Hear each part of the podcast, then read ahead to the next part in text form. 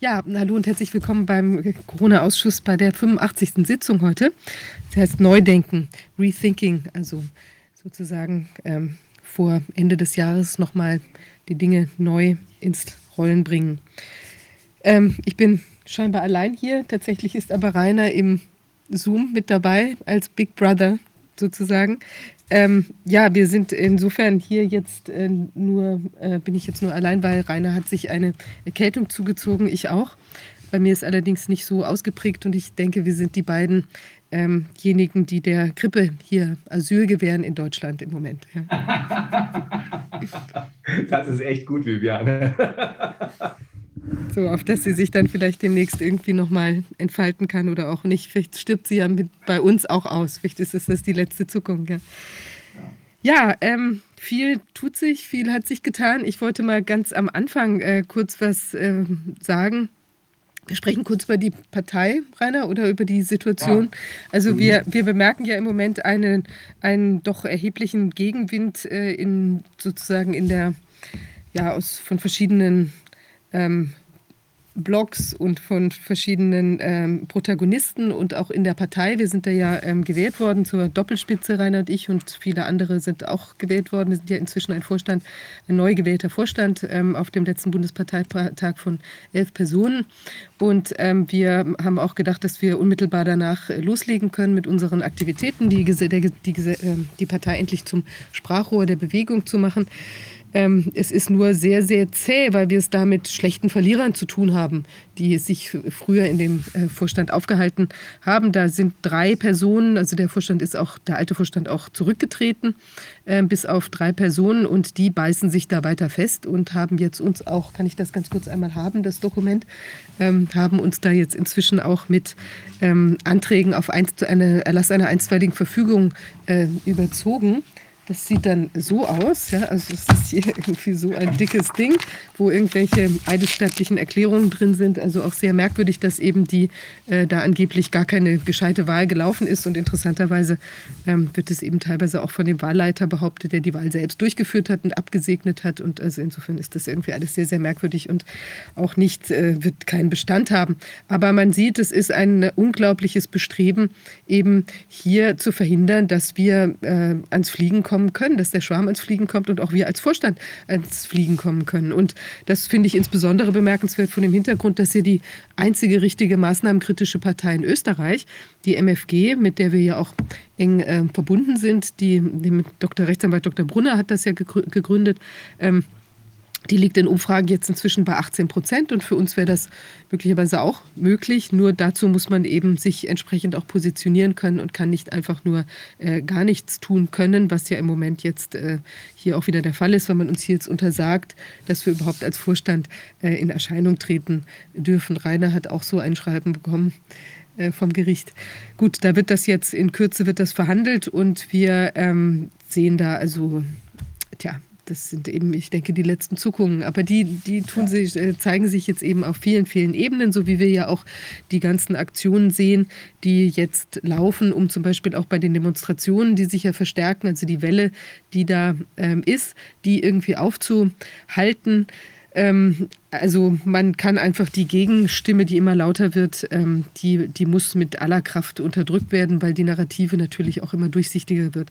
Da wollte ich noch eine kleine Bitte äh, sagen im, ähm, äh, äußern in Bezug auf diese Demonstrationen. Da kriegen wir die Mitteilung, dass da immer mehr so Agents Provokateur unterwegs sind. Ja? Also ich weiß auch ganz konkret von einer Konstellation hier aus Berlin, wo Leute, die ich selbst in, ähm, die sich mir als LKA-Beamte vorgestellt haben, ähm, die sind plötzlich, also bei einer sehr seltsamen Begebenheit, ich glaube, ich hatte darüber auch schon mal berichtet, wo sie plötzlich einen äh, Demonstrationsteilnehmer dann auch abgeführt haben in so einer ganz komischen Aktion, wo der eigentlich vorher rumstand, schon länger und sich unterhalten hat und plötzlich wird er mitgenommen und muss da irgendwie wegen, ich glaube, das war, was war das nochmal? Ich glaube, ein, ein Knöllchen äh, mit ja. irgendwie einem äh, Gegenstandswert von 25 Euro oder so, ähm, die wir dann, das wir dann auch gleich vor Ort bezahlen wollten. Angeblich wegen dieses Knöllchens ist er dann mit aufs Revier gekommen und so weiter. Also ganz seltsame Aktionen, also wo man den Eindruck hatte, da wollen die stören. Und die waren auch erstmal ohne Westen, also nicht kenntlich als Polizei unterwegs. Und die gleichen Leute sind jetzt auf einer anderen Veranstaltung aufgetaucht in Jogginganzug und irgendwie auch teilweise so ein bisschen Antifa nah gestaltet. Ähm, und, der, und zwei weitere, es waren insgesamt drei Leute, ähm, eine, zwei mit ihrer Weste in der Hand, sodass man sie auch oder so zusammengeknüllt, dass man sie dann auch nicht identifizieren konnte als Polizist. Also da scheinen sich im Moment allerlei so Personen da reinzuwinden, äh, um eben äh, zu versuchen zu, zu stören und eben auch den Krawall, den man jetzt vielleicht braucht, um gegen die Demonstrationen dann losschießen zu können, dass man sagt, die sind ja gar nicht friedlich, das ist ja dann doch gar nicht der Normalo, der ganz normale Bürger, der besorgte Bürger, den man jetzt ja überall sieht, ja.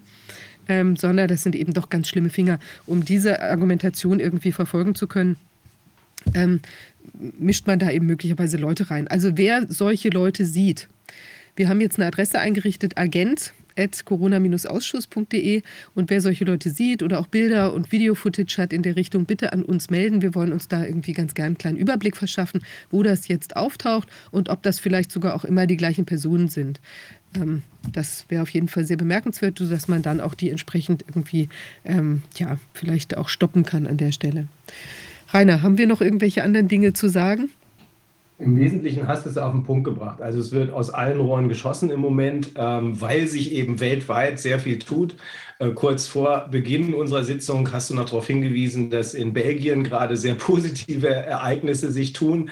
Ähm, das heißt also, dass dort offenbar die Gerichte jetzt doch in Wallung gekommen sind und dafür sorgen, dass die verfassungswidrigen Maßnahmen zumindest eingedämmt werden. So, das führt natürlich auf der anderen Seite in ganz Europa, insbesondere in Deutschland, wir sind ja die Wirtschaftslokomotive, die man als erstes zu Fall bringen muss, ähm, dass in ganz Europa, insbesondere in Deutschland, der Gegenwind immer schärfer wird. Also das, was wir mit der Basis haben, das wäre das Sprachrohr der Bewegung. Und genau das muss man verhindern. Und genau das sind diese rund 100 Bots, die äh, in der Partei vom Verfassungsschutz und anderen äh, Gliederungen offenbar installiert worden sind, die das versuchen zu verhindern.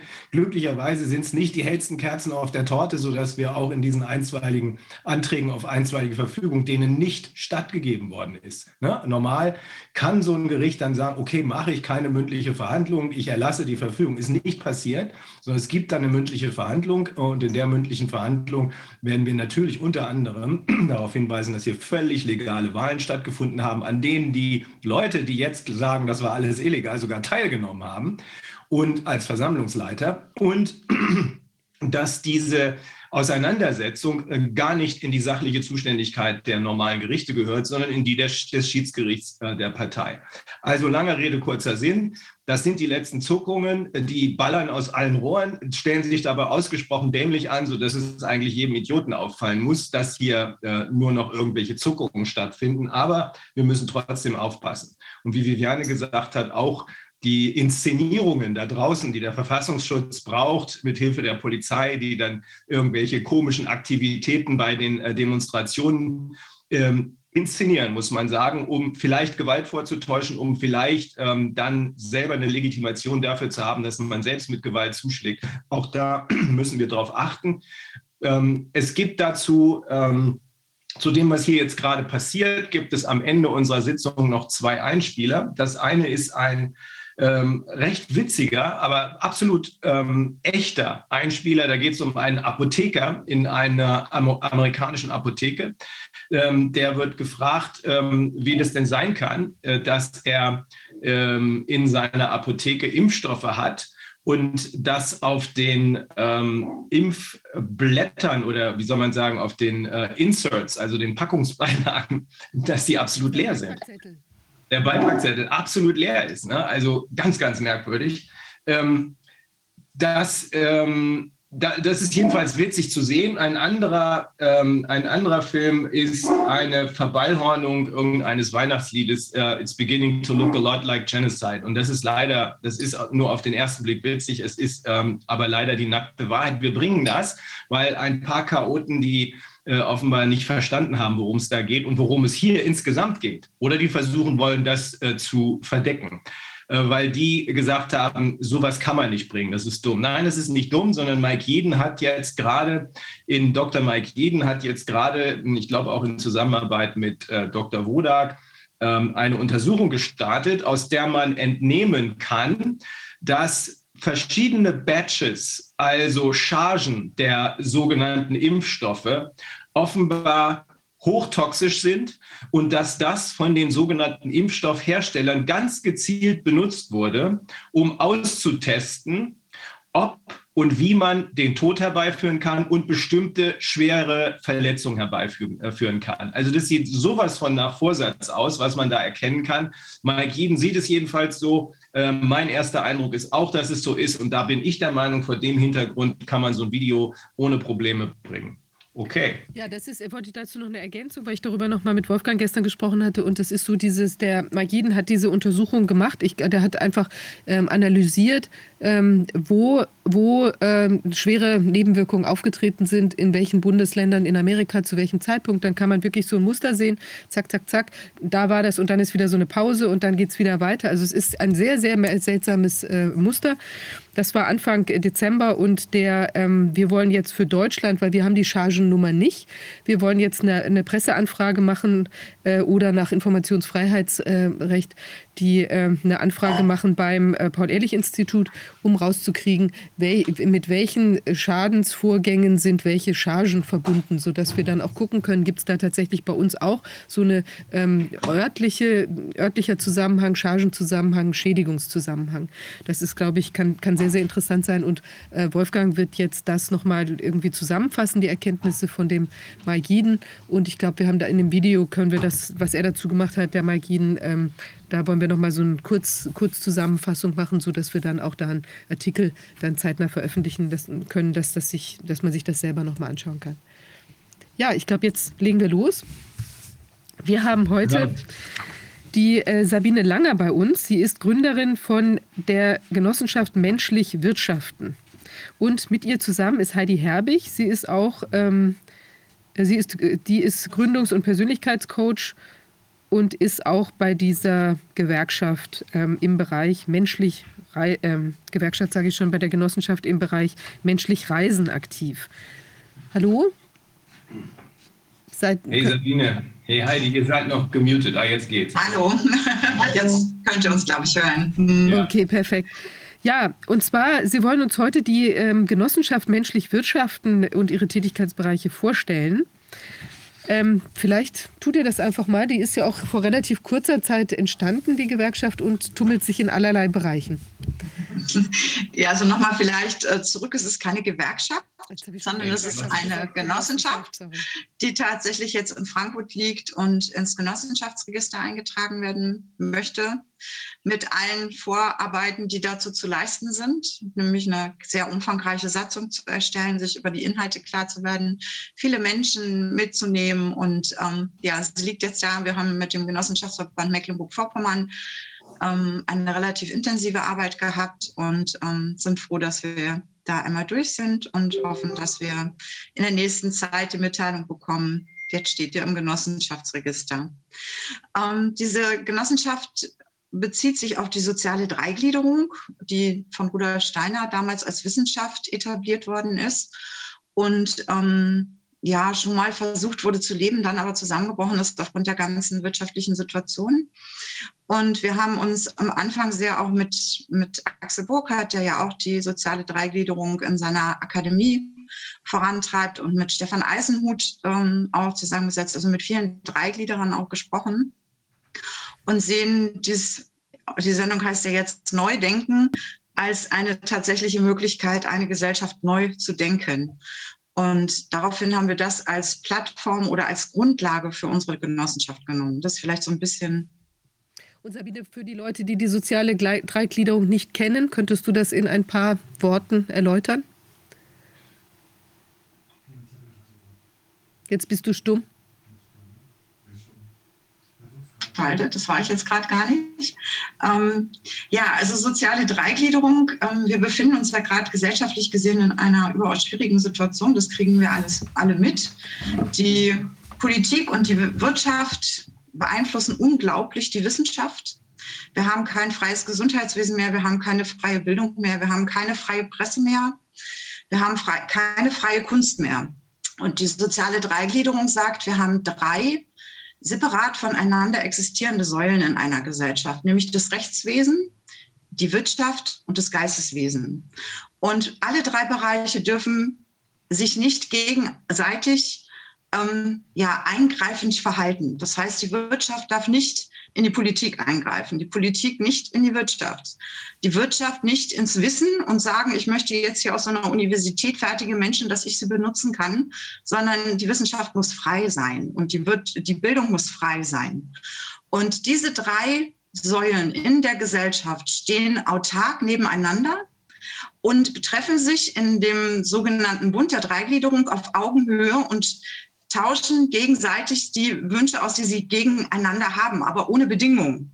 Da gibt es so ein, vielleicht ein relativ einfaches Beispiel, was man dafür bringen kann. Also es soll eine Schule gegründet werden und die Wirtschaft sagt, okay, wir geben das Geld um, ähm, und dann geht man zur Politik, also zum Staat, was hier in dem Fall dann Rechtswissenschaftler sagt, wir brauchen das Geldgeberstaat und wir brauchen ein Ort. Wo können wir da hinstellen? Da sagt die Politik, also hier ist nicht so gut, ähm, stellt euch mal dahin, wir haben die Straßen, aber in der Schule an sich haben nur die Lehrer was zu sagen oder Direktoren oder eben dafür ausgebildete Menschen oder an der Uni eben nur die Professoren und nicht irgendeiner aus der Wirtschaft, der sagt, ich hätte jetzt gern bitte das studiert, was gerade an den Unis passiert. Wir haben mit vielen Professoren gesprochen, die gar nicht mehr ihr eigenes Wissen vermitteln können, sondern Vorgaben kriegen, was sie zu vermitteln haben. Die Studiengänge werden immer eingegrenzter. Wie Tunnel lernen die Menschen dort?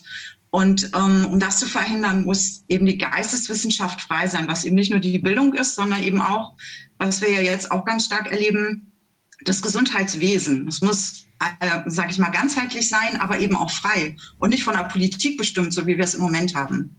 Und vielleicht kann man daran so ein bisschen, vielleicht habt ihr noch Fragen, so ein bisschen verstehen. Das ist, da kann man 40 Jahre studieren und man kann sich sehr lange damit beschäftigen. Aber das ist so das, was wir da als Lösung sehen, dass diese drei Bereiche autark sind. Und das haben wir ähm, über die Gründung der drei Verbände für diese drei Säulen versucht anzuschieben und sind auch in der Wirtschaft praktisch als Genossenschaft damit tätig.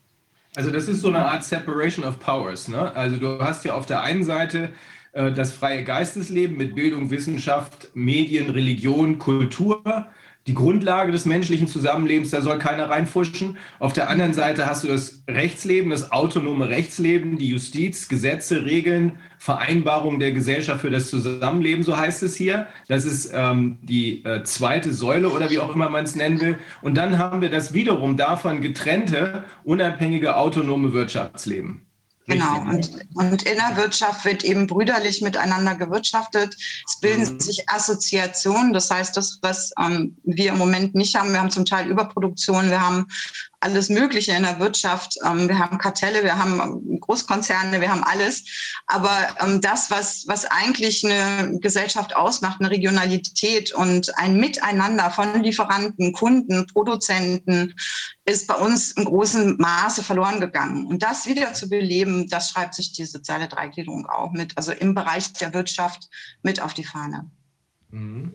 Also niemand soll dem anderen ins Handwerk pushen. Die Wirtschaft soll das machen, was für die Wirtschaft eben gut ist. Ähm, die, das Geistesleben soll sich, das ist, leuchtet mir ohne weiteres ein, frei entfalten können.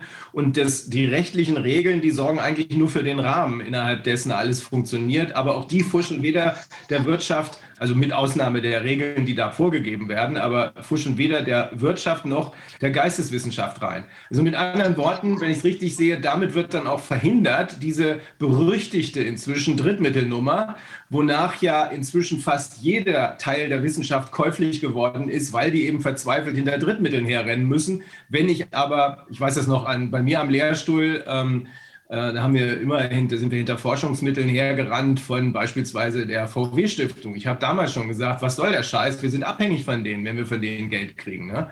Aber wir haben es eben trotzdem gemacht, aber äh, und ich habe auch nicht gesehen, dass da tatsächlich eine Abhängigkeit da ist. Ich würde aber auf jeden Fall befürchten, dass wenn ich Geld kriege von einer Institution, irgendwann auch jemand aus dieser Institution dafür eine Gegenleistung haben will. Und diesen Anschein, den wollt ihr gleich von Anfang an vermeiden. Und deswegen sagt ihr, mit dieser Dreigliederung, mit dieser autonomen Dreigliederung wird dafür Sorge getragen. Genau, also das sagen natürlich nicht wir, das ist eine Wissenschaft, die eben sich wirklich sehr etabliert und wo viele Leute sich jetzt auch mit beschäftigen und das auch tatsächlich als Grundlage für eine neue Gesellschaftsstruktur sehen. Mhm. Und wir haben halt, wir haben halt gesagt, wir wollen durch menschliches, also anderes Wirtschaften, nämlich regional und miteinander in Assoziationen im Außen das freie Geistesleben beleben, indem wir die Gelder aus der Genossenschaft ins freie Geistesleben äh, führen über Projektanträge und damit sozusagen eine, ähm, ja, ein, ein, ein menschlich Werte schaffen in die Welt über diesen Weg. Mhm. Klingt auf jeden Fall schon mal sehr gut. Und ähm, wie gestaltet sich das denn jetzt inhaltlich, was bei, den, äh, bei der Genossenschaft so läuft? Oder Rainer, wolltest du gerade noch was sagen? Nee, nee, ich wollte, ich wollte jetzt gleich mal äh, Heidi fragen, was ist da, was die Besonderheit mit dem menschlich Reisen ist, weil das könnte ja tatsächlich eine Konkretisierung dessen sein, was wir gerade versuchen rauszukriegen. Äh, denn das menschlich Reisen, das scheint ja ein da, da, überschneiden sich ja manche Dinge. Ne? Auf der einen Seite ist das ein Teil der Wirtschaft, auf der anderen Seite vielleicht ja auch ein Teil des Geisteslebens.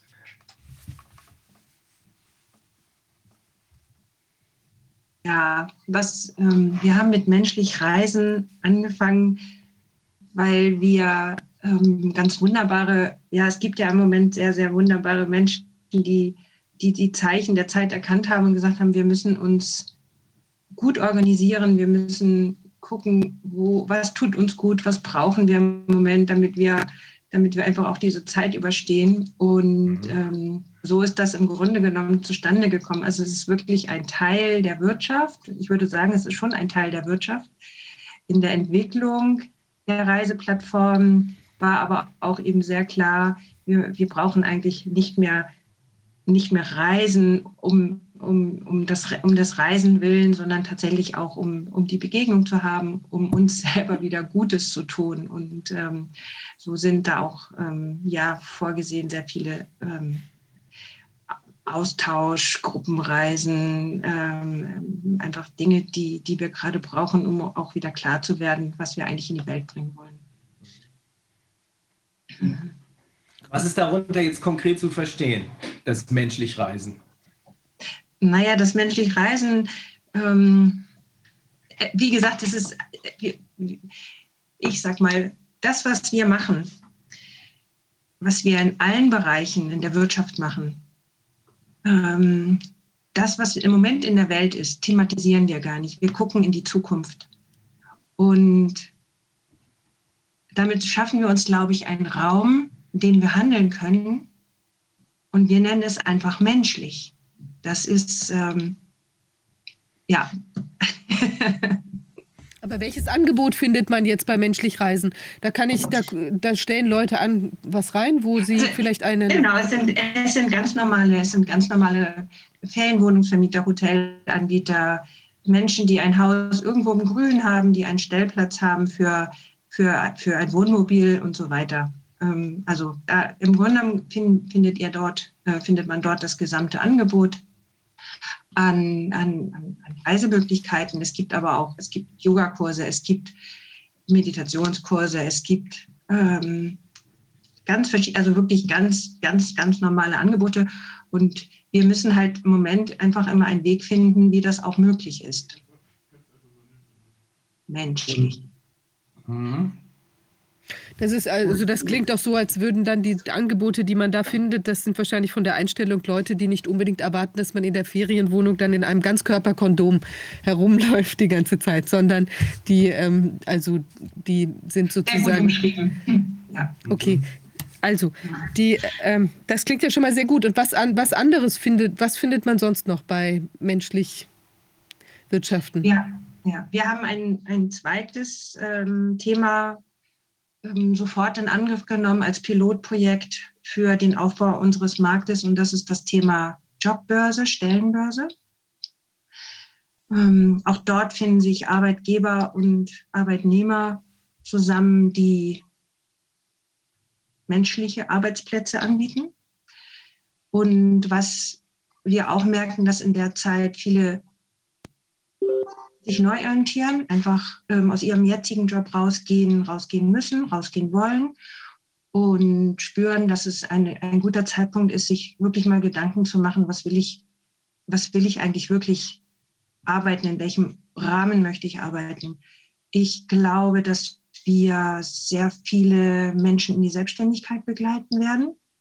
Das wird dabei rauskommen. Und wir haben, also wir bauen im Hintergrund auch die Möglichkeit auf, dass man ein Coaching bekommt. Ähm, Im Moment gibt es ja noch viele Angebote auch im System, ähm, über bestimmte Förderungen ein Coaching in Anspruch zu nehmen, was gefördert wird. Und wir haben zertifizierte Coaches im Hintergrund, die die, die Menschen einfach begleiten, einfach in einer neuen Orientierung. Mhm. Und wenn ich das mit dem, was äh, Sabine eben gesagt hat, kombiniere, also zurück in die Region, regionale Wirtschaft, das war ja auch immer Wolfgangs Thema. Ich glaube, da sind sich inzwischen alle drüber einig, weg von den Konzernen, weg von den äh, globalen NGOs. Dann heißt das auch, äh, dass wir diese hierarchisch-bürokratische Schrottnummer EU eigentlich gar nicht mehr brauchen, oder? Sehr gut, gefällt mir. Ja, darf ich? Ja, also, so, dann, ja, hallo erstmal allerseits. Moin, ich glaube, die EU ist ja mal gestartet als Wirtschaftsvereinigung. Und ähm, das ist ja eine große Wirtschaft, die europaweit dann eine Perspektive hat. Und das ist eben etwas, was dazu führt, dass das eben unmenschlich wird dass die Menschen sich dabei nicht mehr begegnen und dass die wirtschaftlichen Dinge so im Vordergrund stehen, dass die Menschen sich da nicht wiederfinden. Die werden als Arbeitskräfte und als Kunden benötigt. Das Ganze wird äh, analysiert, wird im großen Rahmen organisiert.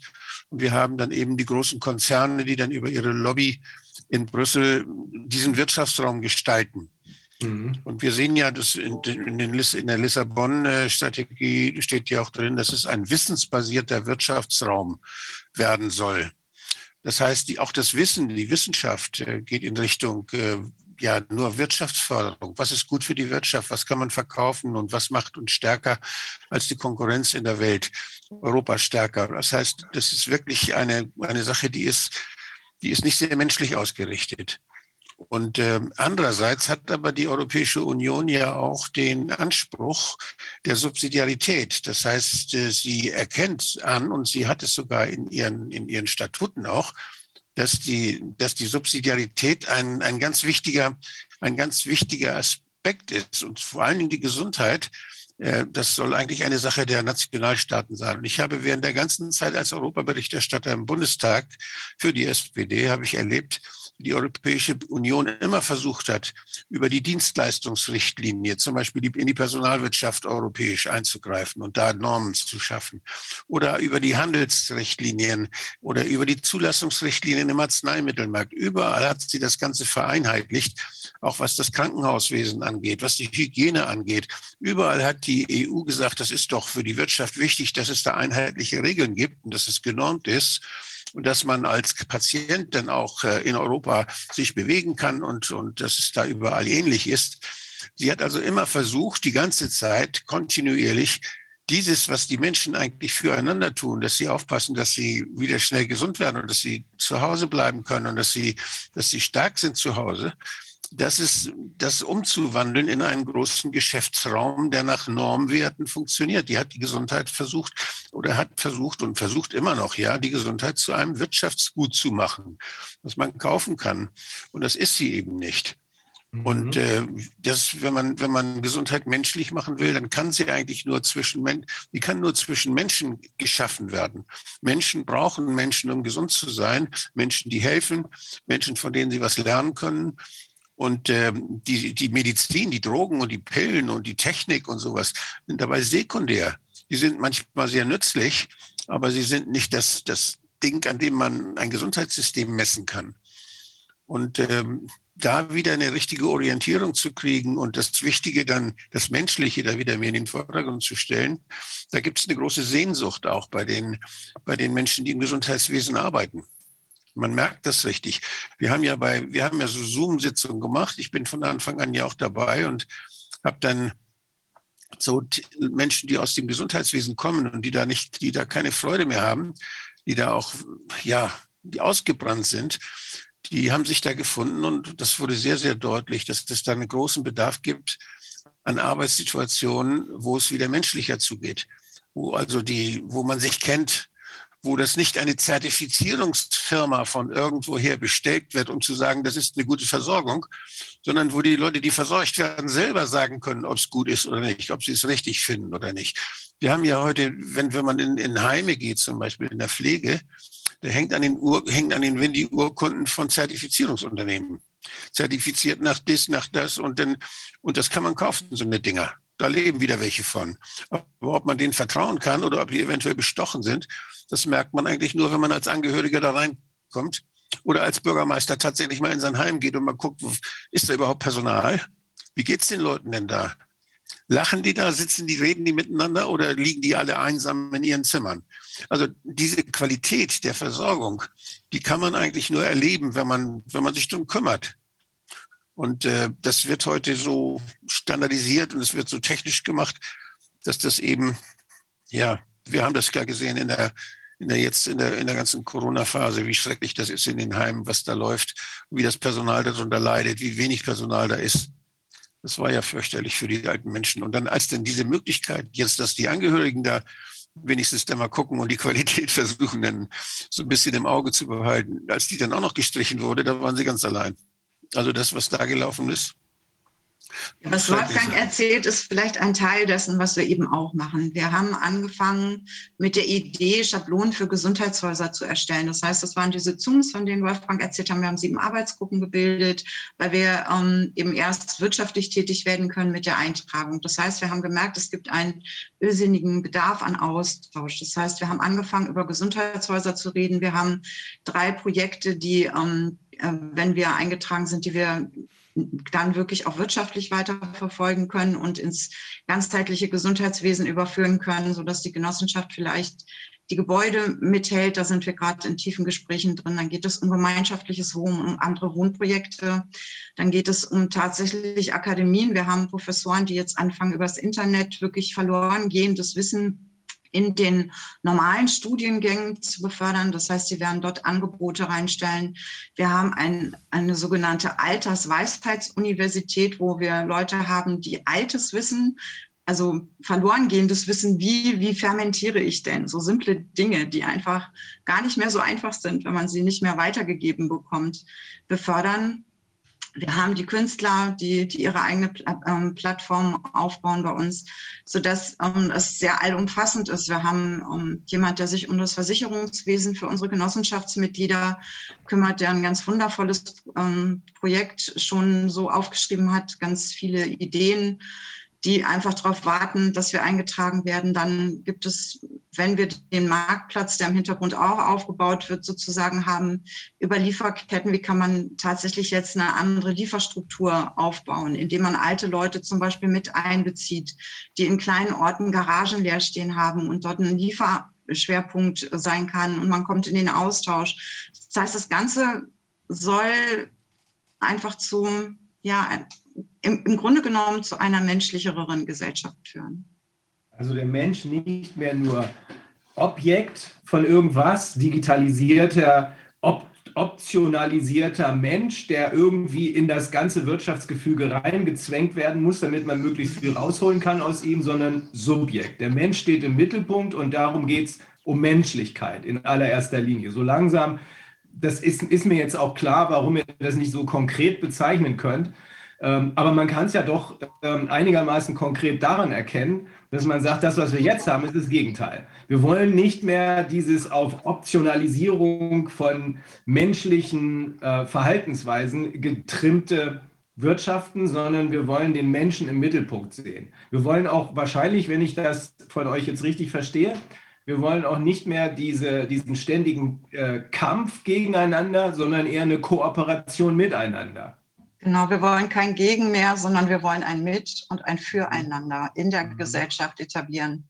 Das ist unser großer Wunsch. Deshalb haben wir auch ein Gegen, also es gibt ja viele wundertolle Initiativen. Wir haben ein relativ ähm, stringentes Werteleitbild. Was heißt stringent? Aber einfach glauben wir, dass wir, wenn wir nicht an uns selber arbeiten und unser Bewusstsein, was wir ja jetzt über Jahrzehnte eigentlich eingehämmert bekommen haben, du hast zu arbeiten, du hast zu funktionieren, wenn wir nicht anfangen, unser Bewusstsein weiter zu verändern und auf ganz andere Ebenen zu gehen, dann werden wir das vielleicht kippen, aber es wird was Neues kommen, was wieder den Menschen nicht sieht.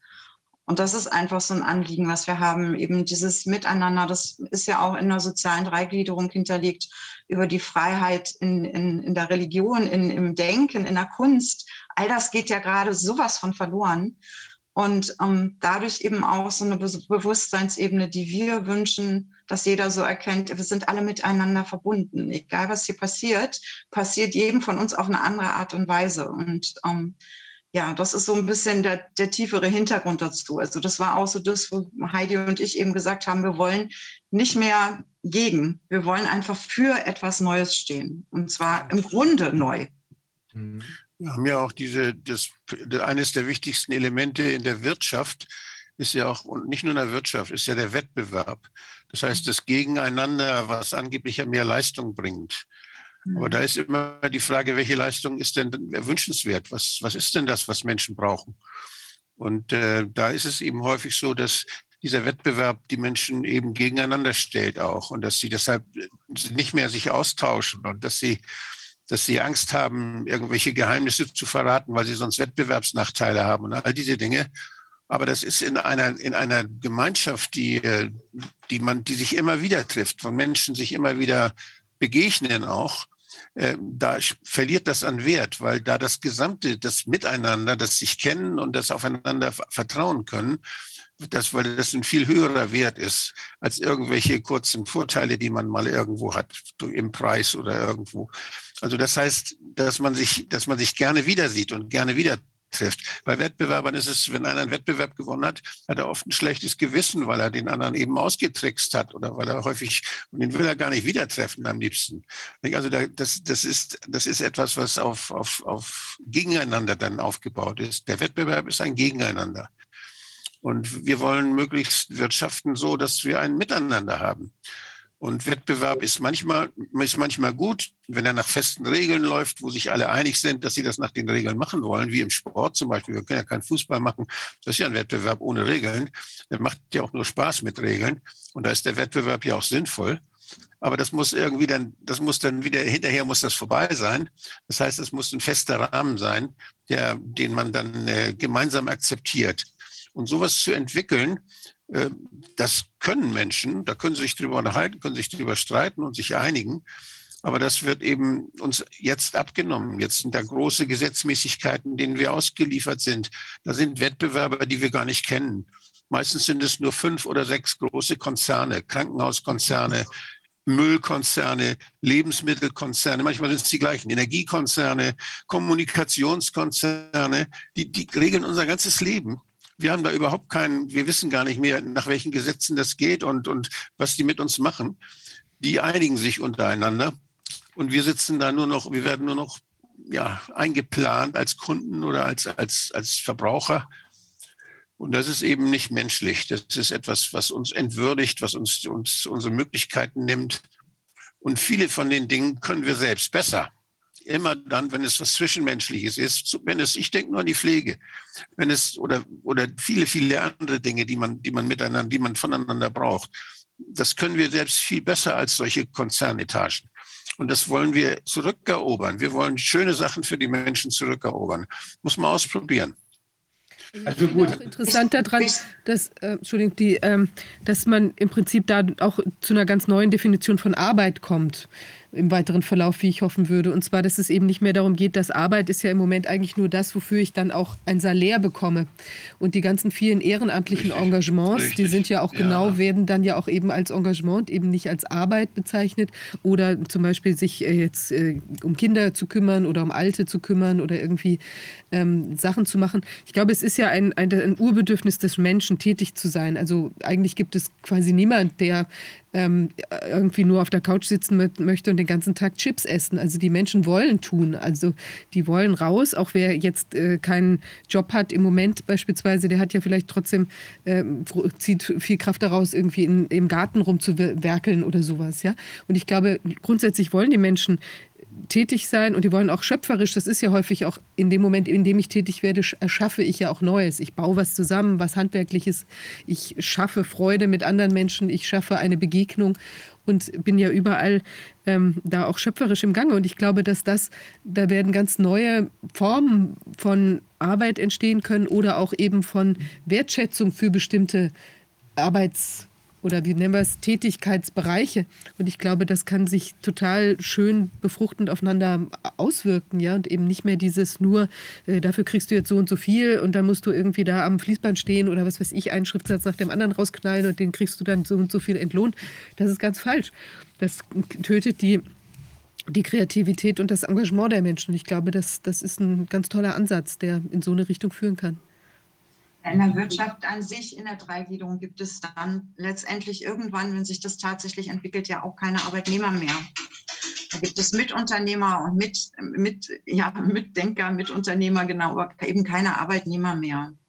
Also es ist in der, in der Wirtschaft an sich, hat die Dreigliederung ja auch noch ähm, ganz eigene Strukturen. Das kann man in der Schnelligkeit hier gar nicht erklären. Ne? Das, aber die, die Struktur ist eine andere. Was wir aber noch machen, und das hat Heidi ganz wundervoll entwickelt und wird für uns wahrscheinlich alle gerade auch eine große Wichtigkeit erhalten, ist eine Kommunikationsstruktur. Vielleicht magst du darüber noch kurz erzählen. Also ich denke, dass das noch eine Wichtigkeit hat. Wir haben da etwas entwickelt, wo eben Gruppen wunderbar arbeiten können.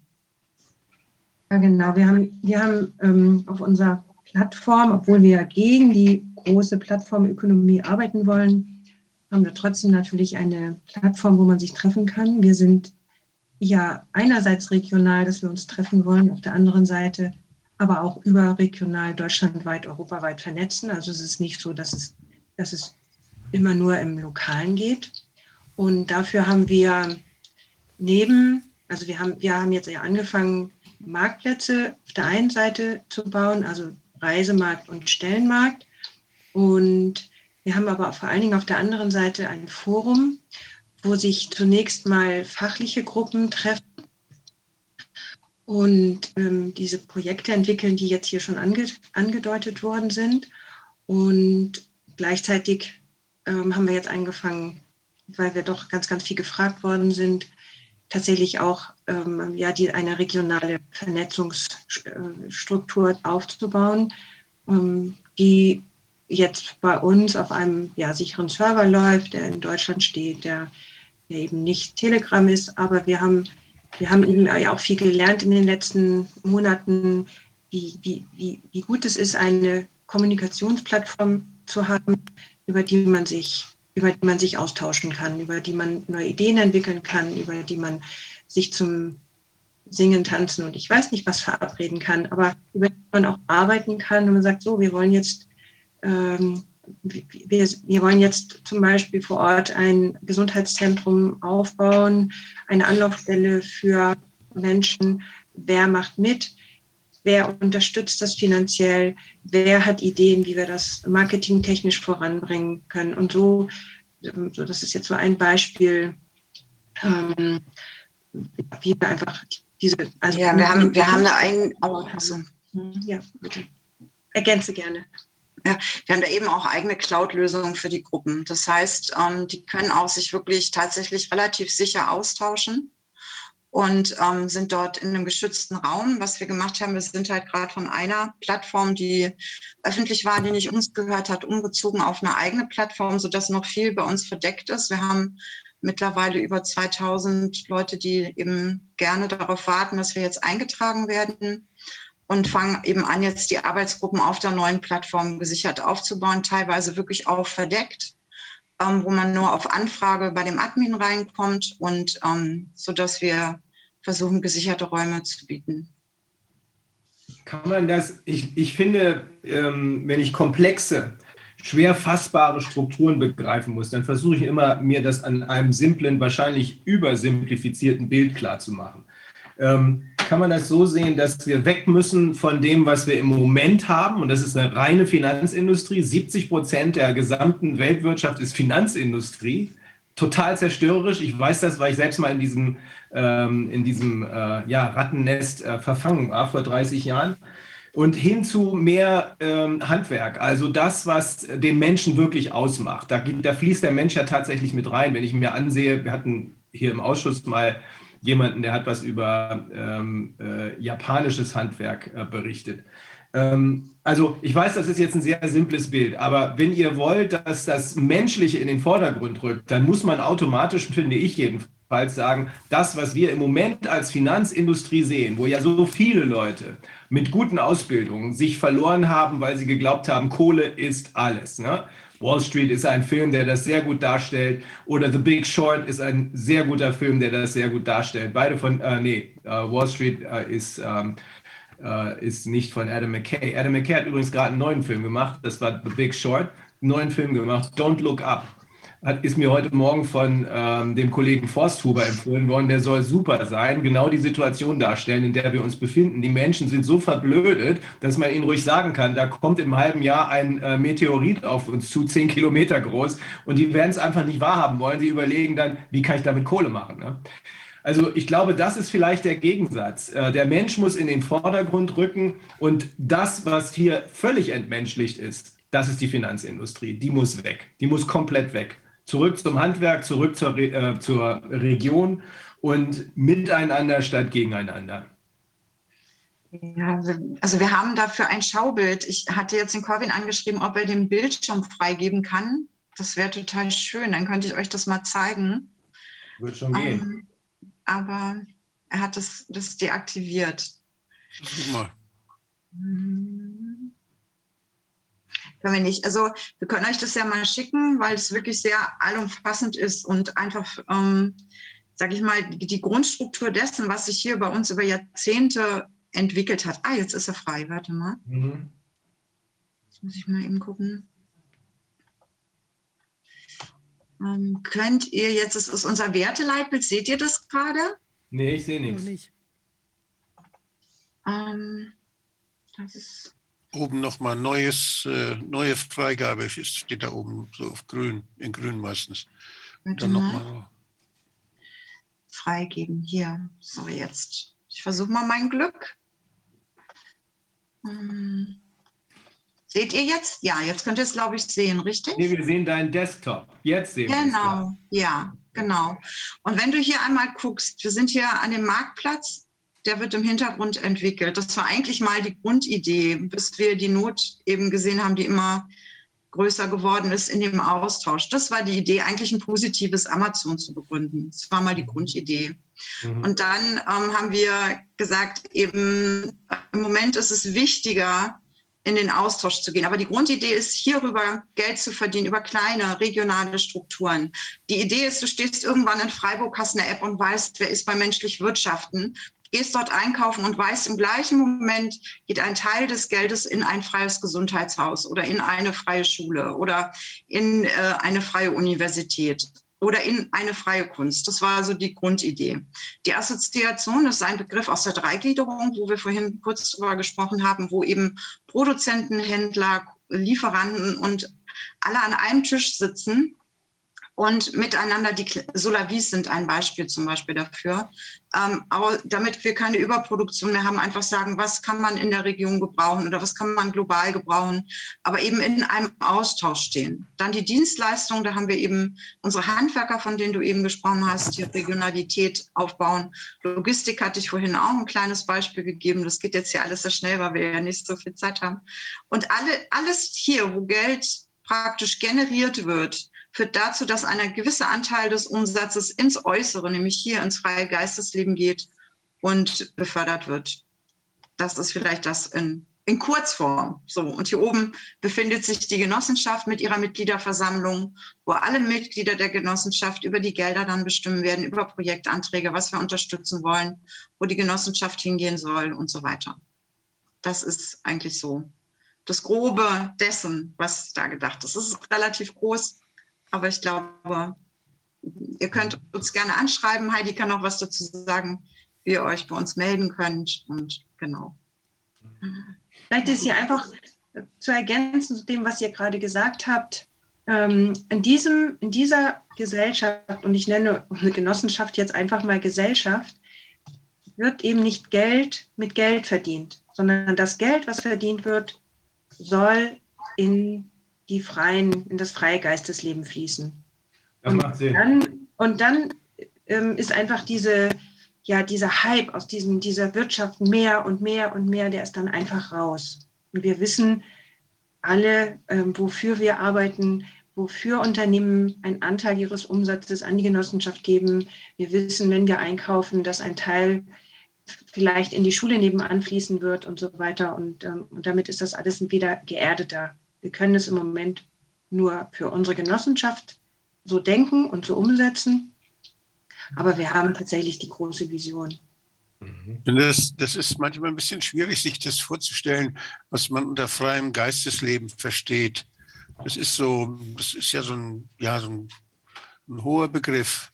Aber ich glaube, wenn man, wenn man so ein bisschen spürt, dass, äh, dass man nicht bei jedem, was man macht, ans Geld denken muss, sondern dass da so ein Vertrauen zwischen den Menschen entsteht, dass man das andere, wo die, und unter Menschen, die sich einig sind, dass eben andere Dinge wichtiger sind. Die Leute kaufen ja oder verdienen, verdienen ja Geld oder versuchen Geld anzusammeln, weil sie meinen, damit können sie sich irgendwann mal was Gutes kaufen. Aber das Gute kann man auch haben, ohne dass man es kaufen muss. Das kann man selber miteinander schaffen. Und das ist etwas, was, äh, was wir fördern können, was wir, was, was viel näher ist. Da gibt es diese, doch diese berühmte Geschichte mit dem Fischer, der am Strand sitzt, nicht? Und der aufs Meer guckt und der dann so, das, so verträumt dann in die Landschaft guckt. Und dann kommt da der Businessman und der sagt eben, du Fischer, du sitzt hier, du könntest doch, Mensch, du, du könntest ein Boot und dann, wenn du dir einen neuen Motor kaufst, dann kannst du ganz viele Fische kaufen und Fische fangen und dann kannst du da unheimlich erfolgreich dann dein Geschäft ausbauen. Und er hört sich das alles an und dann sagt er, ja, und dann, dann verdienst du viel Geld. Und dann sagt er, was, was soll ich denn mit dem Geld? Ja, Mensch, dann kannst du denn, kannst du dich zur Ruhe setzen und kannst aufs Meer gucken. Ja, das tue ich doch, sagt er dann. Und äh, das sind das sind so die Dinge, die die man oft mal gar nicht mehr oft gar nicht mehr wahrnimmt, nicht, die man gar nicht mehr merkt. Das was wirklich schön ist, da hat man dann gar keine Zeit mehr zu, weil man immer Geld verdient, damit es mal schön wird. Und dieses menschliche Wirtschaften, das ist etwas, was, äh, ja, das müssen wir lernen wieder. Ich glaube, die meisten haben es verlernt. Und ich habe auch eine Sehnsucht danach, das mit Menschen zusammen zu sein, mit denen man so denken kann und wo, ja, wie man das auch immer nennt, ob man das geistlich, geistig nennt oder ob man es irgendwie anders wertemäßig bezeichnet, dass es schön ist, mit Menschen zu sein nicht anstrengend. Was, was, man, was man vielleicht, also jeder wirtschaftet natürlich für sich. Und was wir gemacht haben, ist, dass wir uns im System in einer alten Rechtsform bewegen und diese sozialen Projekte praktisch mit Zweck der Genossenschaft sind, sodass wenn Unternehmer sich bei uns beteiligen, eben auch diese Umsatzabgaben ähm, Betriebsausgaben sind. Oder wenn Sie sagen, okay, ich möchte jetzt dieses oder dieses Projekt befördern und Sie einen Sozialbeitrag in die Genossenschaft zahlen, das eben auch steuerlich Ausgabe ist in den Unternehmen, sodass wir ähm, miteinander wirklich bewegen in dem System, in dem wir im Moment noch stehen. Und ähm, wo wir eben etwas aufbauen können, was eben anders aussieht. Und also für mich unmittelbar einleuchtend ist immer der Vergleich zwischen Handwerk auf der einen Seite und der Finanzindustrie auf der anderen Seite, weil das haben wir ja nun alle erlebt. Wir sind mittendrin in der Finanzindustrie. Das Ganze ist vor zehn Jahren explodiert und zwar deshalb, ich, ich glaube, du hast das eben gesagt, Wolfgang, oder nee, du hast das gesagt, Sabine oder Heidi, ähm, Geld mit Geld verdienen. Das kann es ja nicht sein. Genau das ist aber, was die Finanzindustrie macht. Die pumpen Tonnen an Kohle in irgendeine Richtung, um damit noch mehr Kohle zu verdienen. Und was ist da passiert? Die haben sogenannte Schrottimmobilien weltweit gebaut, für die es keine Abnehmer mehr gab und haben künstlich Abnehmer gefunden, indem man, das beste Beispiel ist, ist von der Zeit mal berichtet worden, eine alleinerziehende äh, Mutter, schwarze, Arbeitslose in den USA, Mutter von acht Kindern, der wurde ein Haus verkauft. Die hat gesagt, ja, aber ich kann es doch gar nicht bezahlen. Da haben die gesagt, doch, doch, die Finanzierung liefern wir mit. Ja, aber wie soll ich die Finanzierung bezahlen? Ganz einfach, indem wir noch sieben Häuser an dich verkaufen und die vermietest du und aus den Mieterträgen bezahlst du das Haus, in dem du mit deinen Kindern lebst. Wir wissen ja inzwischen, dass dann diese Häuser allesamt leer standen. Deswegen habe ich eben diesen Film genannt, The Big Short. Äh, weil man einfach nur noch versucht hat, mit Geld Geld zu generieren. Das heißt also, die ganzen Kredite, die damals generiert wurden, die bis heute nachwirken, die wabern alle noch rum. Und was ist mit den Krediten passiert? Diese Kredite wurden von der Finanzindustrie, auch von der Deutschen Bank, von der Finanzindustrie an ja, die arme Mutti, die arme Omi verkauft in Postbank oder so Filialen wurde gesagt, hier kannst du 40.000 äh, Euro anlegen. Das ist eine Beteiligung an einem großen Paket mit ganz vielen Immobilienfinanzierungen. Und die sind absolut sicher, weil du weißt ja, wer in einer Immobilie wohnt, der bezahlt auch die Zinsen dafür. Nee, war aber nicht so. Sondern man hat Schrott zusammengepackt und es an ahnungslose Menschen vertickt mit der Maßgabe, damit verdienst du ganz viel Geld. Das ist zusätzlich für deine Rente da. Im Grunde genommen kann man das einfach zusammenfassen. Die Finanzindustrie ist ausschließlich, und ich sage das aus eigener Erfahrung, ausschließlich auf Betrug aus. Und da müssen wir weg. Da müssen wir weg. Hin zur Menschlichkeit, das leuchtet mir ohne weiteres ein. Also ich finde auch gut, dass es eben dieses Selbst in Aktion kommen ist. Und ich glaube jetzt, wir, es ist ja viel diskutiert worden, ob die Menschen ähm, jetzt aktiv werden, wenn sie, sagen wir mal, die Idee des bedingungslosen Grundeinkommens, ja, also gehe ich dann in eine andere Aktivität oder das ist ja, geht ja vielleicht auch in so eine ähnliche Richtung, dass ich dann andere Sachen mache, ähm, als ich das eben vielleicht sonst machen würde. Also dass es mir da ein Stück Freiheit gibt und ich eben ähm, da mich, mich möglicherweise neu entfalten kann und auch ganz neue Sachen ausprobieren kann. Ich denke, im Moment sind wir ja auch bedroht, ähm, weshalb ich es auch wichtig finde, dass man jetzt sehr stark guckt, was kann, wo gibt es denn Ausweichbereiche, in die man gehen kann oder wo kann ganz no, was Neues entstehen. Sind ja auch davon bedroht, dass da eben eventuell, je nachdem, wie sich das jetzt, sagen wir mal, entwickelt mit der Wirtschaft weiterhin, ähm, wo ja doch ähm, gewisse Anzeichen dafür da sind, dass das so nicht weiterlaufen wird, wie wir es bislang gekannt, gekannt, gekannt haben, äh, dass da eben auch die Gefahr des bedingungshaften Grundeinkommens ähm, eben äh, auf uns äh, zurollt, die dann natürlich die Bedingungshaftigkeit sich wahrscheinlich an eben der Hinnahme von gesundheitlichen Eingriffen, wie zum Beispiel dies Geimpftsein, das könnte man natürlich sehr zwanglos damit verbinden und die Leute eben auf die Art und Weise auch in die, in die Impfung reintreiben, weil sie wirtschaftlich dann gar nicht mehr anders können, als wenn sie da am, am staatlichen Tropf hängen.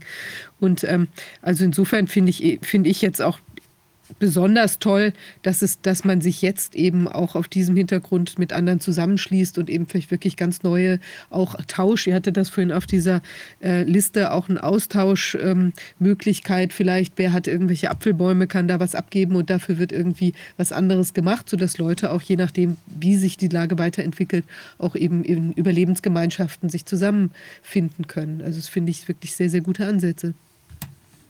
Ja, aber das ist, das ist ähm, danke, Vivian, für das Stichwort. Genau, das ist, ist ähm, diese Tauschgeschichten, die werden tatsächlich sehr viel wahrscheinlich lokal entstehen, in den lokalen, regionalen Gruppen. Ähm, und ein übergeordneter Tausch findet insofern jetzt statt, dass es gibt Menschen, die suchen neue Funktionen für ihre Immobilien, die geben ihre Immobilien, möchten ihre Immobilien in diese Genossenschaft reingeben. Es gibt Menschen, die die möchten, die träumen von, davon, ein Gesundheitshaus aufzubauen und suchen die geeignete Immobilie. Und es gibt Menschen, die haben Geld und sagen, wie kriege ich, wo kriege ich das Geld unter? Ähm, was mache ich Sinnvolles mit dem Geld? Und das ist eine Art von, von, äh, ja, von Wirtschaft, die, die jetzt gerade anscheinend funktioniert. Also das, das fängt bei uns an, ne, Sabine. Das ist, ähm, ist sehr, sehr erstaunlich, wie gut also wie dieser, dieses Bedürfnis auch da ist, genau auf äh, ja, diese Bedürfnisse zusammenzufinden und daraus was Gemeinsames, Tolles zu machen. Ja, das ist halt dieser, dieser auch wiederum kathartische Effekt, den, den Corona auch hat, ja, weil es eben so krass ist, was sich da so entwickelt hat über die letzten, äh, ja, fast schon zwei Jahre. Ähm, dass ich glaube, jetzt viele Menschen einfach so deutlich sehen, wie sie das wahrscheinlich nie zuvor gesehen haben, dass es so einfach nicht mehr weitergehen kann und dass es natürlich auch in quasi Notwehr und in Selbstverteidigung ist, sich jetzt eine andere Struktur aufzubauen, weil die aktuelle, die ja wir hier im Niedergang begriffen sehen, die ist ja so unattraktiv und eben auch unmenschlich, auch was Rainer vorhin gesagt hatte, diese, dieses Aussaugende, also auch diese Einstellung gegenüber den Menschen und den Ressourcen, da immer nur zu nehmen und eben irgendwie noch den letzten Baum abzuholzen, um da jetzt irgendwie irgendwie noch einen, eine, einen Golfplatz anzulegen oder was weiß ich zu machen. Also das ist einfach so fehlgeleitet, geleitet, dass man eben sagen muss, das hat jetzt diesen Effekt wie ein Kristallisationspunkt, wo Neues entstehen kann und auch wirklich zum ersten Mal wahrscheinlich, weil es eben vorher immer noch so weiterging und irgendwie noch möglich schien, ein bisschen was zu drehen und so. Und da entsteht gar nicht die Energie, die es eben braucht, um was ganz Neues zu beginnen die das jetzt äh, betreiben, die da unsere Welt jetzt gerade verändern, die reden ja immer von Globalisierung und die sagen, dass Demokratie, Nationalstaatlichkeit, also diese Kleinstaaterei und dass die Menschen da so kleine Sachen machen, das passt nicht. Das geht, es gibt ein Trilemma, da spricht der Schwab ja immer von. Das passt nicht zusammen. Und äh, das meint, damit meinen sie also, die Globalisierung sei unausweichlich. Die Globalisierung sei das Wichtige, das sei der Fortschritt. Aber was ist denn das, die Globalisierung? Wir sind doch global aktiv alle was die, diejenigen, die da sitzen und von Globalisierung reden, das sind die, die ihre Unternehmen globalisieren, die globale Monopole haben wollen, wie Amazon, wie eBay, wie, ja, wie Google. Und, die, und da gibt es dann den Wettbewerb zwischen den ganz Großen, die alle globalisieren wollen.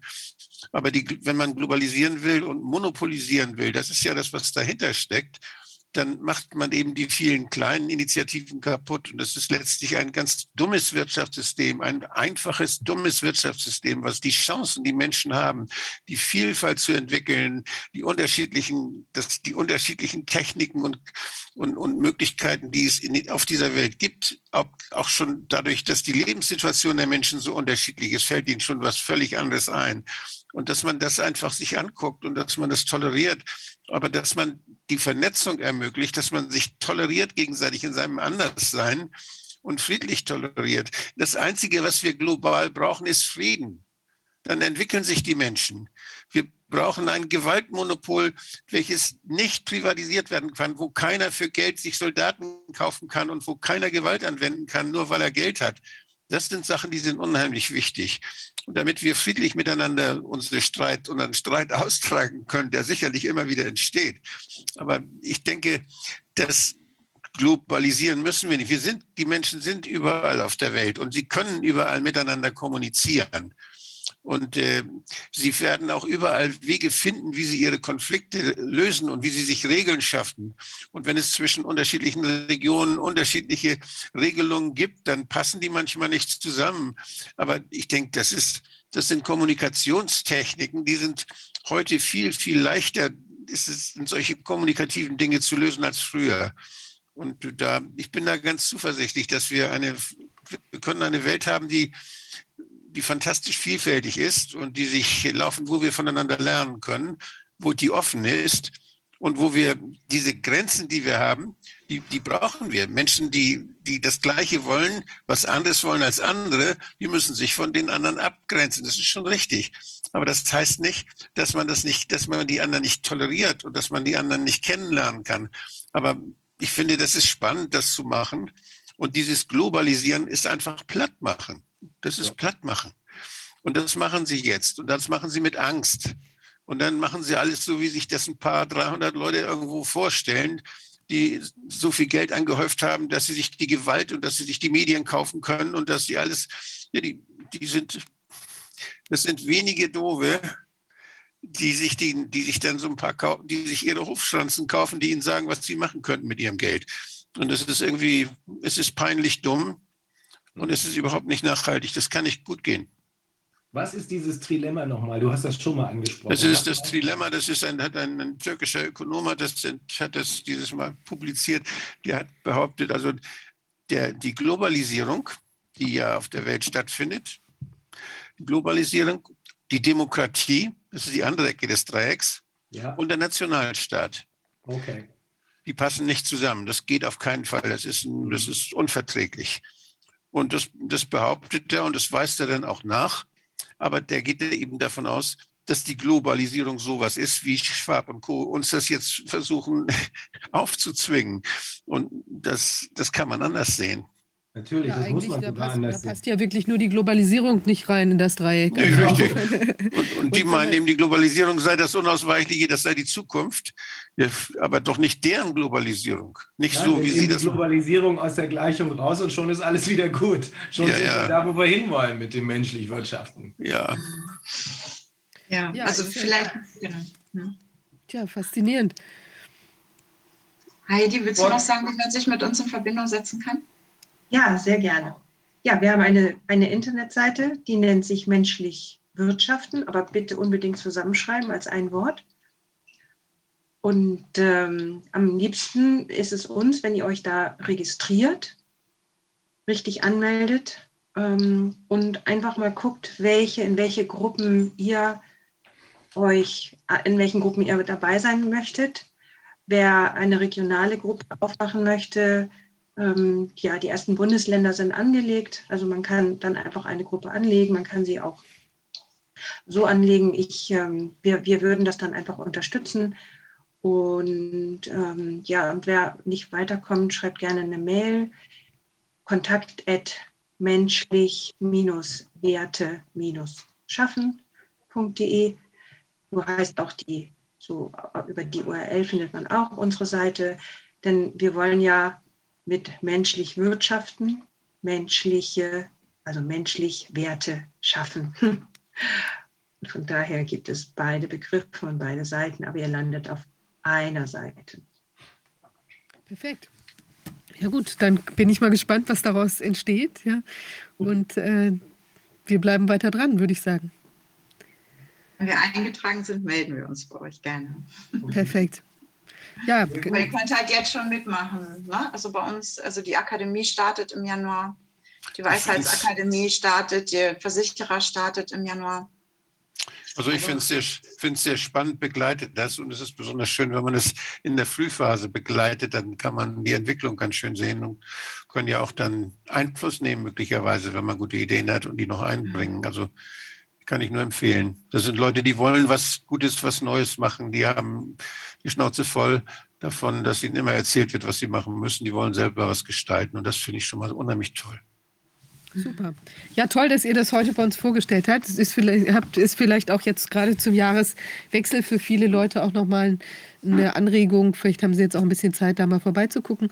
Ähm, oder uns eben auch wirklich über, über die Strukturen weiterhin nachzudenken, in, der man, äh, in denen man leben möchte, so in, den, in dem, was kommt. Ja wenn, dann, wenn wir die Gesellschaft neu bauen.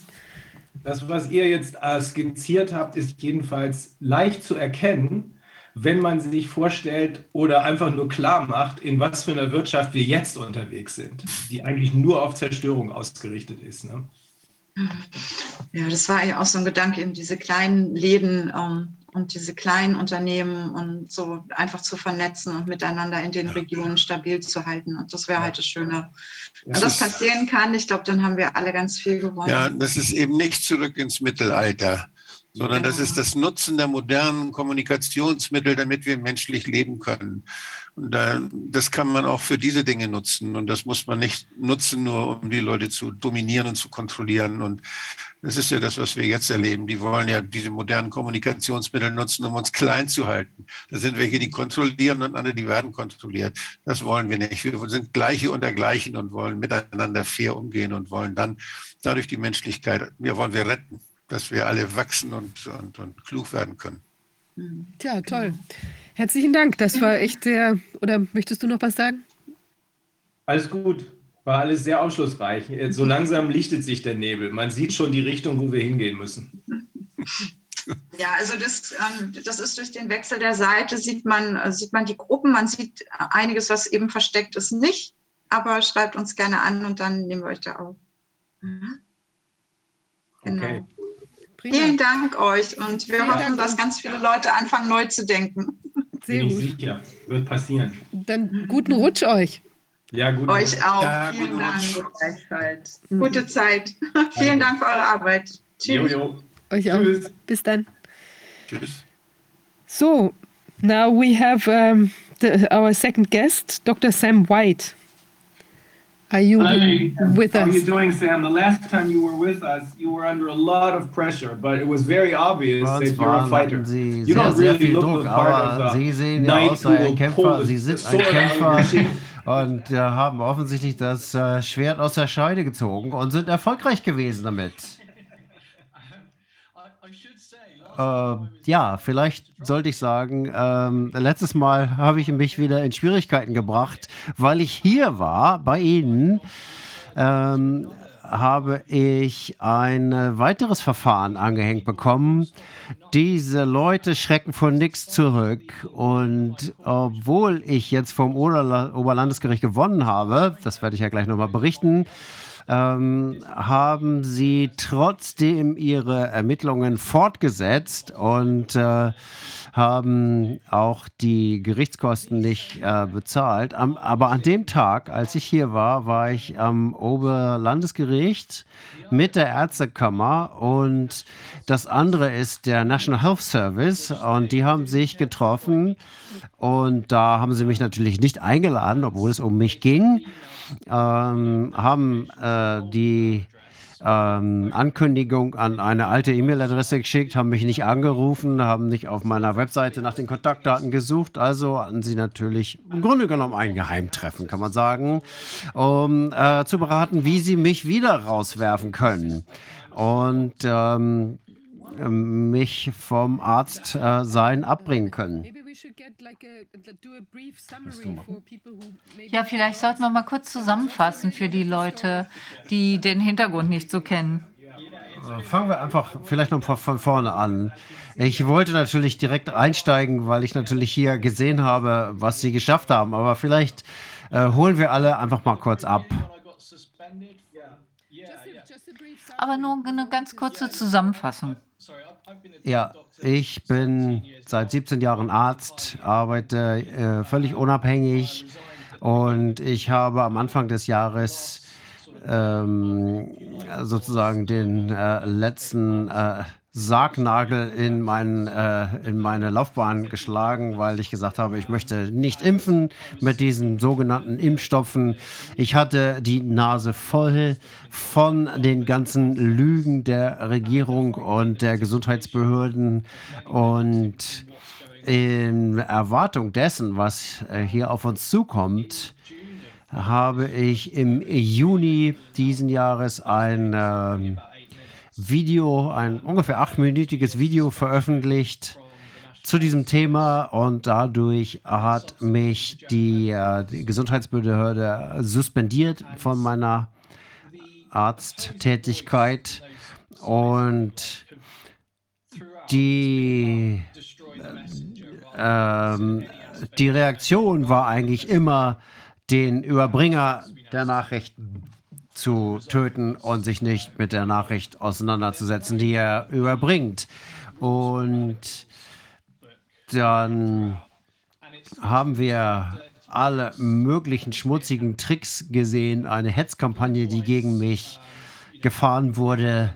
Und ähnlich war es auch, als ich vor Gericht äh, meine äh, Beweise vorgebracht habe, habe ich massenweise Beweise vorgelegt, äh, Zeugenberichte, Augenzeugenberichte, Expertenmeinungen, Sachverständigenmeinungen, genau wie das jetzt auch ist. Und die haben das alles nur vom Tisch gewischt. Und deswegen haben wir die Ärztekammer vor dem Oberlandesgericht verklagt. Und es wurde entschieden, dass hier äh, dass die ihre Recht überschritten haben, indem sie mich von der Gesellschaft ausgeschlossen haben. Das war für mich ein wichtiger äh, Punkt. Ich hätte natürlich äh, die Bedingungen, die mir auferlegt ähm, äh, worden sind, akzeptieren können und einfach meinen Mund halten können. Aber was mir hier passiert ist, ist anderen Ärzten in England und weltweit passiert, insbesondere in den Commonwealth-Ländern, äh, Kanada, Neuseeland, Australien. Und das habe ich jetzt hier gemacht, um anderen Ärzten einen Weg zu ebnen, hervorzutreten und äh, gegen diese Hetzkampagnen ähm, die zu begegnen, ohne dass sie befürchten müssen, ihren Lebensunterhalt zu äh, verlieren. Und das ist passiert. Mehr und mehr Ärzte sind an die Öffentlichkeit gegangen und haben gesagt, was passiert ist. Das gilt auch für Krankenschwester und für Hebammen. Und das ist äh, das, der Grund, warum ich gemacht habe. Und ähm, es gab natürlich viel Framing zwischen der ersten Entscheidung, mich zu suspendieren, und dann der Gerichtsverhandlungen. Und dieses Komitee ist ein internationales Komitee, die stehen offensichtlich über den Rechten, die in England gelten. Und es gab weltweit äh, Expertenberichte, die hier äh, zur, äh, ähm, äh, einbezogen wurden. Aber das war dem Gericht egal, das war den Gesundheitsbehörden egal. Und ähm, wir haben das letzten Endes in dem Prozess für uns ausgenutzt. In der Zwischenzeit gab es drei Schreiben, die veröffentlicht worden sind.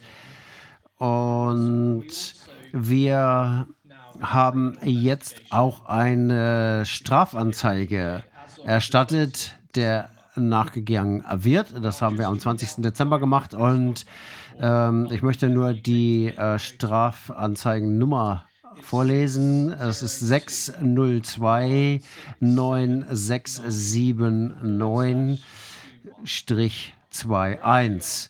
Und da äh, geht es darum, dass äh, Menschen, die Schäden erlitten haben, die können sich auf diese Anklagenummer beziehen und sich der Klage anschließen. Denn wir müssen äh, jetzt alle zusammenstehen. Wir haben auch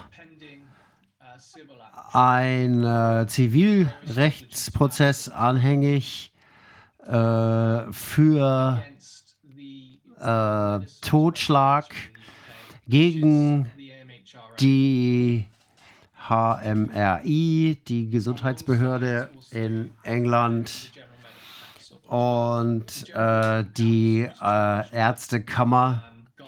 Und die sind diejenigen, die, die für die Sicherheit der Patienten zuständig sind.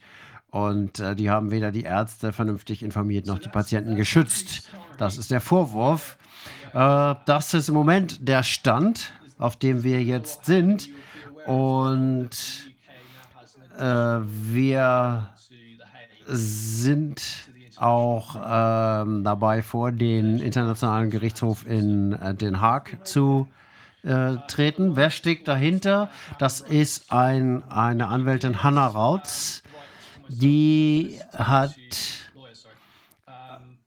sie hat äh, sich angeboten, uns zu helfen aber sie hat ähm, schon genügend Themen gehabt. Mike Jeden ist da auch als Experte involviert, John O'Looney auch.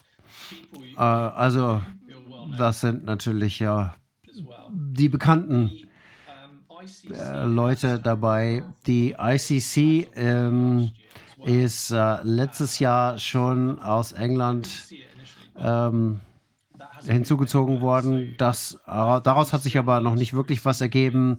Das heißt, wir müssen erstmal mit den nationalen Gerichten weiterarbeiten, und zwar aus zivilrechtlicher und aus strafrechtlicher Sicht. Die strafrechtlichen Klagen sind hier ähm, dazu da, um die Staatsanwälte auf den Plan zu rufen und diese Dinge aufzuklären. Also da passiert im Moment einiges und ich glaube, dass diese dieser gewonnene, gewonnene Prozess vor dem Oberlandesgericht jetzt ein großer Schritt in die richtige Richtung ist, ähm, in Verbindung gerade mit dem, was wir inzwischen an Erwachen in der Allgemeingesellschaft sehen und auch unter den Medizinberufen, in den Medizinberufen. Wir sehen hier viele Ärzte, die äh, langsam äh, darauf aufmerksam werden, dass die Regierung weltweit völlig rechtswidrig gehandelt haben ähm, und es jetzt Ärzte, mehr und mehr Ärzte gibt, die erkennen, dass die Ärzte hätten aufstehen müssen. Und ich habe äh, letzten Dezember schon äh, mit einigen Ärzten äh, um mich herum gesprochen, als das Pfizer, ähm, äh, der Pfizer-Impfstoff rauskam, wo wir gesagt haben, das verimpfen wir nicht, das ist völlig unsicher, das kann man nicht verimpfen. Äh, leider ist da nicht viel passiert.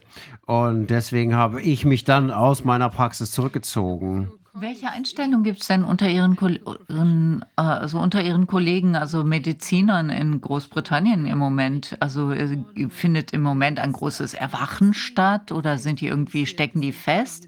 Also ich meine, wir erleben beides gleichzeitig hier. Einerseits kommen sehr viele Leute zu uns und sagen, also die kommen aus dem Gesundheitssystem.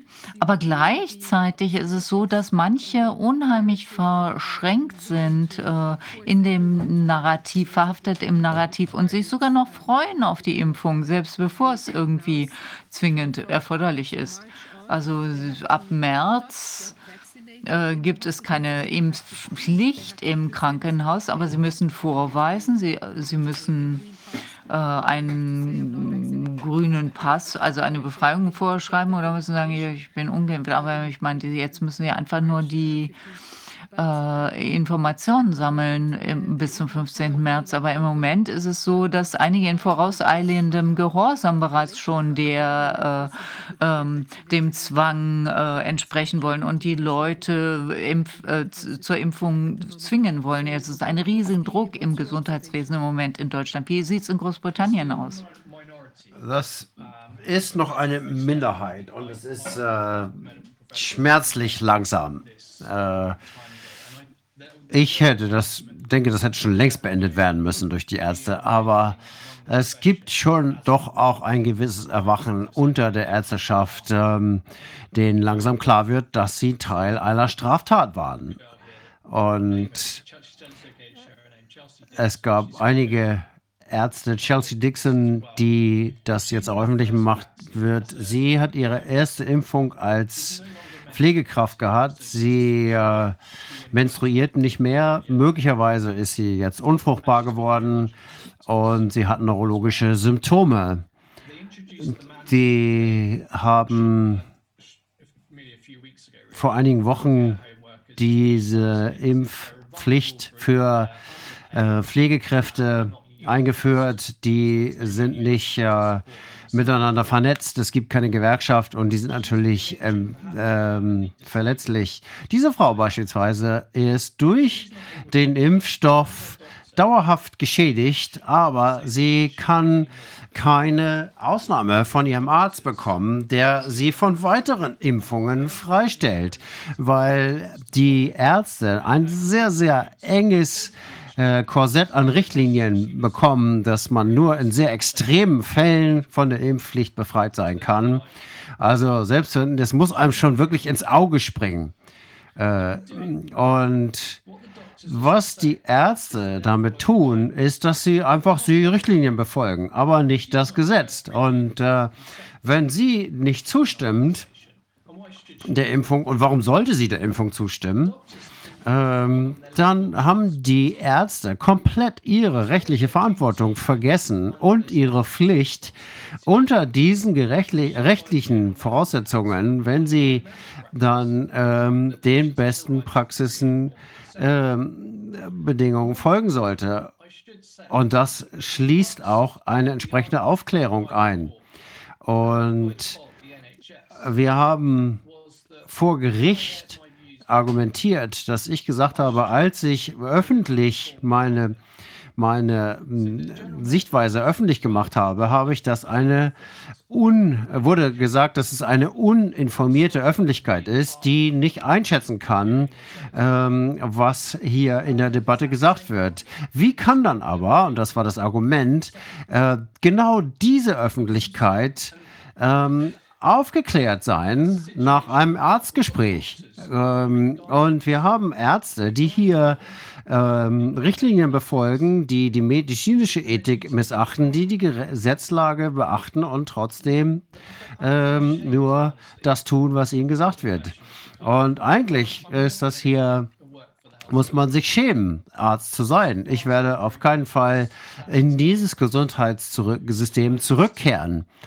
Und wir haben drei, drei Schreiben öffentlich gemacht und äh, langsam machen sich Ärzte äh, Gedanken darüber und äh, treten in die Öffentlichkeit. Einige wollen doch anonym bleiben, aber sie werden schon sehr hart auf den Boden der Tatsache aufschlagen, wenn sie bemerken, was hier gelaufen ist und was sie verursacht haben. Und das öffentliche Interesse und die Veröffentlichung, die wir gemacht haben, das erste war ein Schreiben an den ähm, Vorsitzenden der Gesundheitsbehörde im Juli und haben gesagt, was ich hier gesagt habe, ist alles mit äh, Beweisen belegbar. Und äh, wir haben da gesagt, nachdem wir das letzte Mal gesagt haben, haben so viele Menschen gestorben. Wie viele Tote brauchen sie? Und einige Menschen stehen ja über dem Gesetz, denn die ähm, haben noch nicht mal auf ein anwaltliches Schreiben reagiert. Und deswegen haben wir hier ähm, die zivil- und strafrechtlichen Aspekte gemacht. Und das Erste, was wir hier sehen, ist, dass wir hier, wenn wir diesem äh, Regierungsnarrativ folgen, heißt es immer, alles wird gut, weil man kann dann nicht verklagt werden. Ähm, und Dr. Hillary Jones ist ähm,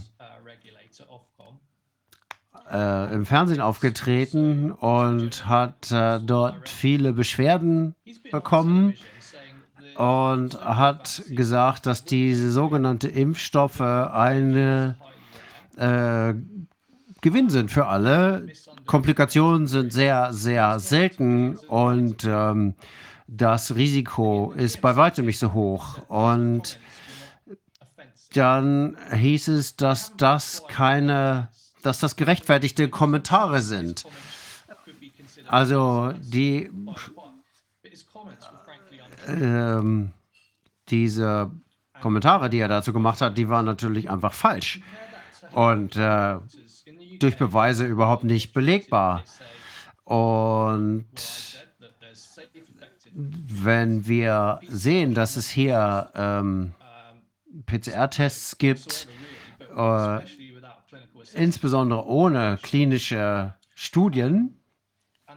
Ja, und dass äh, das genbasierte Therapien sind und äh, dass als sie versucht haben, Tiere zu impfen beim letzten Coronavirus, dann sind die Tiere gestorben. Und jetzt in Großbritannien also wenn man die, sich die Daten anschaut, da hat man mehr als 800 äh, Todesfälle. Wir denken, dass es hier nicht genug Fälle berichtet wurden. Wir haben ein Expertenteam und uh, ungefähr elf.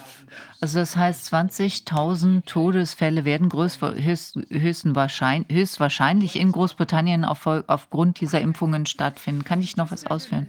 Kann ich vielleicht kurz ähm, was hinzufügen? Wir haben gerade eine Information von Professor Walachi bekommen, der äh, gesagt hat, sie haben eine Umfrage gemacht und herausgefunden, dass es hier ungefähr 99 Prozent fehlende Berichte gibt. Das ist natürlich schon sehr, sehr ähm, äh, dramatisch.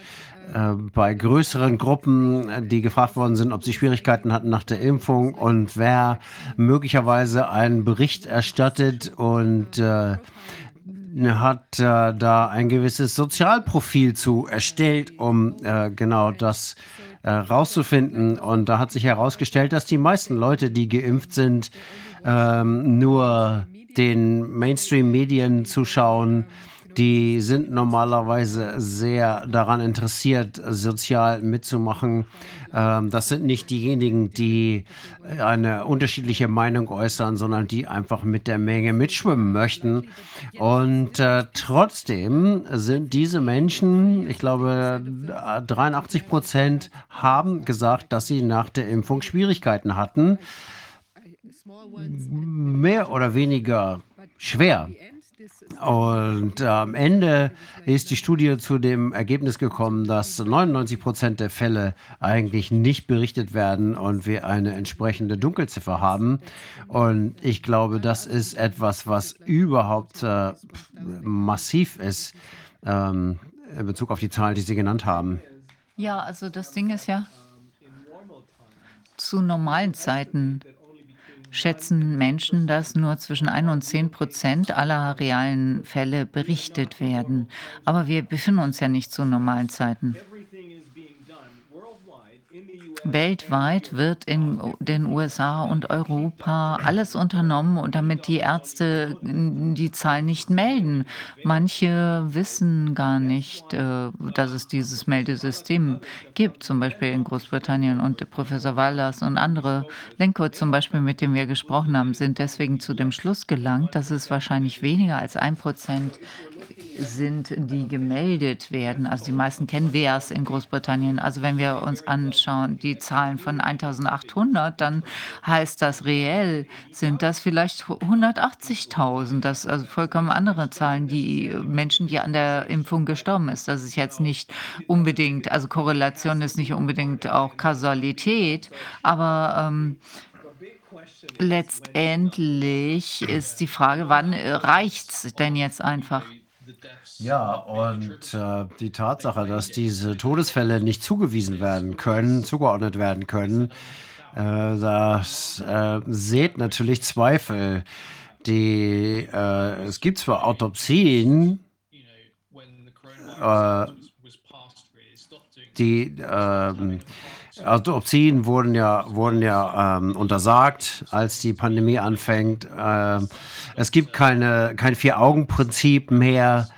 Ähm, früher war das immer so, dass ein Arzt aus einer anderen Praxis ähm, sich den äh, Toten im Krematorium nochmal angeguckt hat. Und das gibt es nicht mehr. Das heißt, es gibt keine Beweise mehr. Weil, ähm, denn 95 ähm, Prozent der Toten werden eingeäschert. Und dann ist natürlich nichts mehr nachvollziehbar. Es wird also alles getan, um die wahren Zahlen zu verbergen.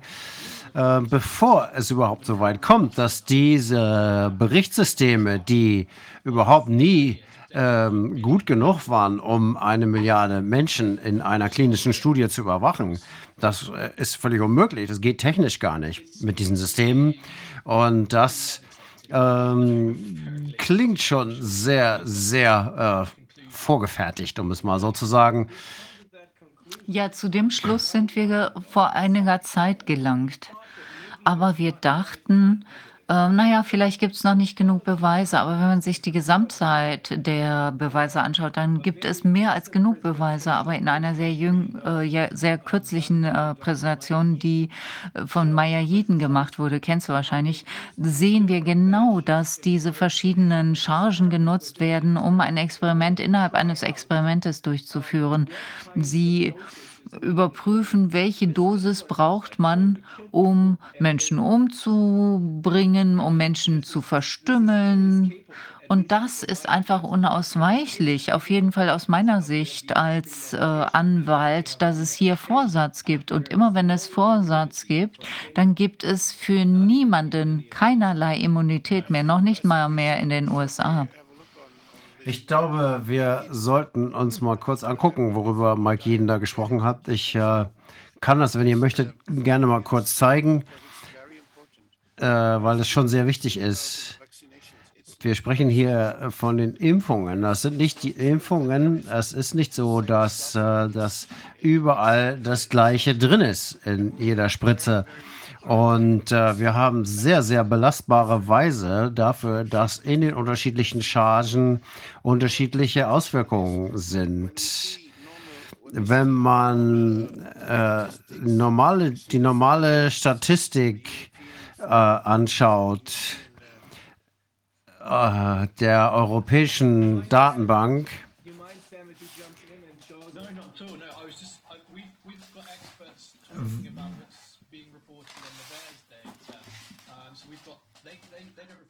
wir haben äh, Ärzte, äh, die Ärzte, die beziehen sich hier auf die verschiedenen Chargen. Es gibt äh, elf Chargen mit sieben oder acht Prozent Toten. Ja, genau. Das sieht man hier, das zeigen die normalerweise immer. Und das sind die europäischen Daten.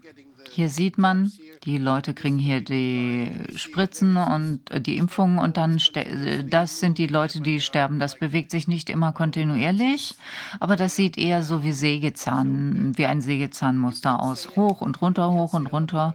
Und da kann man natürlich sehr viel drüber sagen. Ist eigentlich erstmal nicht aussagekräftig, aber wenn man das genauer analysiert, das wurde in den USA durchgeführt mit unterschiedlichsten Chargen und da sieht man natürlich sehr viel mehr. Hier sehen wir die Tabelle, die verschiedenen US-Staaten, die 50 noch was Staaten und dann die verschiedenen Chargen. Und dann sehen wir hier die Zahlen. Und hier sieht man, dass in einigen, bei einigen Chargen gibt es überhaupt keine gemeldeten Todesfälle nach der Impfung. Und aus jeder Charge, also, also hier sieht man die wie gesagt, also sieht man keine Todesfälle in bestimmten Chargen und auf einmal gibt es eine Konzentration von Todesfällen äh, in einer bestimmten Charge. Und dann wieder eine Pause und dann kommt es wieder zu dieser Todeswelle. Und wenn man genau hinschaut, und das haben die wirklich gemacht, die Leute da, dann sieht das so aus, diese Verteilung. Hier sieht man 9500 unterschiedliche Chargen. Und unten auf der Baseline sieht man, dass normalerweise nichts passiert. Aber in einigen Chargen zeigt sich durchaus ein Trend. Das ist die Toxizität. Toxizität ausgedrückt in Form der Todesfälle. manchmal sind, es, ist die, sind die Todesfälle 3000 hö Mal höher als die Baseline, also 3000 to Mal toxischer. Und dann gibt es Chargen, da ist es vielleicht 2500 Mal toxischer als die Baseline. Und zwischen diesen unterschiedlichen Chargen oder den verschiedenen Wellen der Todesfälle passiert überhaupt nichts. Da ist dann wieder die Stille vor dem Sturm. Moment mal kurz, sorry. Wahrscheinlich versuchen Sie hier irgendwie eine Baseline zu errichten. Da sieht man, dass das ein Trend ist, der sehr regelmäßig, das geht, der geht linear runter. Die, es gibt immer weniger Todesfälle, es sieht so aus als würden sie die richtige Dosis herausfinden wollen. Ab wann sterben die Leute? Und hier sehen wir das 3500 ähm, haben wir 2000, 2000, 2000 und 1500 und 500 Todesfälle. Und das äh, hängt ab von den unterschiedlichen Chargen. Und das sind nur die Chargen von Pfizer. Bei den anderen Herstellern, Johnson Johnson, das war eine schreckliche Konzentration von Fällen bei bestimmten Chargen. Das wissen wir natürlich alles. Und das sagt, spricht eine ganz klare Sprache und diese sollte auch jeder Arzt kennen. Und zwar, dass die Chargen nicht kontrolliert sind. Die werden einfach nur genutzt für ein riesiges Experiment, wo sie irgendwas versuchen. Ich weiß nicht, was sie herausfinden wollen in diesem Experiment, ob das die Todesfälle sind, diese Spikes. Aber am Ende des Tages kann man doch sagen, dass, obwohl es deutlich ist, dass einige der Chargen äh, offensichtlich äh, schadlos sind, aber andere das nicht sind. Andere, das ist das, was Mike jeden gesagt hat. Es ist eine Chance von 1 zu 200, dass man einmal so eine gefährliche Charge erwischt. Und das ist tatsächlich doch eher russisches Roulette. die erste äh, Spritze ist okay, die zweite ist vielleicht okay, aber irgendwann erwischt es einen. Nein, das ist kein russisches Roulette, das ist ein Versuch. Das ist geplant und die Chargen werden irgendwo hingeschickt und die Chargen werden verwendet. Die sind alle registriert. Und manchmal werden sie bundeslandweit verwendet und manchmal gibt es eine regionale Konzentration. Das hängt immer davon aus. Und auch was wir auch noch herausgefunden haben, war Folgendes.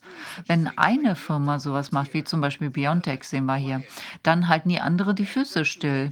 Die anderen machen keine Experimente und dann legt die nächste Firma ähm, los mit, den eigenen, mit dem eigenen Zeug. Hm. Da experimentieren die irgendwie, also sie wechseln sich ab bei dieser Experimentierreihe.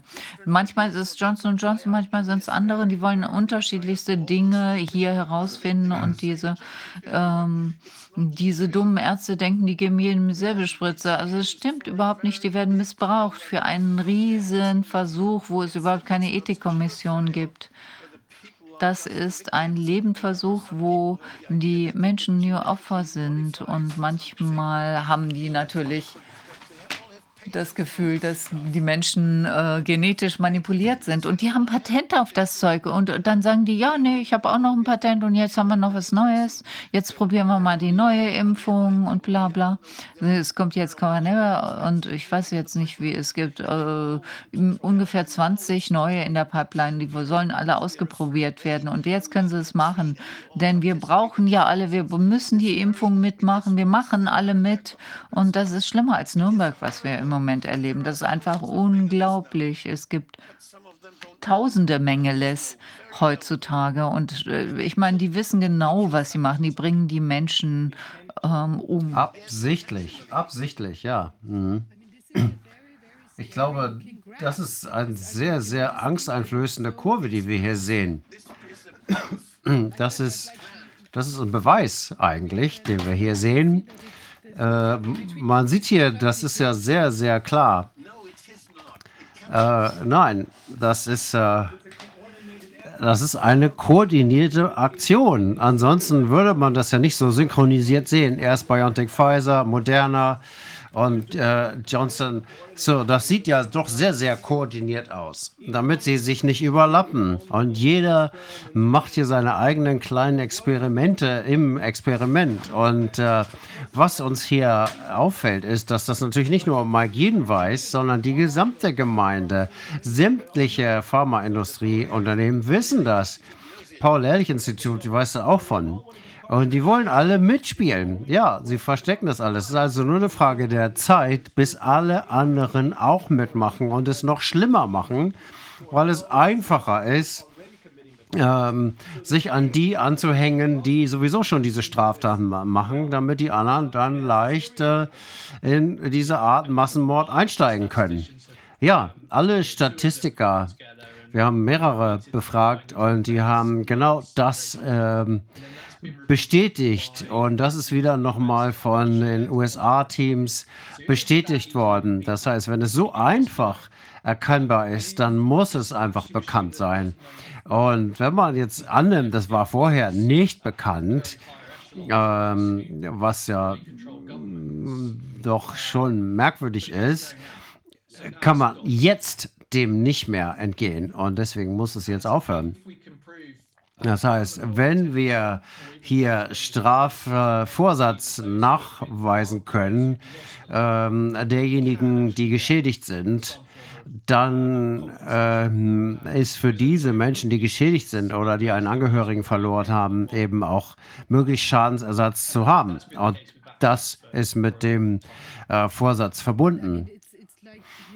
Aber Wolfgang, als du gesagt hast, dass die anderen Unternehmen da die Füße stillhalten und zu bestimmten Zeiten nichts tun, und dann scheinen sie und, und äh, Chargen produzieren, die gerade nicht gefährlich sind, während Pfizer beispielsweise was Gefährliches produziert. Das zeigt doch, das ist ja unglaublich, dass es hier eine Syn synchrone, eine koordinierte Aktion gibt, dass äh, es Leute gibt, die nicht nur in einem Unternehmen sind, sondern die sich offensichtlich treffen. Wir machen in der ersten Aprilwoche was und äh, die anderen machen in den anderen Wochen was. Ich kann, kann mir das kaum vorstellen. Ich kann es kaum fassen, was wir hier hören. Ja, das ist jemand, der heißt Craig. P-E-R-A-D Copper. D-E-K-P-P-E-R. Er hat das äh, aufgesetzt und hat äh, das ähm, rausgefunden und äh, Mike Jeden hat das benutzt. Der hat es bereits am 2. September fertig gehabt, äh, Dezember fertig gehabt. Wer, wer ist das? Der ist jemand, der Statistik äh, macht und äh, eng mit der Pharmaindustrie äh, zusammenarbeitet und der Einblick hat, was da läuft. Und das ist, äh, ich war komplett fasziniert. Ich habe bereits im Dezember etwas dazu veröffentlicht, dass diese Tatsache, dass äh, 5% der Chargen für alle Nebenwirkungen verantwortlich zu sein scheinen, aber diese Analyse hier, die ist ja noch viel, viel detaillierter und zeigt ganz klar, wie die Struktur, die dahinter steckt, aussieht, dieser riesigen klinischen Studie, der wir hier alle unterzogen werden. Ich denke, das ist etwas, ähm, was äh, doch hier mal die Gerichte betrachten sollten, wenn die überhaupt noch da sind. Wir müssen sofort dagegen angeben. Die, wir müssen auf jeden Fall die Unterlagen vom Paul-Ehrlich-Institut bekommen. Das ist natürlich am Ende ein rechtliches Problem, aber das macht es ja so viel einfacher für jeden Anwalt in dieser Welt, den Vorsatz nachzuweisen. Denn das hier ist unausweichlich. Das kann man nicht von der Hand weisen dass es absichtlich hier unterschiedliche Dosierungen verwendet werden mit äh, Koordination untereinander, damit es keine Überlappung gibt, um zu feststellen, was wirkt wie. Ja, wir haben äh, das aus der US-Datenbank VERS wo es relativ einfach ist. Ich freue mich, dass Sie da so ein transparentes äh, Dokumentationssystem haben. Aber wenn man bei der EMA nachguckt, dann ist das sehr schwierig, diese Daten da rauszulesen. Man sieht nicht so leicht, welche Chargenummer das. In äh, England geht das im Moment auch nicht. Äh, man kann zusätzliche Informationen anfordern. Ähm, auch die Fehlgeburtsraten, die enden im Moment im März 21 in der Erhebung und wir brauchen das natürlich. Ja, wir haben äh, diese Informationsfreiheitsgesetz, äh, wo wir das verlangen können. Äh, vielleicht kriegen wir dann Papier und Unterlagen und das ist dann etwas, ähm, was die gerne tun. Die schicken uns dann massenweise Unterlagen mit Tausenden von Seiten, die wir alle scannen müssen, um da äh, die äh, Daten zu analysieren. Aber die werden uns das natürlich sehr, sehr schwer machen. Aber es wäre ihre Aufgabe, das einfach zu machen, weil sie uns eigentlich vor diesen Straftaten beschützen sollten.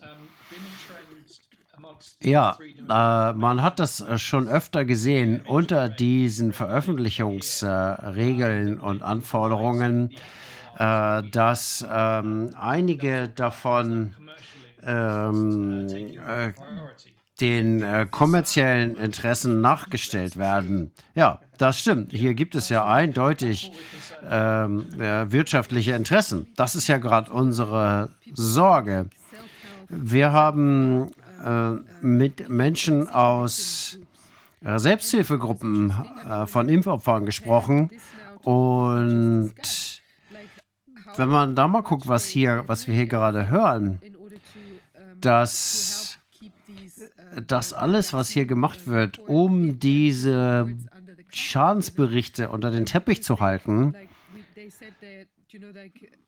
da heißt es dann, dass einige dieser Gruppen sofort zensiert werden bei Instagram. Die können sich nicht äh, teilen. Nach ein paar Wochen, wenn das, äh, wenn die äh, Zulauf bekommen und berichten äh, und ihre Schäden diskutieren, dann werden die abgeschaltet. Und wir sehen auch, dass wenn sie zu den Ärzten gehen, einige werden lächerlich gemacht, werden von Arzt zu Arzt geschickt. Und das heißt immer, das kann kein Zusammenhang mit der Impfung sein. Und dann finden sie Dinge auf dem, im Internet, die sie nicht finden sollten, nämlich dass andere über die gleichen Schäden berichten. Und einige haben wirklich Angst äh, zu sprechen, weil sie Angst haben, dass wenn sie das Geheimnis verraten, dass sie äh, geschädigt worden sind. Das ist ihr kleines schmutziges Geheimnis. Und das soll es bleiben, ähm, dass sie geschädigt worden sind. Und deswegen verheimlichen sie das lieber, als statt zu sagen, ich habe diesen Schaden erlitten. Und die äh, haben eben so viel Angst und Scham, dass sie äh, das lieber für sich behalten und dann entsprechend auch keine Hilfe in Anspruch nehmen können. Diese junge Frau, die ich ähm, erwähnt habe, ihre Geschichte wird es natürlich in den alternativen Medien geben, im Mainstream sicherlich nicht. Ich, äh, was ich gezeigt habe hier, das sind Dinge, die wir hier, äh, wir werden natürlich, wird das sofort gelöscht werden. Das, was wir hier gerade gesehen haben, wird sofort verschwinden, wenn man das irgendwo einstellt. Also man muss das möglichst schnell runterladen, damit man das auch äh, dann entsprechend weiterverteilen kann. Mein Computer ist gehackt worden in dem Moment, als ich ähm, eingeladen wurde, bei äh, den sozialen Medien teilzunehmen. Meine Webseite wurde auch gehackt, ähnlich wie es Mike jeden geben. Ja, ich sehe schon, wie die Faktenchecker schwitzen äh, und überlegen, was sie dagegen tun können. Das, das sind solche harten Daten. Da wird es schon schwer sein, sich da was zu überlegen, um das zu entkräften. Ähm, Robert Malone wird auch äh, bei Twitter ähm, nicht mehr was dazu sagen können, weil er ja auch schon ge ähm, cancelled worden ist. Man kann sagen, wir brauchen eine neue Welt mit neuen Medien, ein neues Gesundheitssystem, äh, ein neues Finanzsystem.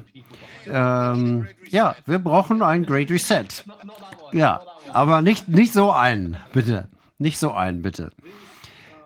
Okay, diese Erkenntnisse, insbesondere das, was wir jetzt hier gesehen haben, massive rechtliche Konsequenzen. Wenn man nämlich erstmal zu dem Schluss kommt, dass das alles unter Vorsatz mit Absicht stattfindet oder wie Martin Schwab gesagt hat, mit böser Absicht, wenn man zu dem Schluss kommt, dann sind die Fluttore offen in den USA für Schadensersatzklagen.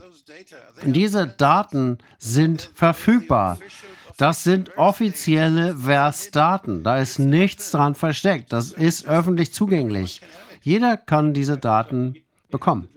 Ja, aber man muss natürlich die rechtlichen Konsequenzen daraus äh, ziehen. Wenn das nämlich Vorsitz ist, dann sind Schadensersatzklagen möglich. Und das kann bis zu 21-fach der Schaden sein, oben auf dem tatsächlich erzeugten Schaden. In diesem äh, Fall würde ich denken, das kann man tausendfach äh, zurückverlangen. Äh, diese Menschen, die haben so viel Schaden erlebt, dass die Schadensersatzklagen diese Industrie komplett ausradieren könnten. Okay, dem äh, kann ich nichts hinzuzufügen. Ich hoffe nur, dass das möglichst bald passiert, wenn wir verlieren jeden Tag Menschen. Es sterben jeden Tag Menschen.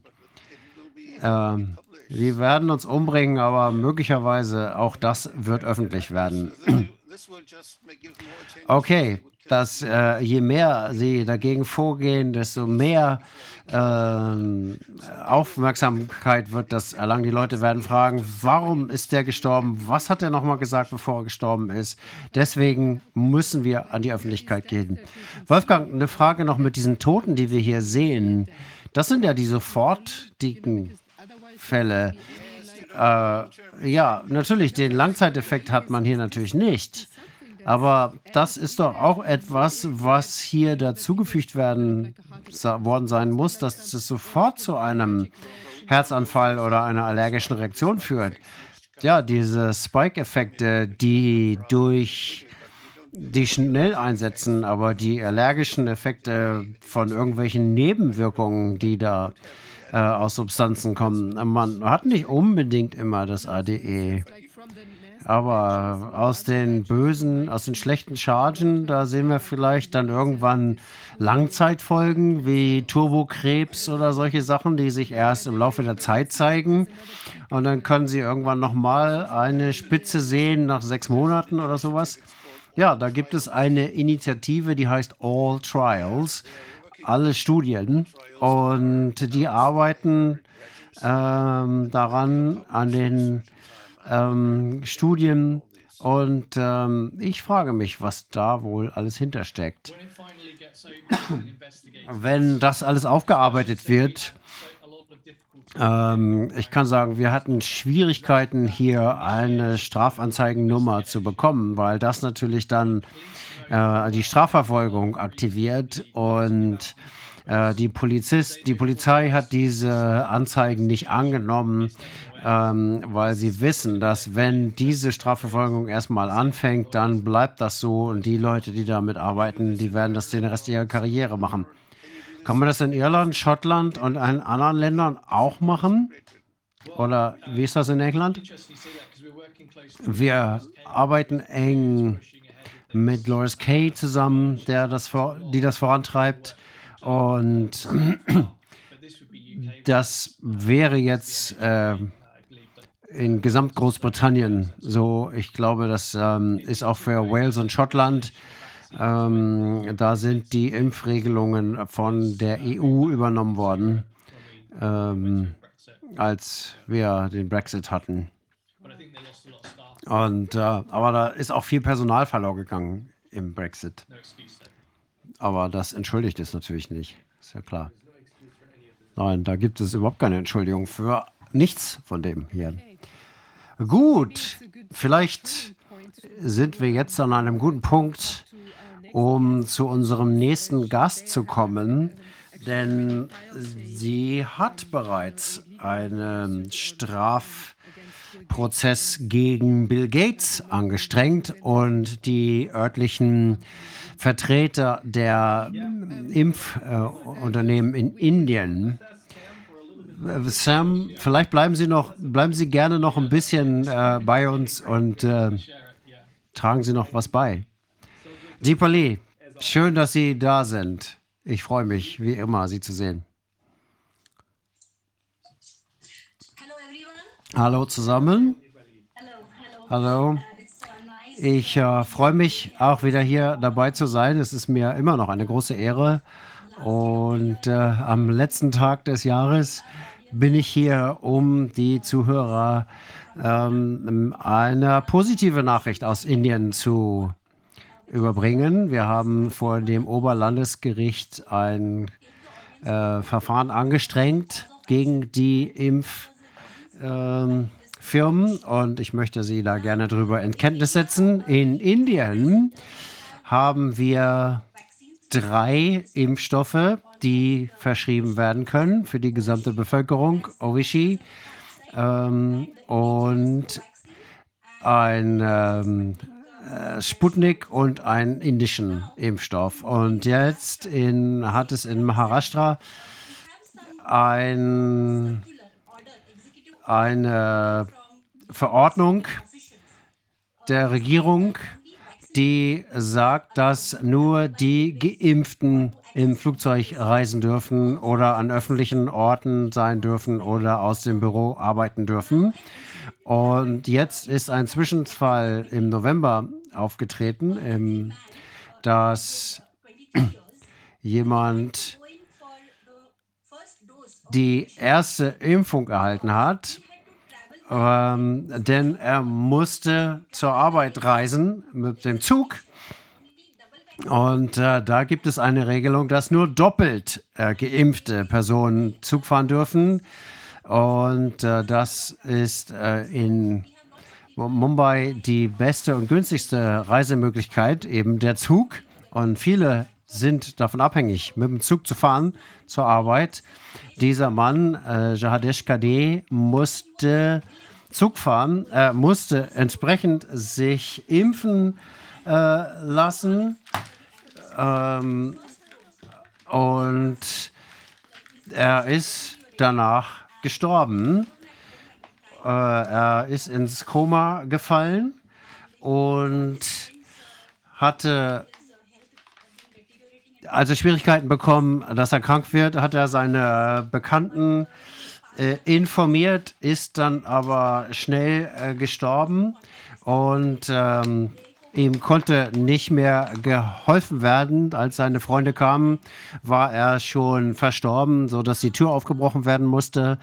Und seine Mutter und seine Verwandten ähm, konnten bezeugen, dass es nur der Impfstoff gewesen sein konnte, der diesen Mann umgebracht hat. Und äh, sie haben dann versucht, äh, bei der Polizei Strafanzeige zu erstatten, aber die Polizei hat das nicht äh, gemacht. Und deswegen hat die Mutter dann die obersten Regierungsbehörden angeschrieben und gesagt, wie sie ihren Sohn an diesen experimentellen Impfstoff verloren hat. Und ähm, äh, als nach einem Monat, wenn hier mh, äh, keine Maßnahme ergriffen wird von den unterrichteten Behörden, dann hat die Person das Recht, vor Gericht zu gehen. Und deswegen ist die Mutter hier die Klägerin. Und wir haben sie bei dieser Klage unterstützt vor dem Oberlandesgericht in Bombay. Und ähm, im November ist diese Klage anhängig geworden. Wir haben jetzt hier eine äh, Nummer für diese Klage bekommen. Und ähm, es gibt äh, hier jetzt wir müssen das immer noch weiter voranbringen vor Gericht, so dass sich das Gericht tatsächlich dieser Sache annimmt. Deswegen haben wir hier eine äh, Dringlichkeit dieses Verfahrens anhängig gemacht, um äh, dafür zu sorgen, dass sich das Gericht äh, rechtzeitig um diese Angelegenheit kümmert.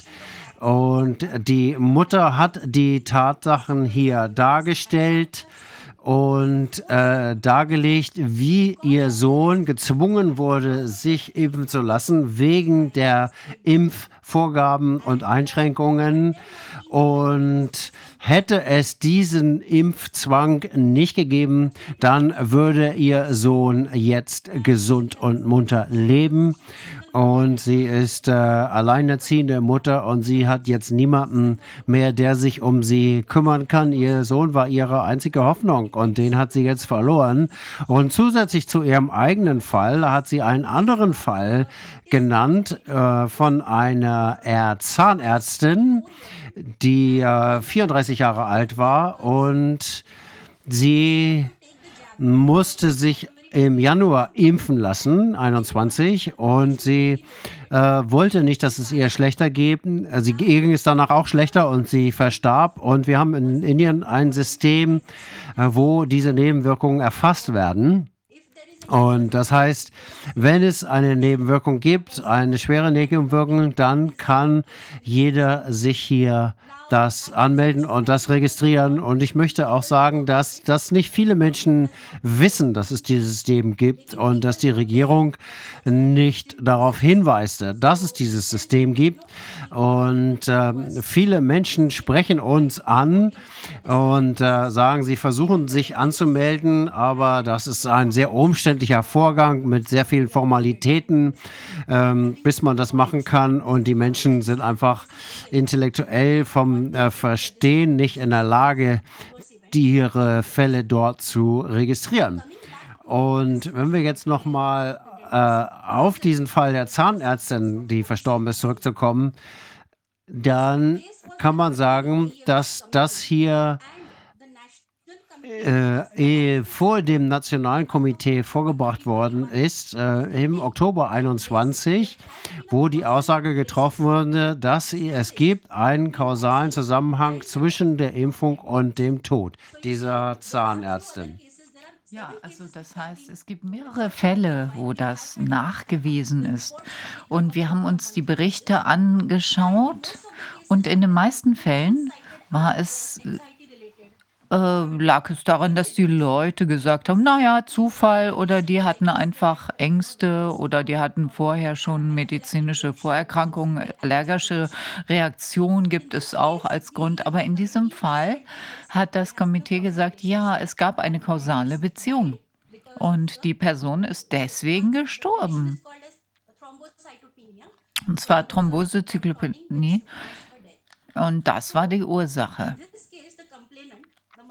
Mm, die Beschwerdeführerin, die Mutter des Verstorbenen, hat das äh, äh, angeführt und hat und das sagt, wir müssen uns die Nebenwirkungen dieser Impfungen, die der ähm, Bevölkerung äh, aufgezwungen werden, ohne auf, also ohne Untersuchung ohne überhaupt eine Ahnung zu haben, welche Schäden durch die Impfungen entstehen können. Und abgesehen davon haben wir noch zwei äh, höchstrichterliche Urteile, wonach die Impfungen nicht zwangsmäßig durchgeführt werden dürfen. Es gibt jetzt auch vom obersten Gerichtshof äh, einige äh, Urteile, die das besagen. Und auch unsere Bundesregierung hat äh, am 29. November 2021 äh, ein Affidavit ausgestellt, also eine stattliche Erklärung ausgestellt, dass es nur, dass es keine Zwangsimpfungen geben wird in, in Indien. Also es gibt Einzel, äh, aber es gibt auch einzelne Bundesstaaten, nicht nur Maharashtra, also einige Bundesstaaten, die das trotzdem verlangen, obwohl die Zentralregierung das äh, verneint hat. Also die wollen trotzdem die Zwangsimpfungen auf äh, Länderebene. Und äh, sie kriegen dann, äh, also wenn jemand nicht doppelt geimpft ist, dann kriegt er dann seine äh, Lebensmittelrationen nicht. Und das die Regierung sagt, die machen sich Sorgen um unsere Gesundheit, dass sich die äh, Krankheit ausweitet. Deswegen werden diese Impfungen eingeführt. Aber gleichzeitig wird einem die, Leben, die Nahrung vom, äh, äh, verweigert, äh, indem, äh, also wenn er nicht geimpft ist. Also sie denken, verhungern ist okay, aber ohne Impfung sterben, um Gottes Willen, wir müssen die Volksgesundheit schützen. Hm. Es geht ja darum, dass wir die Ausbreitung in der Community eindämmen müssen, sagen Sie. Und wir können jetzt ganz klar sagen, in Wirklichkeit hat das überhaupt nichts mehr mit der öffentlichen Gesundheit zu tun. Das ist ganz klar geworden. Es geht darum, dass man die Menschen diesem Autor dieser autoritären Regierungsweise ähm, aufoktroyiert, also dass sie sich da dran halten. Und ich komme jetzt noch mal auf den Todesfall zu sprechen. Also Kovishi. Und dann haben wir auch die äh, höchstrichterlichen Entscheidungen von vier Gerichten. Also wir haben auch Montgomery zitiert von 2015. Äh, Montgomery-Fall Großbritannien. Es geht um hier um äh, Patientenaufklärung. Es geht um Fahrlässigkeit, es geht um Patientenaufklärung, dass Patienten ganz klar aufgeklärt werden müssen über Nebenwirkungen. Und die letztendliche Entscheidung liegt beim Patienten. Wir haben auch, also diese Montgomery, ähm, angeführt und auch die universelle Erklärung der Menschenrechte und äh, äh, Artikel 3 und Artikel 6, da gehe ich jetzt, äh, da geht es um die Würde des äh, Menschenlebens und die Aufklärung des Patienten, die jederzeit erforderlich ist. In jedem Fall. Und jetzt gibt es einen interessanten Fall. In diesem Fall, also ein Monat äh, haben Sie sie äh, da behandelt und der Vater der Zahnärztin hat an die, den Hersteller von Covishield äh, geschrieben und der Vater hat gefragt, könnt ihr, also habt ihr eine solche Situation schon mal in der Klinik erlebt? Das könnte einem ja weiterhelfen, wie man das Leben der Zahnärztin helfen könnte. Und wir haben jetzt die offizielle Antwort der Verstorben des Vaters an den Vater der verstorbenen Zahnärztin und Kovici verursacht keine Thrombose. Das war die offizielle Antwort. Aber als der, das, das, der Nationalausschuss ähm, im Oktober, am 21. Oktober den, ähm, de, äh, herauskam, äh, wo, trat genau dieser Fall auf, Thrombocytopenie. Und das ist, daran sieht man also die Fahrlässigkeit. Also der, es gibt hier keine, keine Unterstützung, keine Hilfe, die dieser Frau zuteil wird. Also ich meine, was wäre denn hier zu erwarten? Und ich meine, hier gibt es eine kausale Beziehung zwischen dem Todesfall und der ähm, Verteilung der Impfung. Und abgesehen von den Petitionspunkten haben wir auch die Verbindung von Bill Gates unterstrichen hier. Es gibt eine Partnerschaft zwischen ähm, der Astra, von AstraZeneca von Oxford und dem Serum Institute Manufacturing, also dem Hersteller, also der Inhaber ähm, also diese beiden Personen wurden benannt. Abgesehen davon haben wir auch Herrn Sumani ähm, hier äh, angeführt und der behauptet, die Impfungen sind 110 Prozent sicher. Wir haben also ganz klare Beweise, aber wie immer wieder haben Ärzte gesagt, dass also die Ärzte, die hier ähm, dem Indienrat für medizinische Fort, äh, Fortschritt zustehen und EMIS, das ist das Institut für medizinische Wissenschaft, und das sind die Leute am Steuer hier und sie äh, bemannen praktisch die National Covid Task Force. Und an all diesen Fahren, äh, an, an all diesen Fällen sieht man die tödlichen Nebenwirkungen. Ah, es gibt, wir haben Briefe geschrieben, wir haben Vertreter entsandt, wir haben auch gesagt, wir müssen die Kinderimpfungen stoppen, aber es äh, sei, scheint so, als würde das Ganze auf taube Ohren fallen. Und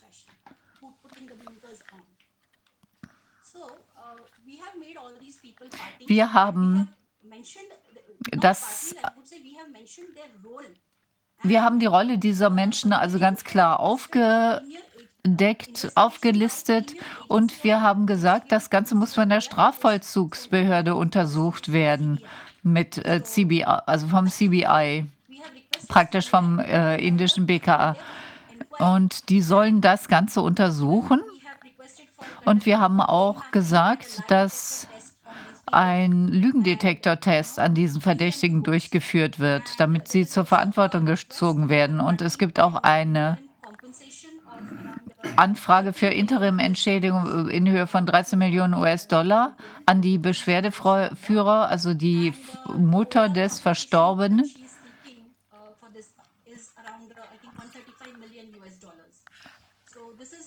Und also ins es ist eine 65-seitige Petition und die ist hochgeladen auf unserer Webseite. Und dann haben wir noch einen 200-seitigen Anhang in Form von, also wo die, wo die Beweise aufgeführt sind, damit das Ganze wirklich kugelsicher wird.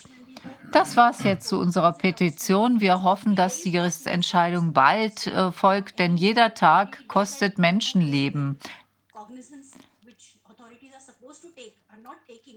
Also die Auto, die Behörden müssen einfach Kenntnis nehmen. Und jeden Tag leiden ja Menschen unter den äh, Impfungen. Und wir denken, das Ganze sollte prioritär behandelt wow. werden. Das, das ist ähm, unglaubliche Geschichte. Auch dieser Punkt mit dem von dem Vater mit der äh, Zahnärztin, der die äh, Firma angesprochen hat und die einfach sagen, ach nö, haben wir noch nie gehört. Äh, das ist äh, ungeheuerlich, sehr gruselig. Ja, also Kovishi, da wird einfach behauptet, das ist harmlos.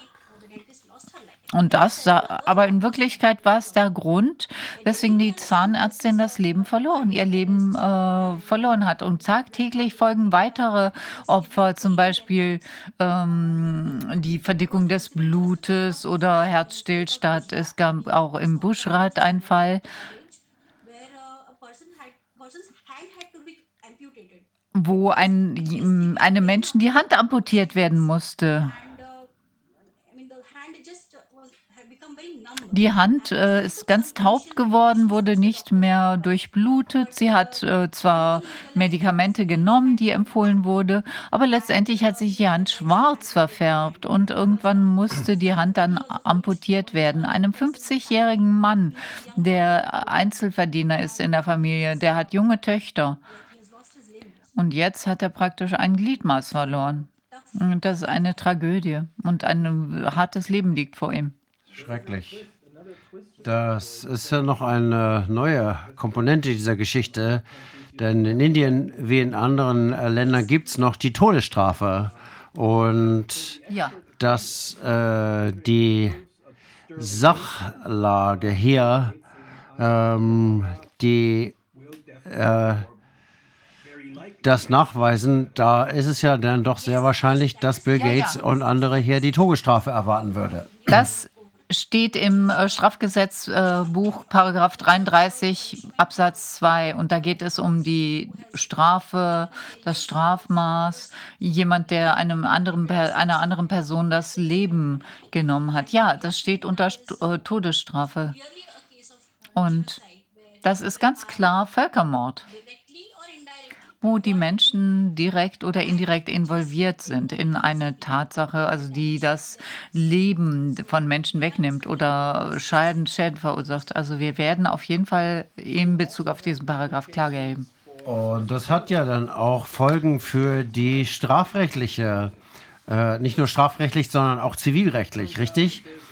Ja, weil wenn sich herausstellt, dass hier Vorsatz im Spiel war, und das ist ja das, was wir hier gerade an den äh, Charts gesehen haben. Äh, dann kann ich mir nicht vorstellen, dass hier eine absichtliche Herbeiführung von Leid in Indien äh, äh, äh,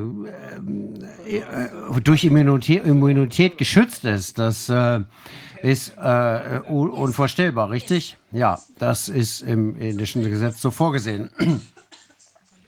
Und wir müssen diesen Nachweis führen, natürlich, dass es hier mit experimentellen Produkten und es weitere äh, Teile, äh, Beteiligte gibt, die, die daran beteiligt sind in gleichem Maße, nämlich die Beamten, die das umsetzen, die dafür sorgen, dass die Öffentlichkeit äh, oder dass Menschen nicht äh, an bestimmte Dinge, Orte gehen können, nicht mit dem Zug fahren können.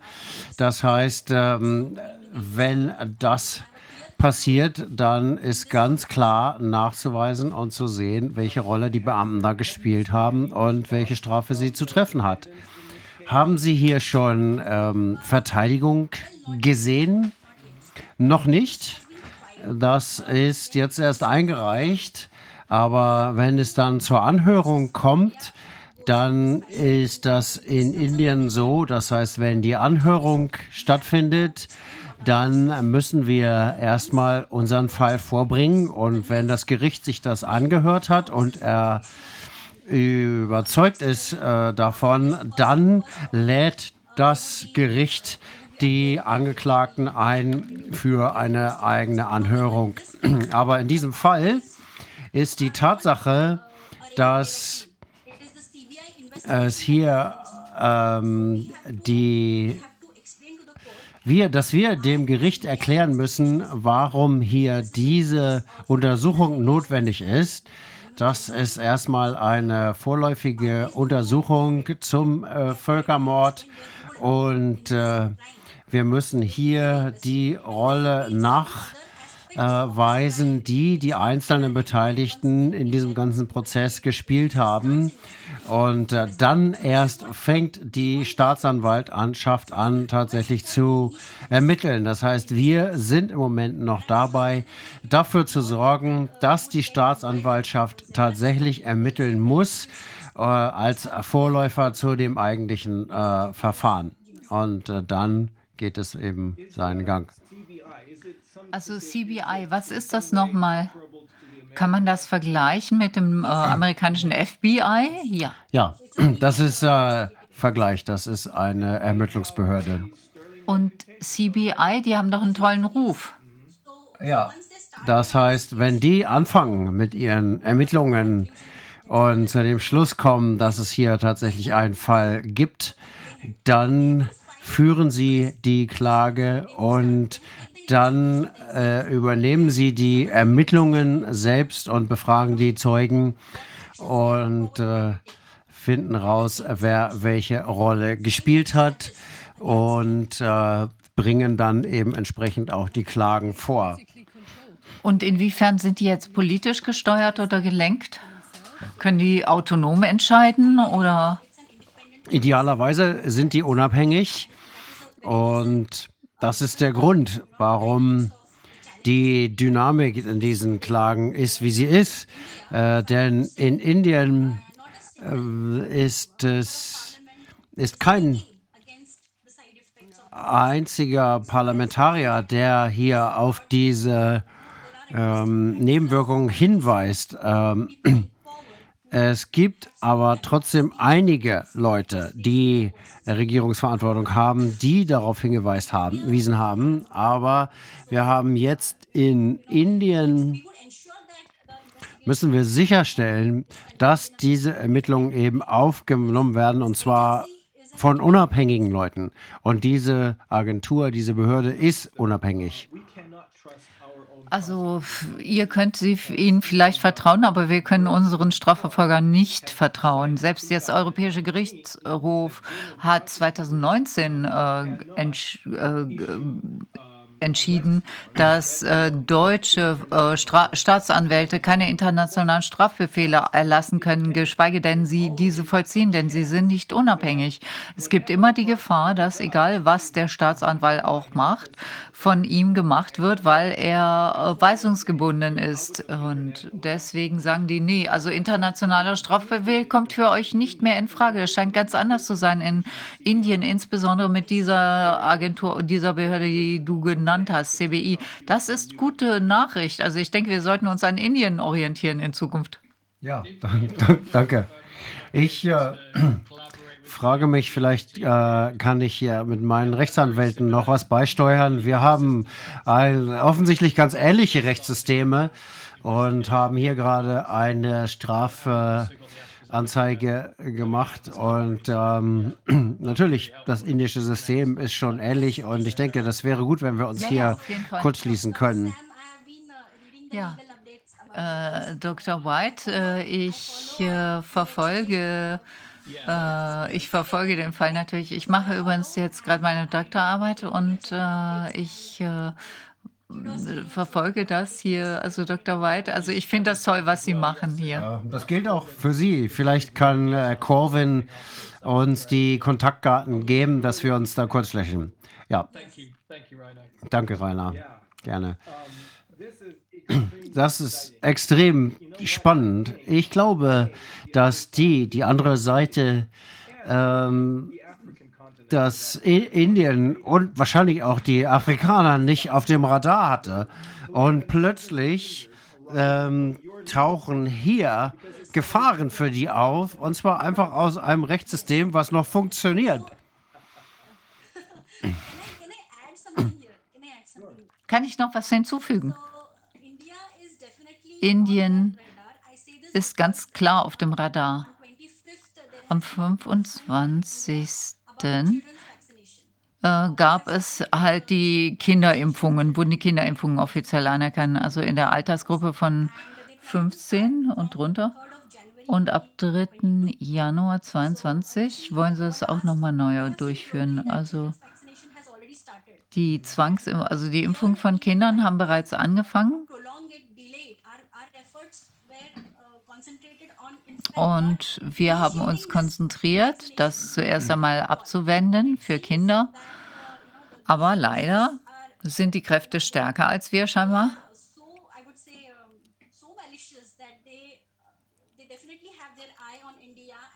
Und ähm, Indien ist jetzt auf dem Radar.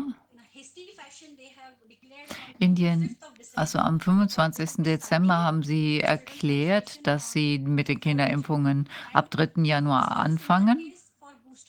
Und das ist auch beim Booster selbe Fall, also selbe Verfahrensweise. Wir haben alle möglichen Anstrengungen getroffen, um diese zu vermeiden. Und jetzt sagen Sie, dass zwar keine Booster kommen, aber sagen wir prä, äh, vorbeugende Dosis, das ist die, das Vokabular in Indien, was verwendet wird.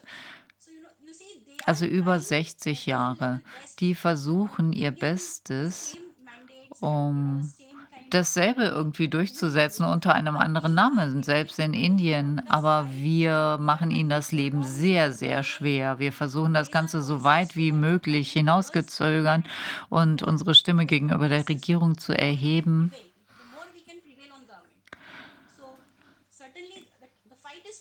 Also natürlich ist es ein harter Kampf, aber naja, wir geben nicht klein bei. Wir werden weiterhin kämpfen und wir werden gewinnen. Oberhand. Wir hoffen alle, dass Sie nicht noch andere Ideen haben, um uns stillzulegen. Äh, Sie greifen jetzt um unsere Gesundheit an. Sie können aber auch andere Dinge tun. Sie können Krieg mit China anfangen, äh, mit Indien. Und Sie können äh, einfach die Leute ablenken mit irgendwelchen verrückten Dingen, um neue Themen auf die Agenda zu werfen in die Öffentlichkeit. Das heißt, wir müssen hier sehr, sehr aufmerksam bleiben. Es ist ein sehr, sehr mächtiger Plan, den die hier haben. Aber wir sind mehr. Wir sind mehr Menschen und wir erkennen, was sie machen. Das ist das größte Problem, was sie haben dabei. Ja, danke schön. Was ist die Altersgruppe der Kinder? Also welche Kinder sollen jetzt am, ab 25. Dezember geimpft werden mit dieser vorbeugenden Dosis.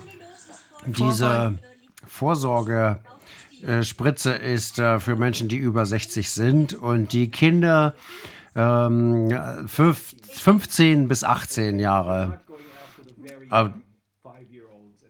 Also die, auf die Jungen haben sie es nicht abgelesen, fünf Jahre? Nein, bislang noch nicht und das werden wir ihnen auch nicht erlauben. Also ich denke, der Vorteil, den Sie haben, ist oder den ihr habt, ist, dass in eurem Land die Leute noch äh, wissen, was zum Beispiel die traditionellen Medizin, also die seit Hunderten oder Tausenden Jahren diese Heilkunst besteht. Und die Menschen sind sich dessen bewusst, dass diese riesigen Pharmakonzerne letztendlich Kriminelle sind, also Bill Gates, dass sie nichts Gutes im Schilde führen, sondern aus der Erfahrung in der Vergangenheit wissen sie, dass es denen, dass das gefährliche Leute sind. Ja, hier ist der Widerstand äh, relativ früh schon in Erscheinung getrieben, weil wir alternative Medizin haben, Ayurveda, äh, Homöopathie und so weiter. Es gibt viele Menschen in Indien, die das seit Jahrhunderten machen. Unsere Vorfahren haben sich damit behandelt und da ist der Widerstand hergekommen. Wenn es darum geht, äh, jemanden zu heilen, dann ähm, wenden wir uns erst unserer traditionellen Medizin zu. Und wenn jemand besonders in, an eine Medizin glaubt, dann hilft sie ihm auch. Und das ist die Grundlage unserer Medizin insgesamt. Und äh, deswegen gibt es diesen Widerstand. Das heißt, wir haben hier ein entsprechendes äh, Ministerium sogar. die sich um tatsächlich alternative Heilmethoden kümmern. Und die äh, stellen sicher, dass diese alternativen Heilmethoden erhalten bleiben. Und die haben ernstzunehmende Warnungen und Widerstände gegen diese experimentellen Impfstoffe und die warnen davor, dass die Menschen ihren Lebensunterhalt riskieren durch diese Zwangsmaßnahmen. Und das heißt, die Menschen werden gezwungen, Risiken einzugehen, die sie nicht eingehen wollen. Und das führt zu starkem Widerstand.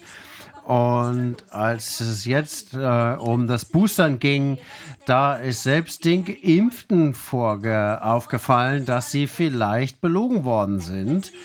Und äh, das ist schon also da ist schon mehr ans äh, Tageslicht gekommen und das ist im Grunde so lächerlich, dass es äh, eben die Geimpften müssen auch Masken tragen hier und äh, da fragt sich schon irgendwie der eine oder andere, was das eigentlich soll. Und wir haben im Moment viel äh, Diskussion darüber, dass die Definition, wer geimpft ist, sich geändert hat. Und jetzt ist jemand, der nicht geboostert ist, ist jetzt technisch dann irgendwann wieder nicht mehr geimpft. Und diese ganzen Sachen. Und äh, wir versuchen jetzt immer wieder die Leute auf diese Dinge aufmerksam, aufmerksam zu machen. Ist doch verrückt. Also ich meine, es ist dasselbe, äh, was auch bei euch abläuft wie bei uns. Also wir haben die Neudefinition dessen, was, wer ist geimpft, wer nicht geimpft. Nach 14 Tagen, nach wie, wie viel Zeit ist die Boosterimpfung nötig? Was denken Sie oder was denkst du?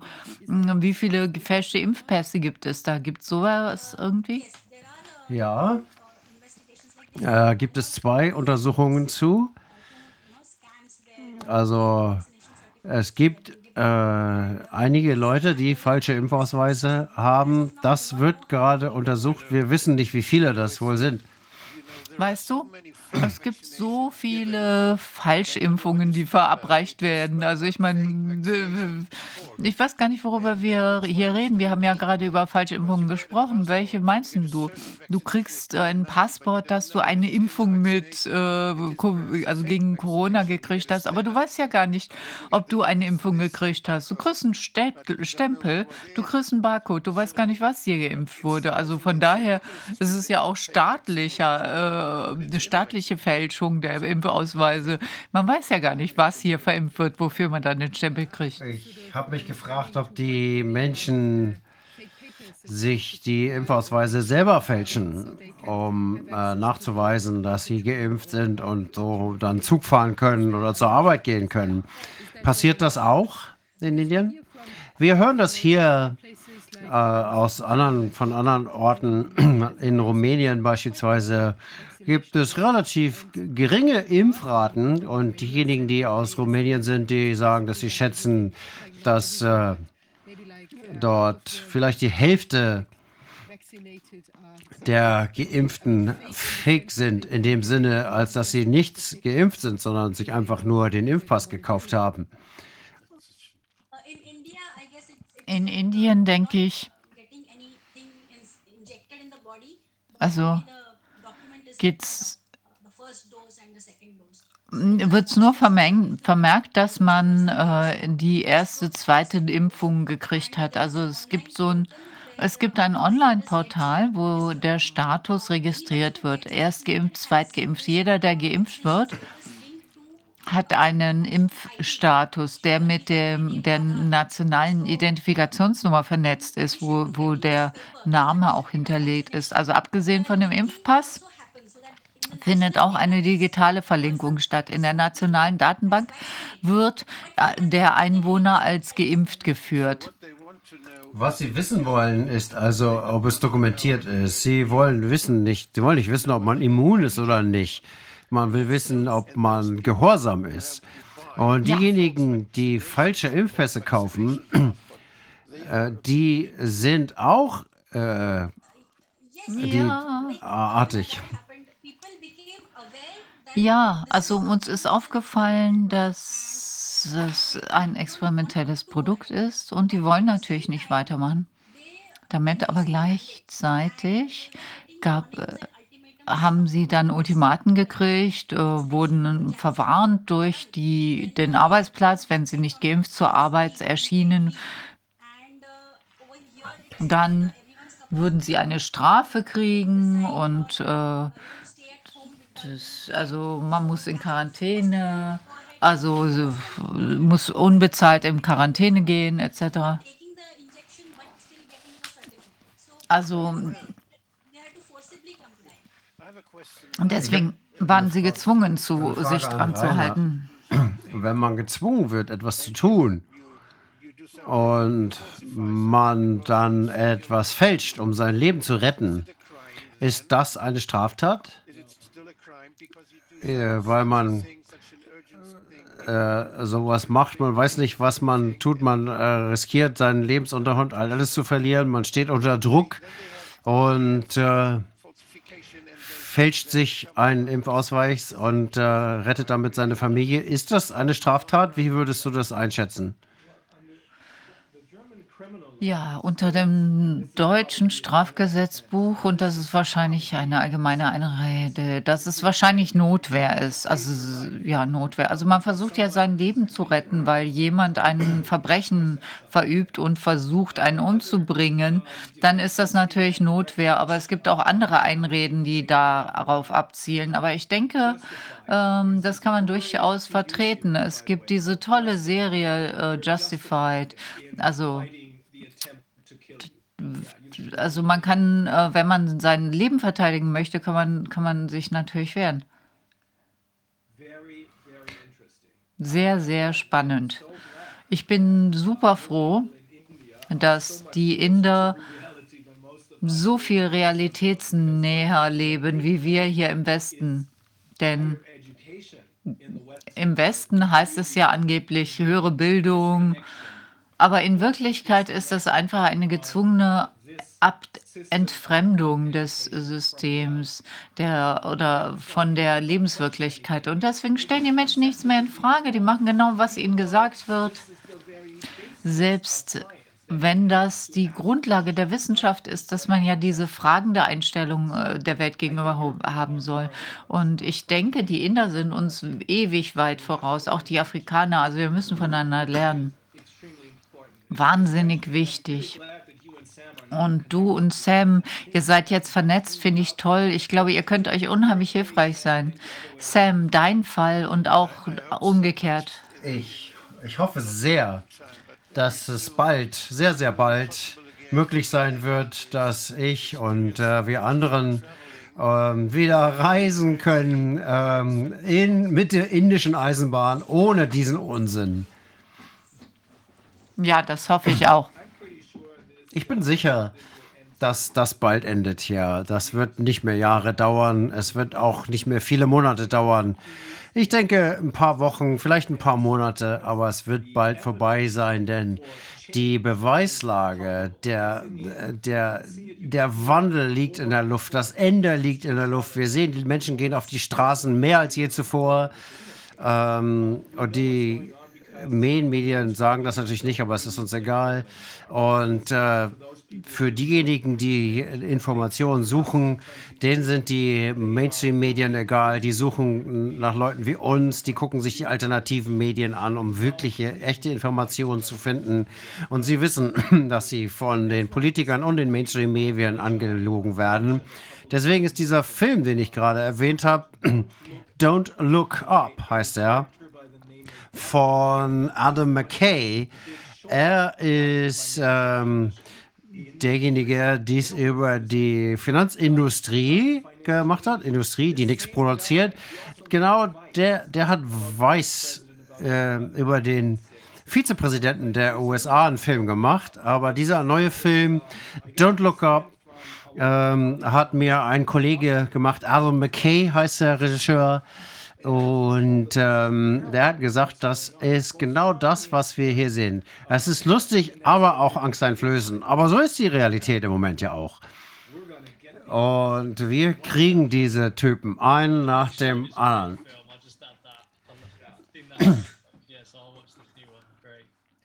Ja, das ist toll.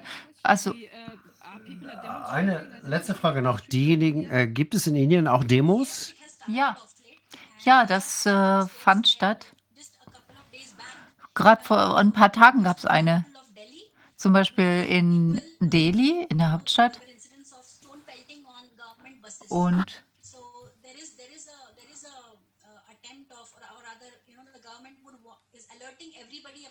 die Regierung äh, warnt natürlich vor Omikron etc. Und da versuchen die Leute sich aber jetzt trotzdem zu wehren. Also wir haben diesbezüglich Demonstrationen und wir haben es geschafft, die dritte Welle abzuwehren. Und die sagen, naja, Masken und Impfen und Lockdown etc. Und das geht einfach äh, in Endlosschleife. Die wollen wieder noch strengere Maßnahmen vor, äh, äh, vorhalten wegen Omikron.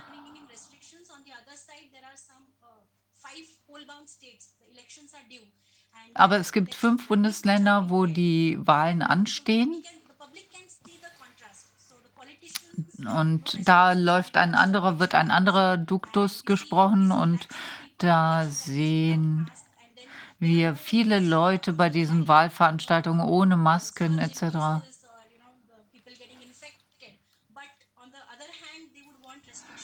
Aber also auch nächtliche Ausgangssperren gibt es. Aber da wehren sich die Leute gegen. Das ist absolut unlogisch und irrational. Ich meine, wie kann man mit nach Ausgangssperre gegen den Virus vor, äh, vorgehen? Nach 9 Uhr machen sie dann das äh, alles dicht. 9 Uhr, zwischen 9 Uhr und 6 Uhr morgens. Also es ist total, total bizarr. Aber wie Rainer gesagt hat, das wird, liegt der, in der Luft und äh, diese, dieser Wahnsinn, diese Logikbrüche etc., die sind ganz einfach offensichtlich geworden. Und die Leute gehen auf die Straße und das fängt an und ich bin sicher, das wird vielleicht noch ein paar Wochen anhalten. Denn die Leute wissen, dass äh, die Gegenseite sehr viel Geld verdient auf ihre Kosten, obwohl Leute sterben etc. Das ist denen gerade egal. Und die Regierung muss hier umdenken. So können sie nicht weitermachen. So geht es nicht weiter. Die werden kein Mandat mehr gewinnen. Okay, wunderbar. Sehr schön. Vielen Dank, Deepali, und vielen Dank, Sam. Ich. Äh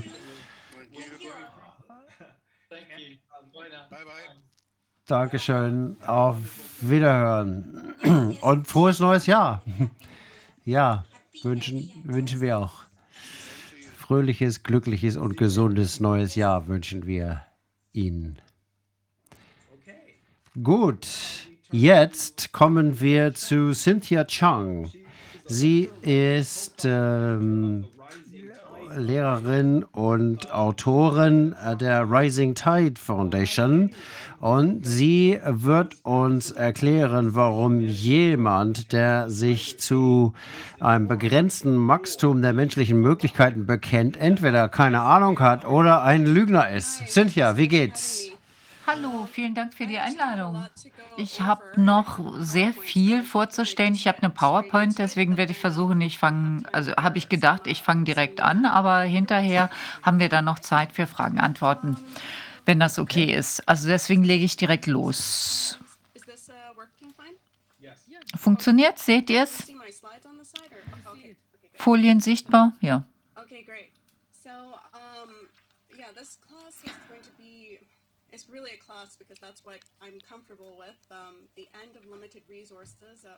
Das Ende der begrenzten Ressourcen, warum das, die, das Nullsummenspiel äh, nicht aufgehen wird.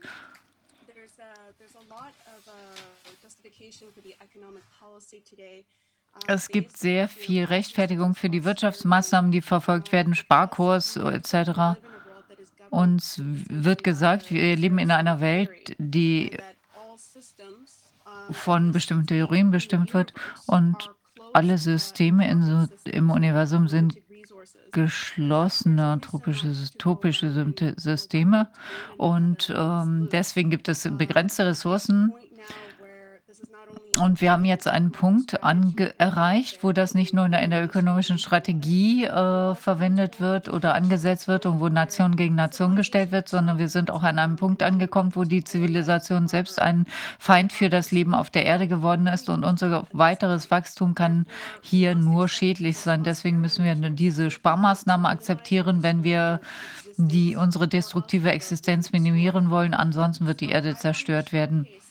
Ich möchte in dieser kurzen Präsentation heute vorstellen, warum diese Theorie, dieses Verständnis der Welt, in der wir leben und in die Welt und die Rolle, die wir als Menschen da drin zu spielen haben, nicht äh, als Nullsummenspiel zu verstehen ist, sondern ganz im Gegenteil.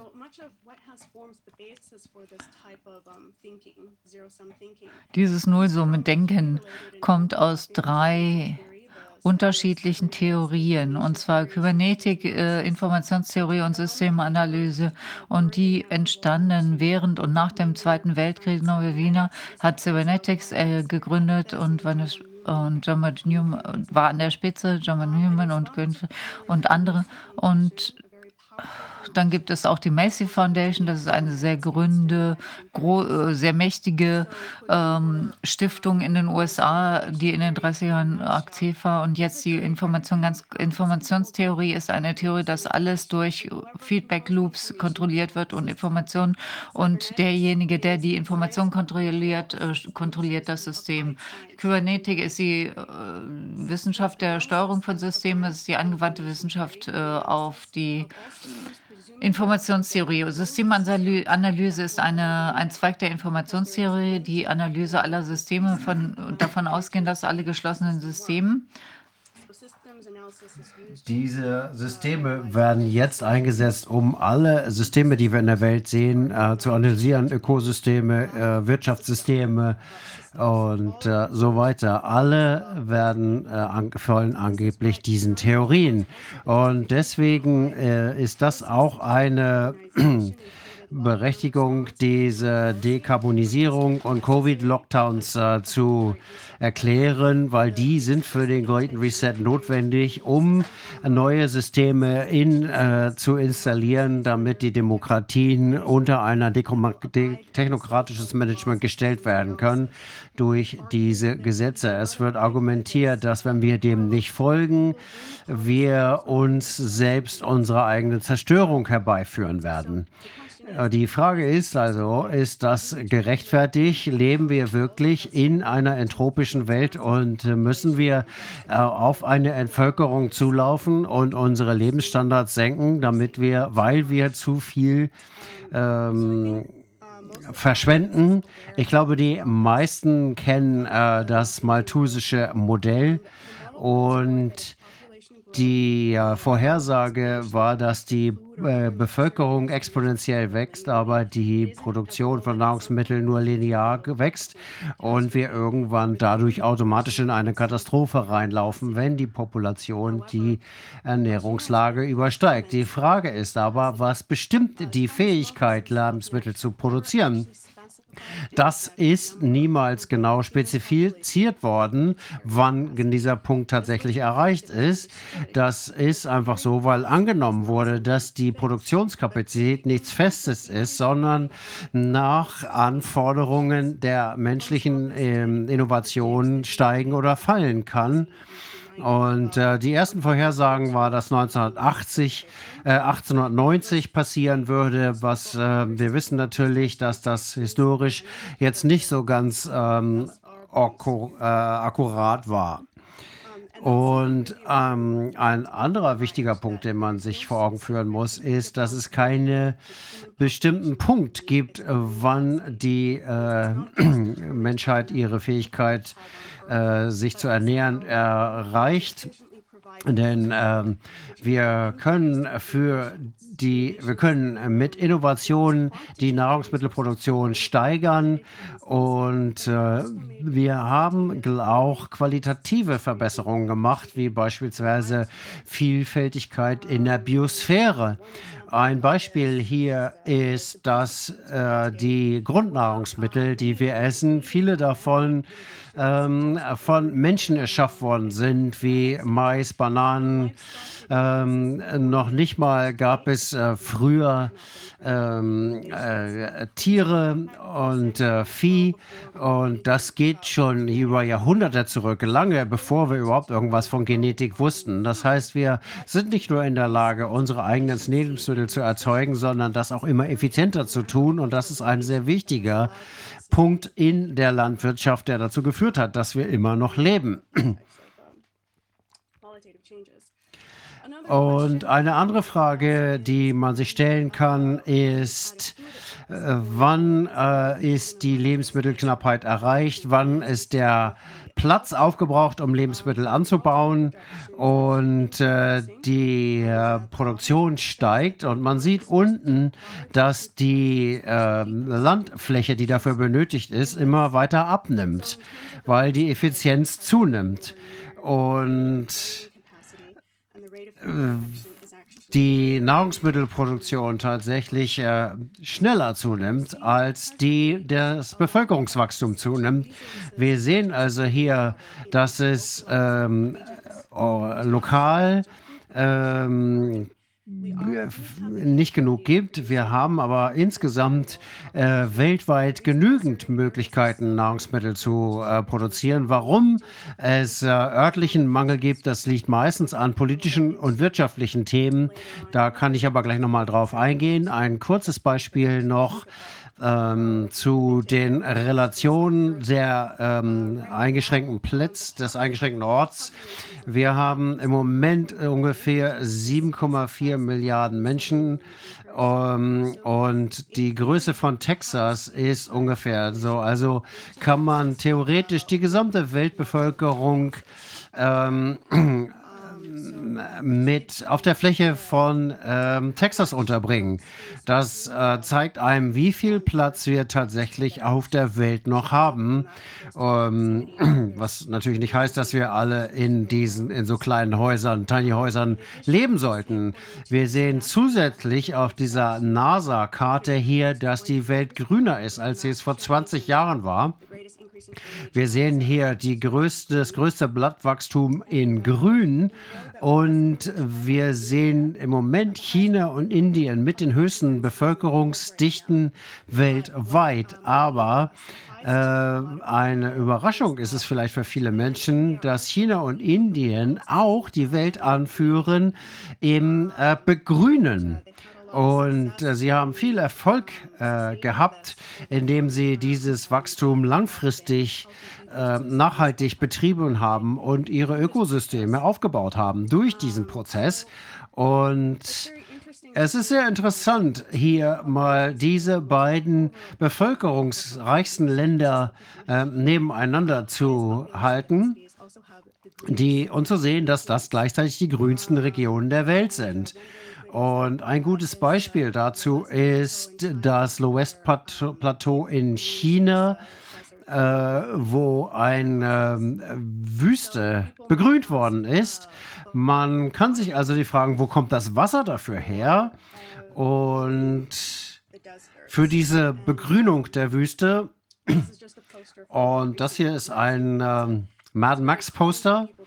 Äh, die meisten Menschen glauben, dass das eine postapokalyptische Vision ist und wir in der Zukunft ähm, unser Wasserkrieg zu führen, führen zu müssen. Und äh, Tatsache ist aber, dass ungefähr zwei Drittel der Wasser, der Weltoberfläche äh, der Erdoberfläche äh, Wüste sind, aber das wird ja gerade weniger, wie wir eben gesehen haben, durch Begrünung. Und in der Sahara sind äh, 9,4 Milliarden Quadratkilometer der 16 Milliarden Quadratkilometer Wüste in der Welt. Und ähm, man sieht hier, dass äh, Begrünung eine wunderbare Methode ist, um die Welttemperatur abzusenken und wir damit das Klima positiv beeinflussen könnten und die Wüsten ähm, deutliche Reserven bieten, um dort noch Nahrungsmittel anzubauen und Überpflanzen die Feuchtigkeit dort zu halten und äh, die Wetterphänomene zu stabilisieren, weil die Sahara so äh, verwüstet ist. Im Moment ähm, kühlt sich die äh, Luft schnell ab, die aus der Sahara über das Meer kommt und deswegen ähm, treten die Hurrikane in Amerika auf aufgrund dieses großen Temperaturunterschiedes zwischen Wüste und Wasser in der Sahara. Und äh, wir wissen, zwei Drittel der Weltwüsten äh, äh, liegen in Afrika, aber die haben, die erfahren im Moment eine Verwüstung und ähm, das führt natürlich zu Wasser- und Nahrungsmittelknappheit äh, in diesen Ländern, äh, insbesondere ein Mangel an Zugang zu sauberem Wasser. Und ich möchte jetzt dazu übergehen, einige Lösungen vorzustellen. Ja, und dann äh, zeige ich jetzt noch einige Folien äh, von wichtigen Projekten. Hier sehen wir einige Bilder von Alan Savory und der hat eine sehr alte Technik wieder eingeführt, der, ähm, der Viehweidung. Also das, äh, so wird das äh, aktuell ähm, äh, gemacht, also die Weidehaltung, aber jetzt auf der linken Seite ist die traditionelle Art, da werden die Böden ausge lügt. Also Savary's TED Talk ja, darüber ist sehr interessant, können Sie sich mal anschauen. Und das kann sehr ähm, gut sein für den Boden und kann die Vegetation auch fördern. Auf der rechten Seite sehen wir diese neue Methode in Simbabwe. Die, diese beiden Orte, sie liegen in Simbabwe direkt nebeneinander. Also auf der rechten Seite sehen wir Alan Savary's äh, Herd Grazing, also Viehweidehaltung. Und auf der anderen sehen wir die traditionelle Vorgehensweise. Vorgehensweise. Hier sind noch einige andere Beispiele, auch in Arizona, unterschiedliche Orte und hier werden, kommen Savary's Techniken zum Einsatz und dieselbe Region und zwar zu unterschiedlichen Zeitpunkten nach Nutzung seiner Technik. Deswegen gehen wir jetzt die Wüstenbildung in äh, armen Gebieten wie zum Beispiel Afrika ein. Also es geht um die Veränderung der, der, des Umgangs mit den Ressourcen. Das ist sehr kosteneffizient. Und es gibt noch ein interessantes Projekt, und zwar die Wettersteuerung durch äh, die Ionisierung von bestimmten Atmo äh, äh, Flüssen, also atmosphärische Ionisierungssysteme wurden genutzt, um die Niederschlagshäufigkeit zu verändern an unterschiedlichen Standorten weltweit und kumulativ. Das findet bereits seit 30 Jahren statt. Und diese Technologien wurden weiterentwickelt weltweit, damit Dürren äh, überwunden werden können auf äh, effiziente und kosteffiziente Art und Weise. Hier geht es um, die, äh, um den Umgang mit den Wolken am Himmel. Hier sind einige Studien, die durchgeführt wurden. Hier sieht man das, wenn es geringe Sonnenaktivität gibt und starke galaktische Aktivität, wie zum Beispiel kosmische äh, Cosmic Rays. Und das hat dann eine Auswirkung auf den Niederschlag. Und hier sehen wir den Verlauf über tausend von Jahren. Es gibt die Theorie, dass wenn wir in unterschiedlichen Galaxien unterwegs sind, dann haben, sehen wir Veränderungen in unserem Klimasystem. Wir haben auch Temperaturveränderungen erlebt Je nachdem, ob wir über oder unter der galaktischen Ebene sind, das sehen wir auf der Ebene da oben, auf dem Bild da oben. Und es gab hier Beobachtungen und da stellen wir fest, dass galaktische Prozesse beeinflussen, wie das Klima und das Wetter sich weltweit ausdrücken. Perez und Perez haben eine Studie angeführt, die gesagt hat, dass es hier Schwankungen bei den ähm, galaktischen Niederschlägen gibt und das kann auch die Ursache sein von bestimmten äh, Eiszeiten und das kann verbunden sein mit den Bewegungen von des Sonnensystems und das sieht man hier im unteren Bild.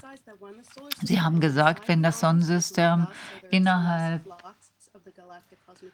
also hier ist und dann gibt es hier unterschiedliche Arme und dann zwischen den Armen haben wir dann auch noch etwas anderes und das äh, stimmt überein mit äh, Temperaturanstiegen, Temperatursenkungen auf unserem Planeten hat äh, 35 Jahre Erfahrung als Plasmaphysiker und arbeitet in Russ im russischen äh, Raumforschungsinstitut. Und er sagt, dass äh, Wolken unseren Planeten umgeben und die werden aufgrund von galaktischen Rays äh, formiert und das kommt dann zu Wasserkondensation und dann der Bildung von Tropfen und Wolken und die sehen wir jeden Tag. Es gibt eine Korrelation zwischen der Wolkenabdeckung unseres Planeten und den Variationen der Flüsse des Ah, des, des, des kosmischen Mülls, Abfalls.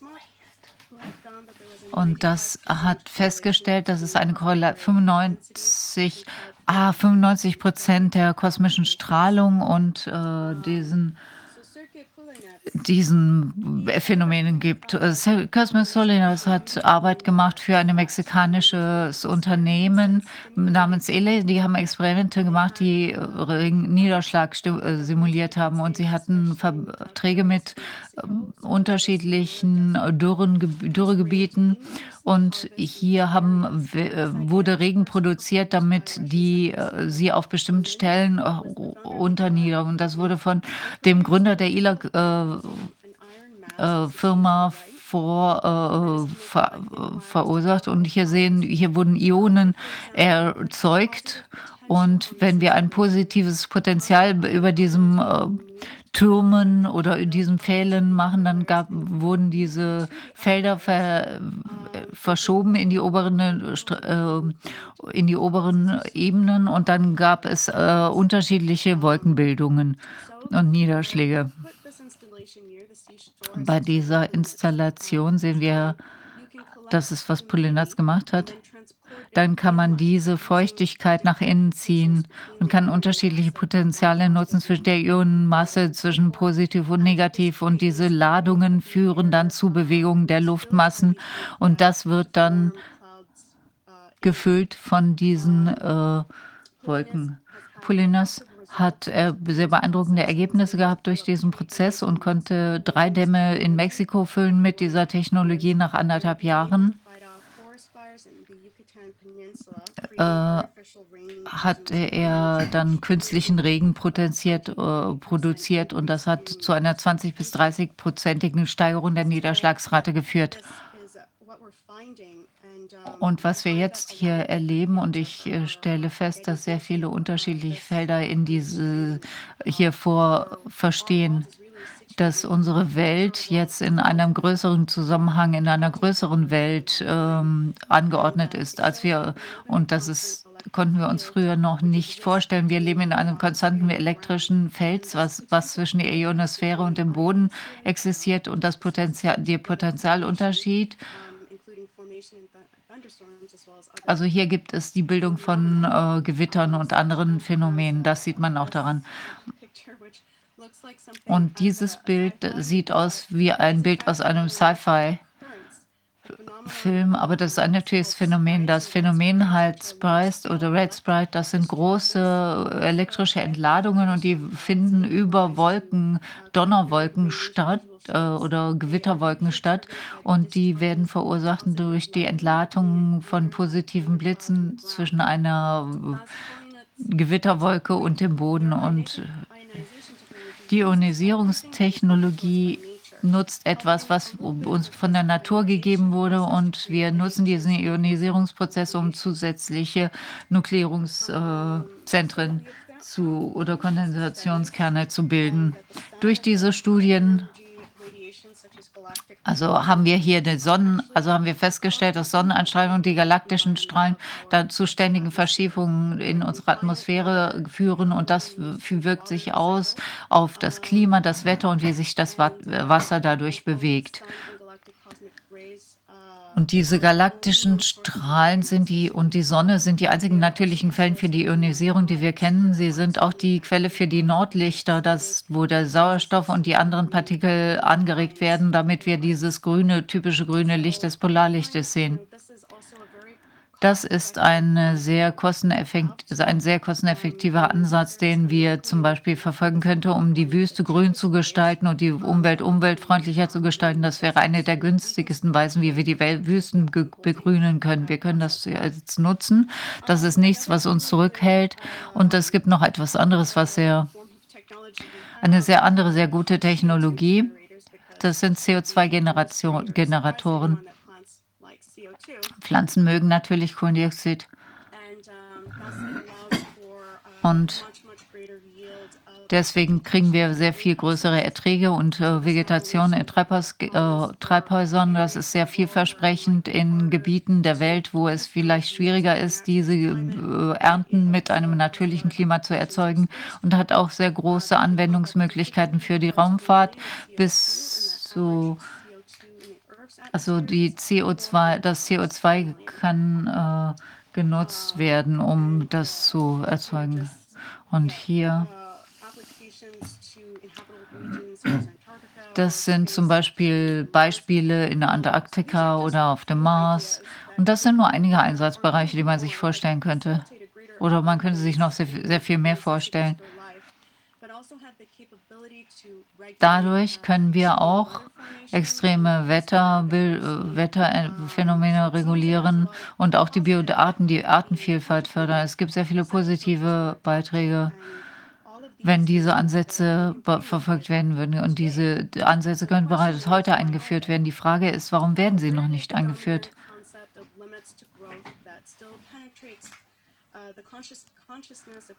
Woher kommt also dieses, äh, diese Vorstellung der begrenzten, des begrenzten Wachstums? 1978, äh, 68 hat sich der Club of Rome gegründet, der ein Buch äh, veröffentlicht hat, die Grenzen des menschlichen Wachstums. Und äh, das wurde zuerst 1972 herausgegeben und da wurde gesagt, dass diese Probleme sich nicht mit sich selber lösen lassen und dass diese ganzen Probleme alle miteinander verbunden sind. Und man muss natürlich beachten, dass der Club of Rome ähm, fast gleichzeitig äh, oder ein Jahr oder zwei Jahre nach dem äh, der Gründung des World Economic Forums gegründet wurde. Und es war ganz klar, dass die Schlüsse, die auf die, von dem Club of Rome entwickelt wurden, die globale Elite durch die, ähm, den Reformprozess leiten sollten. Und äh, günstigerweise erschien ein Jahr nach dem Erscheinen des Buches, äh, hat ähm, äh, Australiens größter ähm, Rechner die Zukunft der Entwicklung der natürlichen Ressourcen und deren Begrenztheit berechnet. Und äh, wir haben hier diese Geschichte ähm, 1973 schon gehört. Und dieser Supercomputer hat äh, das Ende der Zivilisation vorausberechnet. Äh, je nach Parameter, die dort eingesetzt worden waren, sind, war es nicht nur eine Prophezeiung, sondern es waren mehrere je nachdem, ähm, äh, welche Parameter muss sich ändern, damit die, die, Zivilisation zu einem bestimmten Zeitpunkt zugrunde geht. Und es war in jedem Szenario aber immer so, dass die Zivilisation sich selber auslöschen würde. Hier sind einige dieser Szenarien abgebildet, was dieser Supercomputer 1973 ausgerechnet hat. In dem ersten Szenario, das ist das Standardressourcen, äh, die nehmen ab. Äh, das ist die Linie, die von oben kommt und äh, damit äh, nimmt das, äh, das Bevölkerungswachstum nimmt zu und das überschneidet sich und dann kollabiert die Bevölkerungs, das Bevölkerungsniveau. Ähm, das rechte Bild ist äh, ein anderer Ansatz, wo es da angenommen wurde, dass die Ressourcen doppelt so groß sind. Da wurde dann vorhergesagt, dass die Umweltverschmutzung durch diese Ressourcen so groß sein würde, dass die Zivilisation daran zugrunde gerät. In der dritten ähm, Modell ähm, würde es unbegrenzte Ressourcen und eine Kontrolle über die Umweltverschmutzung geben.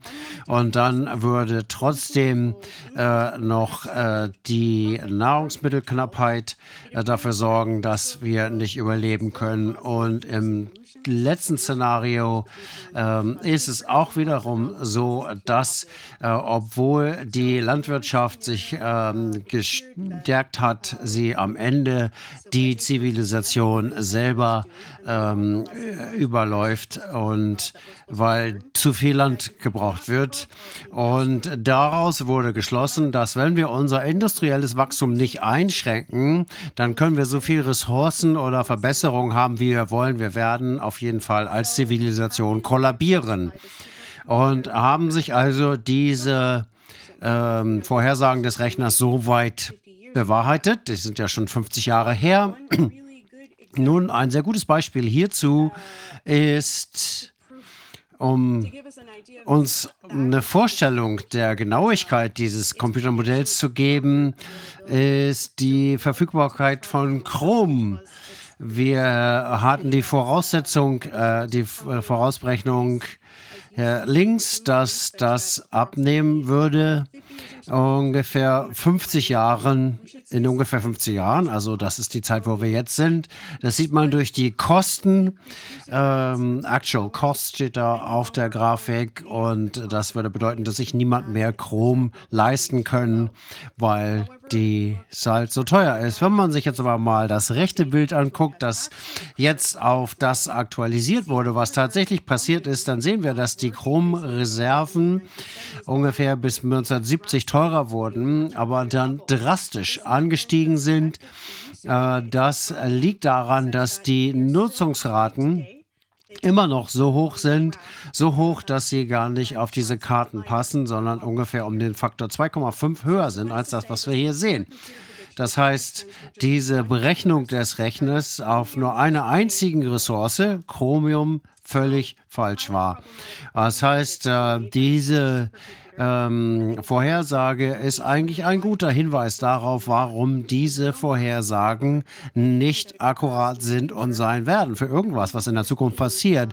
Der Grund dafür ist ganz einfach, dass sie einfach Veränderungen im Entwicklungsprozess, insbesondere der Politik, nicht abdecken und auch die äh, Qualität der menschlichen Entwicklung nicht vorhersehen können. Ich glaube, es wäre wir brauchen nicht naiverweise annehmen, dass das Ende der Zivilisation äh, sich in der Politik, äh, in den falschen Politiken äh, niederschlägt. Und äh, Alexander King, der Mitbegründer des Club of Rome, hat gesagt, die erste globale Revolution ähm, wird 1991 stattfinden.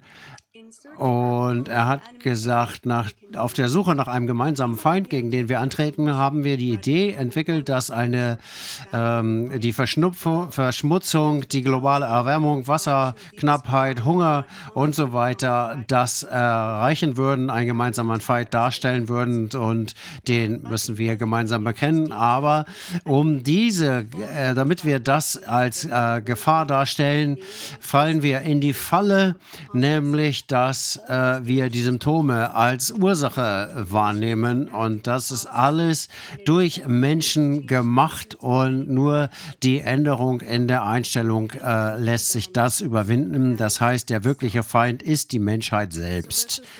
Das ist die Moral, die wir hier mitnehmen sollen, warum die wirklichen Feinde heute die Menschen selber sind. Ähm, und deswegen ähm, äh, werden wir als Menschheit, als Virus dargestellt, der sein wird, nämlich die Erde auffrisst. Aber was wäre eigentlich, wenn die Menschheit als Virus genauso intelligent ist wie der Virus selbst, äh, den wir sehen? Alles, was auf der Erde liegt, lebt, verbraucht Ressourcen, aber es gibt auch wieder Dinge zurück. Und ist es deswegen denkbar, dass Menschen eine natürliche Aufgabe haben in diesem Ökosystem? Und wir werden uns deswegen jetzt mal einige qualitative Änderungen angucken, die in der Lage sind, diese Vorhersage des Supercomputers zu unterlaufen. Wir sehen hier erstmal den Bereich der Energieversorgung. Und hier sieht man ja, hier sieht man die äh, Daten aus dem Jahr 2015. Es sind nicht mehr ganz aktuell, aber äh, größtenteils stimmt es schon. Ähm, wir sehen die meist, der Großteil der Welt liegt unter dem Durchschnitt, der von der OECD ähm, vorhergesagt wurde, und zwar von 900 Watt pro Person. Laut Berechnungen bräuchte man eine, einen AKW alle drei Tage, das neu gebaut werden müsste in den nächsten 30 Jahren durch all diese Länder. Also die, all diese, dieser gesamte Bereich dieser Grafik würde alle drei Tage ein neues AKW bauen müssen und zwar 30 Jahre lang, damit die aufholen können mit den Leuten, die hier über der 900 Watt pro Person liegen und also über diesem Niveau der OECD. Und hier auf dieser Folie wird ganz klar, dass der Lebensstandard verbunden ist mit der Energie, mit dem, mit dem Zugang zur Energie, den, der in einem Land besteht. Also was haben wir denn heutzutage verfügbar? Naja, Kernkraft. Kernkraft ist die größte Energiequelle, die wir heutzutage haben, also die Kernschmelze. Und hier ist ein Bild, ist von mein, einem meiner Kollegen, äh, Herr Fernandes, und der hält ein Blei in der, in der Hand. Das ist äquivalent mit dem Preis. Also wenn das Uran wäre, wären das 60 Dollar pro Kilogramm. Und damit kann man die Energiebedürfnisse äh, 80 Jahre lang äh, von einer Person in der Entwicklungs, äh, in der entwickelten Welt äh, äh, ähm, antreiben. Ich habe jetzt äh, Kernkraft detaillierter behandelt ähm, in meinem Bericht und einige machen sich Sorgen um die Endlagerung etc. Und ähm, es ist natürlich auch eine endliche, also ähm, Ressource und ich habe einen Bericht darüber geschrieben, aber ich gehe auf einige Aspekte hier kurz ein. Also die aktuellen AKWs werden von Uran betrieben und die bleiben dann ungefähr 18 Monate im Werk. Dann wird die, das gesamte Pellet entsorgt als Kern, äh, als Kern, als Atommüll, selbst wenn noch nicht alles konvertiert wurde in die äh, Energie. Also diese das Brüter, der Brüterreaktor hier da wird 100 Prozent des Urans ver, ähm, also umgewandelt und das wird dann äh, reduziert. Der Abfall wird reduziert um einen Faktor von 20, aber natürlich ist das problematisch, denn wir haben Transuran und das wird dann verändert, also wird dann überführt in andere Substanzen und die bleiben radioaktiv, die entstehenden Abfälle hier und müssen dann in Tiefen äh, entlagern, entgelagert werden, die natürlich vollkommen sicher ausgelegt wurden, laut äh, meinem Kollegen, der auch äh, Kernkraftingenieur ist, aber dennoch machen sich die Leute hier Sorgen. Die, das Brüter, die Brüterreaktoren, äh, schließen den Brennstoffzyklus und sie machen dann keine, sie erzeugen keine Transurane, nur Fusionsprodukte. Und Fusionsprodukte haben sehr viele Einsatzbereiche, insbesondere in der Medizin. Das heißt, sie sind eigentlich nicht wirklich Abfallprodukte. Sie können einem weiteren Verwertungszweck zugeführt werden und ähm, die Brüterreaktoren sind keine futuristische Technologie. In den USA, Frankreich, Russland und Japan haben wir Brüterreaktoren, die in der Vergangenheit gebaut wurden und die haben sehr erfolgreich funktioniert. Und der Rückgang, der Rückbau ist ein politisches Thema. Russisch, Russland hm, baut jetzt auch einen Brüterreaktor mit dem Zweck, den Brennstoffzyklus zu, zu ähm, schließen. Und das sind jetzt nur andere Einsatzbereiche für die Endprodukte, die in diesem Prozess entstehen. Und ich sage jetzt noch ganz kurz etwas zur Strahlung. Kernkraft ist natürlich sehr wichtig für unsere Zukunft und ich denke, es ist gut, wenn die Leute hier ein Grundverständnis dessen haben, was eine sichere Dosis der Strahlung ist oder dass unsere Welt strahlt, auch auf natürlicher Ebene, dass es gibt, es gibt eine natürliche Radioaktivität.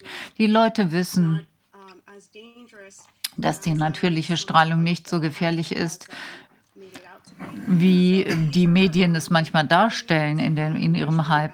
Und das, äh, hier werden die, äh, hinter, wird die Hintergrund radioaktive Strahle gemessen. Pandora's Promise heißt der Film, wo das stattfindet. In Los Angeles sehen wir hier 0,09 Mikrosievert, New York, New York 0,13, Tokio 0,14. Die meisten Leute wissen damit nichts anzufangen. Die denken, das ist wahrscheinlich sicher, weil das in der Stadt ist. Also die meisten kosmischen Strahlen kommen ja von der Sonne und das äh, prägt das radioaktive Umfeld, das unsere Welt umgibt und unsere Erde auch auf der Erde herrscht. Das sind ganz interessante Aspekte hier und das ist dieselbe Person, dasselbe, derselbe Geigerzähler und hier sehen wir dann über den Pazifischen Ozean und hier New Hampshire 0,3 auf einem Berg. Und an einem brasilianischen Strand sehen wir hier 30,99 Millisievert. Wir sehen hier also riesige Schwankungen bei der Strahlung und je höher, desto höher die Strahlung. Das macht natürlich auch Sinn, denn die kosmischen kommen, Strahlen kommen von der Sonne und von den galaktischen Prozessen. Aber wir sehen auch, dass die Strahlung sehr hoch sein kann auf bestimmten Stränden und auch bei heißen Quellen. Spannenderweise äh, sind diese Strände und diese heißen Quellen sehr bekannt für ihre heilerischen Fähigkeiten.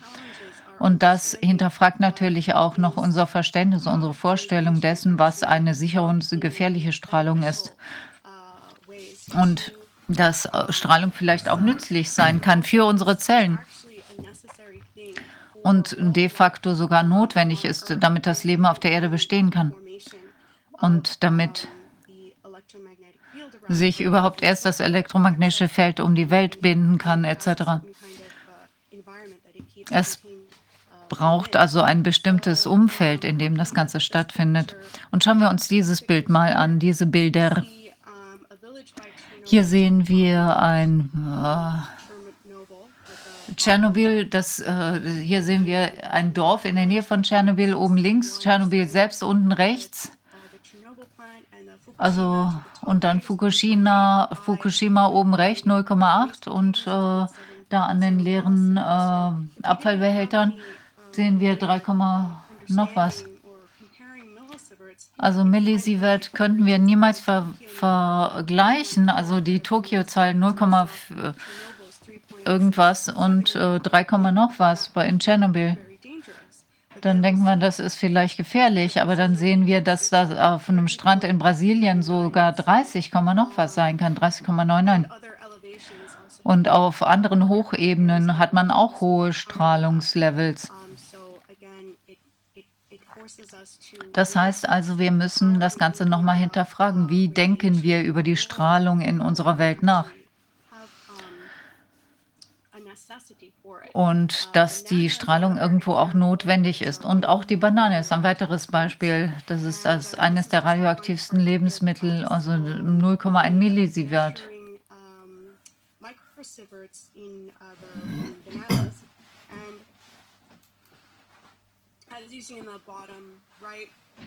Unten rechts sehen wir 50 Millionen Millisievert. Das ist eine tödliche Strahlungsdosis also 50 Millionen Bananen. Wenn Sie hören, dass ein Schiff mit radioaktivem Material, also 50 Millionen äh, Mikrosievert äh, radioaktivem äh, Material versunken ist, dann denken Sie wahrscheinlich, dass es einen Aufschrei, Aufschrei, gibt in der Öffentlichkeit. Aber wenn Sie, dann hörst, wenn Sie dann hören, 50 Millionen Bananen sind versunken, dann machen sich die Leute natürlich keine großen Sorgen um ihre Sicherheit. Und hier, das sind auch noch einige schicke Charts. Hier sehen wir die Exposition durch Bananen. Und das ist jetzt ein schnelles, ein kurzes Chart, das zeigt, wie sicher die Kernkraft ist. Das ist eine der sichersten und saubersten Energiequellen. Selbst in diesen Daten wird das anerkannt.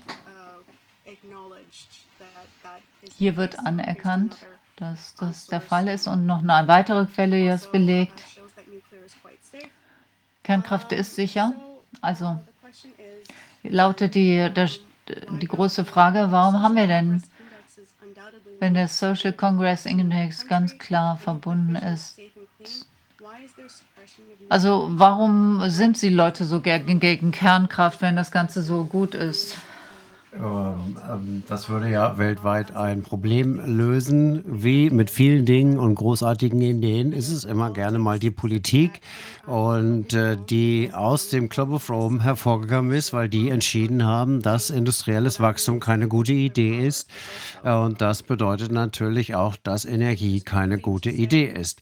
Und äh, hier kann man nochmal sehen, der Grund, warum wir jetzt noch keine Fusionsreaktoren haben, ist, dass einfach die Forschungsgelder dafür nicht ähm, da sind. Das ist bereits 1976 berechnet worden, dass wenn man die äh, schwarze Linie, das ist die tatsächliche Förderung das ist sozusagen das, wo es niemals zu Fusionskraftwerken und äh, Fusionsenergie kommen könnte. Okay, also wir können schon sagen, wir hatten das Geld, ähm, um das zu machen. Hier sieht man mal, ähm, wie viel Geld wir in erneuerbare Energien gesteckt haben. Und man sieht ganz klar, dass das Geld da ist und äh, dass das, was wir im Moment als Energiekrise erleben, äh, ähm, eine Geldkrise ist. Und man sieht ganz klar, dass es nicht nachhaltig ist, sein Geld hier in erneuerbare Energien zu investieren als äh, Primärenergie.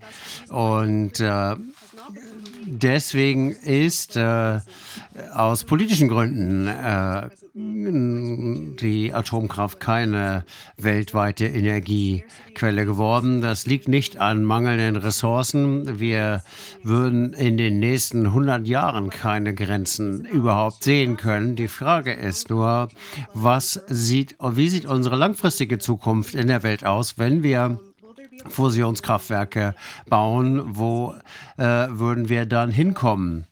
Und ich habe noch einige äh, Bilder, einige, eine großer Punkt bei der begrenzten ähm, äh, Möglichkeiten ist, dass die Fusionskraft die Möglichkeit hat, äh, Müllkippen in Energiequellen zu verwenden.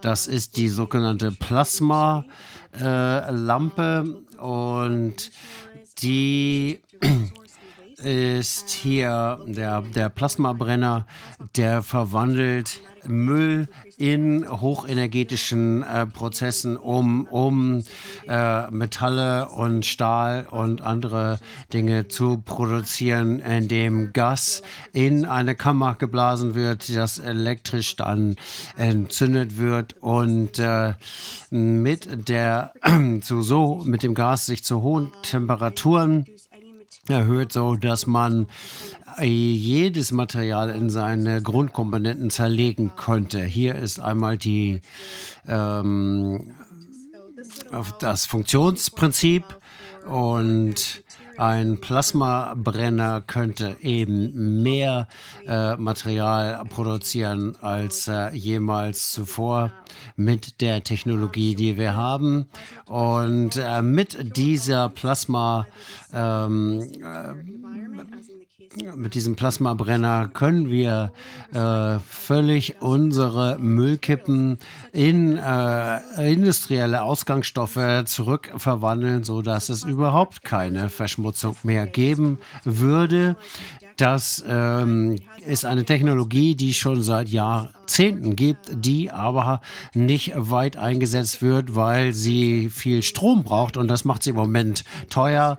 Und deswegen wird das nur bei speziellen industriellen Industriezeigen auf, eingesetzt. Aber wenn wir mit Fusionskraftwerken genügend Strom produzieren könnten, dann wäre das in allen äh, Bereichen der Wirtschaft ähm, ähm, einsetzbar. Wir könnten die Ozeane von sämtlichem Müll bereinigen und äh, deswegen kann man sagen, dass der Plasmabrenner nicht nur sauber für die Umwelt sorgt, sondern es wird gar keine ähm, Müll mehr geben, weil alles, was daraus produziert wird, als wertvoller Rohstoff verwendet werden kann und voll wiederverwendbar wäre, denn äh, jeder Werkstoff, der in seine elementaren Komponenten aufgebrochen wird, kann als ein Rohstoff wieder neu verwendet werden. Und damit würden eben auch gar keine fossilen Brennstoffe notwendig werden.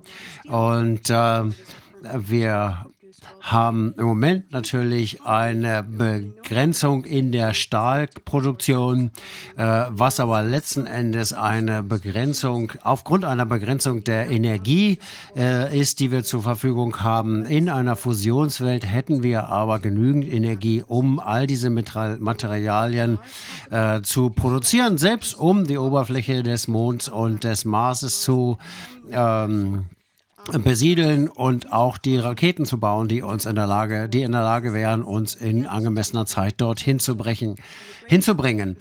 Das, äh, was wir hier sehen, ist ein äh, wirtschaftlicher Wettbewerb, äh, der um die Ressourcen dann aufhört, ähm, nicht nur über die kontinentalen Grenzen, sondern auch interplanetar. Okay, tut mir leid, dass ich hier so schnell so viel äh, vorgelesen habe. Ähm, wir haben versucht, das Beste daraus zu machen. Ja, könntest du uns die Präsentation schicken, damit die, äh, äh, unsere, die Zuschauer das nochmal nachlesen können? Ja, gerne. Ja, in der Zwischenzeit ist mir klar geworden, dass wir alles neu bewerten müssen, so ziemlich alles. Uns muss klar sein, dass vieles von dem, was wir denken, eigentlich äh, total Illusion ist. Also dass vieles von dem, was wir als Realität gesehen haben, eine Illusion ist. Ich habe die Welt ganz anders gesehen früher, wie das, was ich jetzt sehe.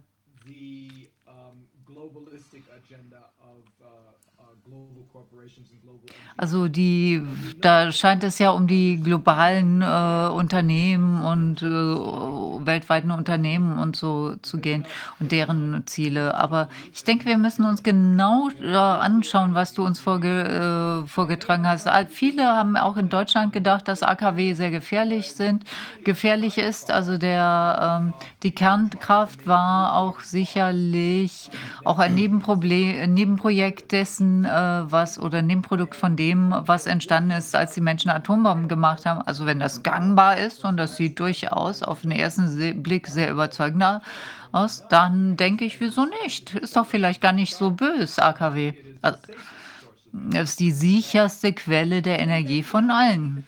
Ich glaube, indem wir reifer werden in unserer Fähigkeit, äh, komplexe Dinge zu erschaffen oh, gibt es immer die, mit allem, was wir entwickeln als Innovation, einen möglichen Fehlgebrauch und einen, äh, in einen ähm, richtigen Gebrauch. Und wir können uns zwischen der positiven und der negativen Anwendung entscheiden.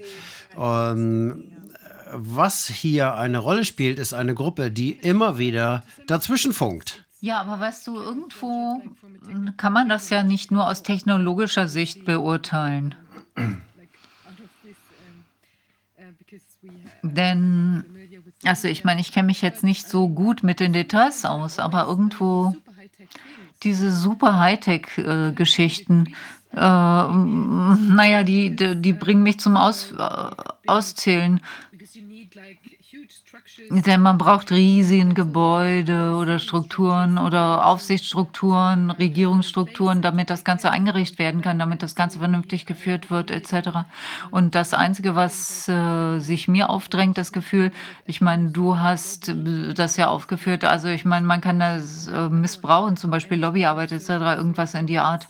Und ich denke, es gibt sicherlich auch sehr viel einfachere Wege. Du hast uns ja äh, zum Beispiel das erwähnt, diese zwei Felder, die wir gesehen haben in Simbabwe, diese Begrünung, dass äh, mit diesen unterschiedlichen Bearbeitungsmethoden, die einige mal der ein, auf der rechten Seite traditionell, auf der anderen Seite, linken Seite dann die holistische Art und Weise in Deutschland oder Österreich, Sepp Holzer. Das ist ein Mensch, der äh, verfolgt auch ein Permakul äh, Permakulturkonzept. Ich habe den mal besucht vor vielen Jahren und das fand ich ganz spannend. Ich glaube, es war im Oktober. Und sein Garten oder das ist wie 50 Hektar etc. Das wie, Im Prinzip ist es wie ein Wald, aber da, da wimmelte es nur so, dass da waren nach wie vor noch Äpfel an den Bäumen und ähm, Weintrauben, Weinreben. Der hat den Wein so angepflanzt, dass der ganze Baum bedeckt war und der, die Weintrauben, Weinreben waren noch voller Weintrauben und die, ähm, die Winzer sind zu ihm gekommen. Das war damals eine schreckliche Saison und es gab sehr viele Ernteausfälle wegen frühzeitigen Frosten. Und die haben gefragt, können wir die Früchte ernten bei dir? Das ist also, das äh, hat sich also, ich meine, das hat sich vollkommen ent, äh, unterschied, äh, unterschieden zwischen diesem florierenden Feld auf der einen Seite, diesem dürren, dürren Feld auf der anderen Seite. Und ich denke, wir können diesbezüglich sehr viel mehr machen.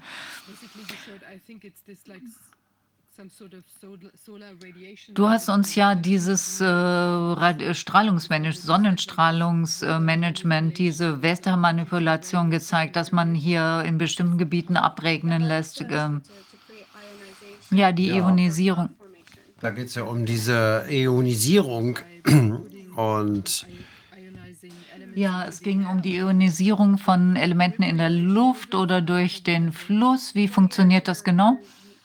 Man verwendet positive und negative Potenziale, um man hat die Ionen sowieso in der Atmosphäre, aber sie werden zusammengebracht, sodass sie Kondensationskerne bilden, an der sich Feuchtigkeit absetzen kann. Das ist eigentlich ein natürlicher Prozess, der in der Atmosphäre vorkommt. Aber wie funktioniert das? Äh, in der Natur passiert das ständig. Äh, es ist im Grunde genommen eine Stimulation. Es gibt sozusagen Wasserströme, äh, Feuchtigkeitsströme in der Atmosphäre und ähm, man äh, baut eben diese Sendemassen auf, weil diese Feuchtigkeitsströme über Wüsten äh, hinwegziehen und äh, durch diese Antennen ähm, also löst man eben den Regen aus über diesen trockenen Gebieten und man muss nicht darauf warten, dass der Regen natürlich fällt. Aber wie macht man das?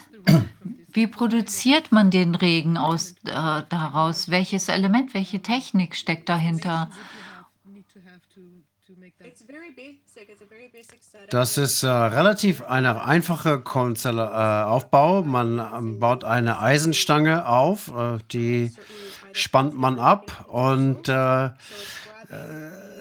sendet positive oder negative elektrische Potenziale auf und äh, das sorgt dafür, dass sich Wolken bilden, Wolken bilden und dann ähm, baut man mit diesen Sendemasten quasi eine Art Förderband für die Feuchtigkeit, um sie dorthin zu lenken, wo man sie haben will.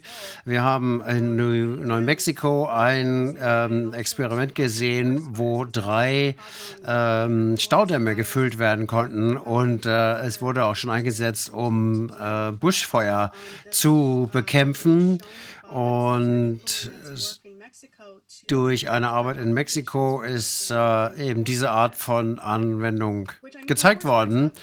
Äh, natürlich haben Waldbrände auch eine natürliche Funktion, aber wenn sie dann außer Kontrolle geraten, dann äh, sollte man vielleicht doch an der einen oder anderen Stelle ein bisschen was dagegen tun, um die Schäden einzudämmen. Na, das hört sich spannend an. Das müssen wir uns genauer anschauen, diese unterschiedlichen technischen Lösungen, damit wir das besser verstehen oder zumindest ich müsste das so tun. Ähm, ich habe zuerst gedacht, das wird jetzt mit damit, damit vorgenommen, indem wir irgendwas in die Luft blasen. Und ich denke, dieser Ansatz wäre sehr problematisch. Ich war mal auf einem dreitägigen Seminar von der Akademie der Wissenschaften hier in Berlin. Und da sind dann ganz viele hochkarätige Forscher in ihrem Feld vertreten. Und die haben sich auf David Keith aus Harvard berufen. Und ich glaube, er wird auch von Bill Gates äh, finanziert und die wollen Wege finden,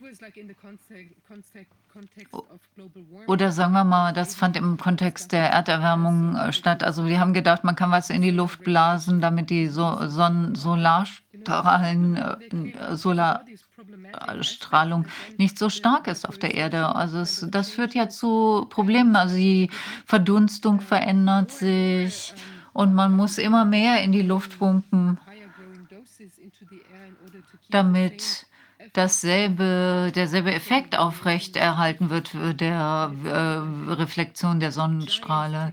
Und das hörte sich an wie so, eine riese, wie so ein riesiges äh, technologisches Wunderwerk. Äh. Okay, diese Technologie ist relativ einfach und setzt natürliche Prozesse ein. Da wird also nichts Neues in die Atmosphäre eingebracht, sondern es gibt uns die Möglichkeit, äh, Wolkenbildung in diesen Feuchtigkeitsströmen in der Atmosphäre zu ähm, bewirken und die Feuchtigkeit dort dorthin zu lenken, wo wir sie gerne haben möchten. Ähm, und das Wasser fließt dann ja über die Flusssysteme wieder in den Ozean zurück. Äh, und man hat dann aber, kann dann mehr äh, die, das Land begrünen und das Wasser im Land halten. Es gibt viele verschiedene, einfache, natürliche Dinge, die wir tun können, um äh, wie beispielsweise auch dieses Herdenmanagement, Weidemanagement, äh, genauso wie es jetzt viele landwirtschaftliche Methoden gibt, die das Land äh, ausnutzen. Und deswegen braucht man diese ganzen Düngemittel und diese Dinge man braucht vielleicht etwas davon, aber sicherlich nicht in der Größenordnung, wie wir das jetzt lehnen. Man wird keine Pestizide benutzen müssen, äh, wenn man seine Landwirtschaft auf bessere Art und Weise betreibt. Es gibt auch eine Dokumentation darüber von Woody Harrelson, äh, ich weiß gar nicht, wie sie heißt, sehr gut. Und ähm, da geht es um landwirtschaftliche Techniken und wie wir die wieder einführen können, um ähm, von diesen ganzen Chemikalien loszukommen, die immer äh, nicht, nicht besonders gut sind und ja. keine gesunden Pflanzen produzieren. Super spannend. Also wenn man sich Sachen genauer anschaut, dann äh, kann man irgendwie alles hinterfragen. Ja, aber äh, Information ist ja das, was Sie bearbeiten hier. Ja, also wir mögen ja die Informationen. Also wir brauchen die Informationen für die Entscheidungsfinden. Und Martin Schopp, also ist ein guter äh, Juraprofessor, guter Freund von mir. Und selbst er, der hatte gedacht, ich glaube, nee, der sagt jetzt mittlerweile, ich glaube jetzt überhaupt nichts mehr. Also wir brauchen Informationen, damit wir auch wirklich zu einer Schlussfolgerung kommen können, was wirklich vor sich geht. Denn uns wurde in 99 Prozent der Fällen ganz einfach Lügen aufgetischt in der Vergangenheit. Wow. Na, ich bin, das ist eine Tour de France, also aber ich denke, die Prognose ist doch sehr positiv, die ich deiner Präsentation entnommen habe. Also du hast uns und unseren Zuschauern die Möglichkeit gegeben, diese Entwicklungen genau unter die Lupe zu nehmen, die du uns vorgestellt hast. Ich bin sicher, dass Leute das Ganze noch weiter ausführen können, noch weitere Informationen bereitstellen können, die uns äh, sogar noch bessere Aussichten geben oder es gibt viele Dinge, die auch im Gesundheitsbereich äh, entwickelt sind und äh, verdeckt werden, versteckt werden. Und da geht es auch oft und viel um die elektromagnetische Konstitution unseres Körpers. Und das sind sehr, sehr vielversprechende Ergebnisse, die es dort gibt. Super. Dann müssen wir uns, äh, müssen wir dich die, das nächste Mal wieder einladen, dass du uns erklärst. Boah, ich kenne jemanden, der das wahrscheinlich besser kann als ich, äh, der als Wissenschaftler da mehr geeignet ist. Super, jeden Fall. Vielen Dank, vielen Dank, dass ich äh, sprechen durfte bei Ihnen. Ja, vielen Dank, dass du zum Ausschuss gekommen bist. Und nochmal herzlichen Dank. Das waren ganz spannende Einblicke. Und ich denke, wir können jetzt äh, mit einem sehr positiven Ausblick enden. Ja, wir haben viele gute Ideen und wie Sie gesagt haben, die Menschen erwachen und wir müssen jetzt nur aufmerksam bleiben, äh, zu sehen, was sind die positiven Anwendungen und was sind die Anwendungen, die wir nicht unterstützen sollten finanziell. Das ist das, was der finanziell äh, militärische Komplett, äh, Komplex macht damit. Toll. Nochmal herzlichen Dank. Und grüße Erik von mir. Ja, mache ich gerne.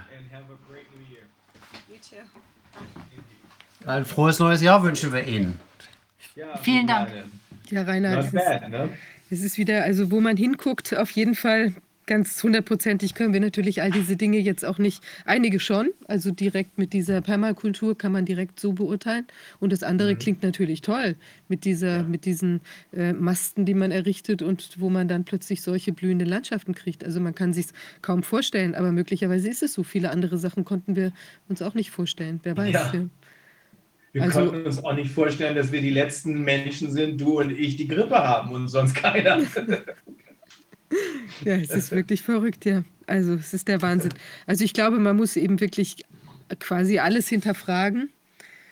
Also mhm. auch bei, natürlich bei, bei neuen, anderen Ideen muss man auch immer, man muss immer, immer wieder weiter alles hinterfragen. Ich glaube, das ist auch eine Aufgabe, die uns wahrscheinlich gar nicht mehr verlassen wird, ja. wenn man erstmal angefangen hat zu gucken, was sich so abspielt. Ja, das ist unglaublich. Aber ich finde sehr gut, dass man sieht, dass eben in vielen Bereichen auch schon äh, sich Gedanken gemacht wird über neue positive Ansätze. Und natürlich muss man immer jetzt mitdenken, dass man eben verhindern muss, dass das Zeug missbraucht werden kann, wieder in irgendeine Richtung Macht ausgeübt werden kann, Leute davon abgeschnitten werden können und so weiter, irgendwie wieder ein Price Tag drauf gemacht.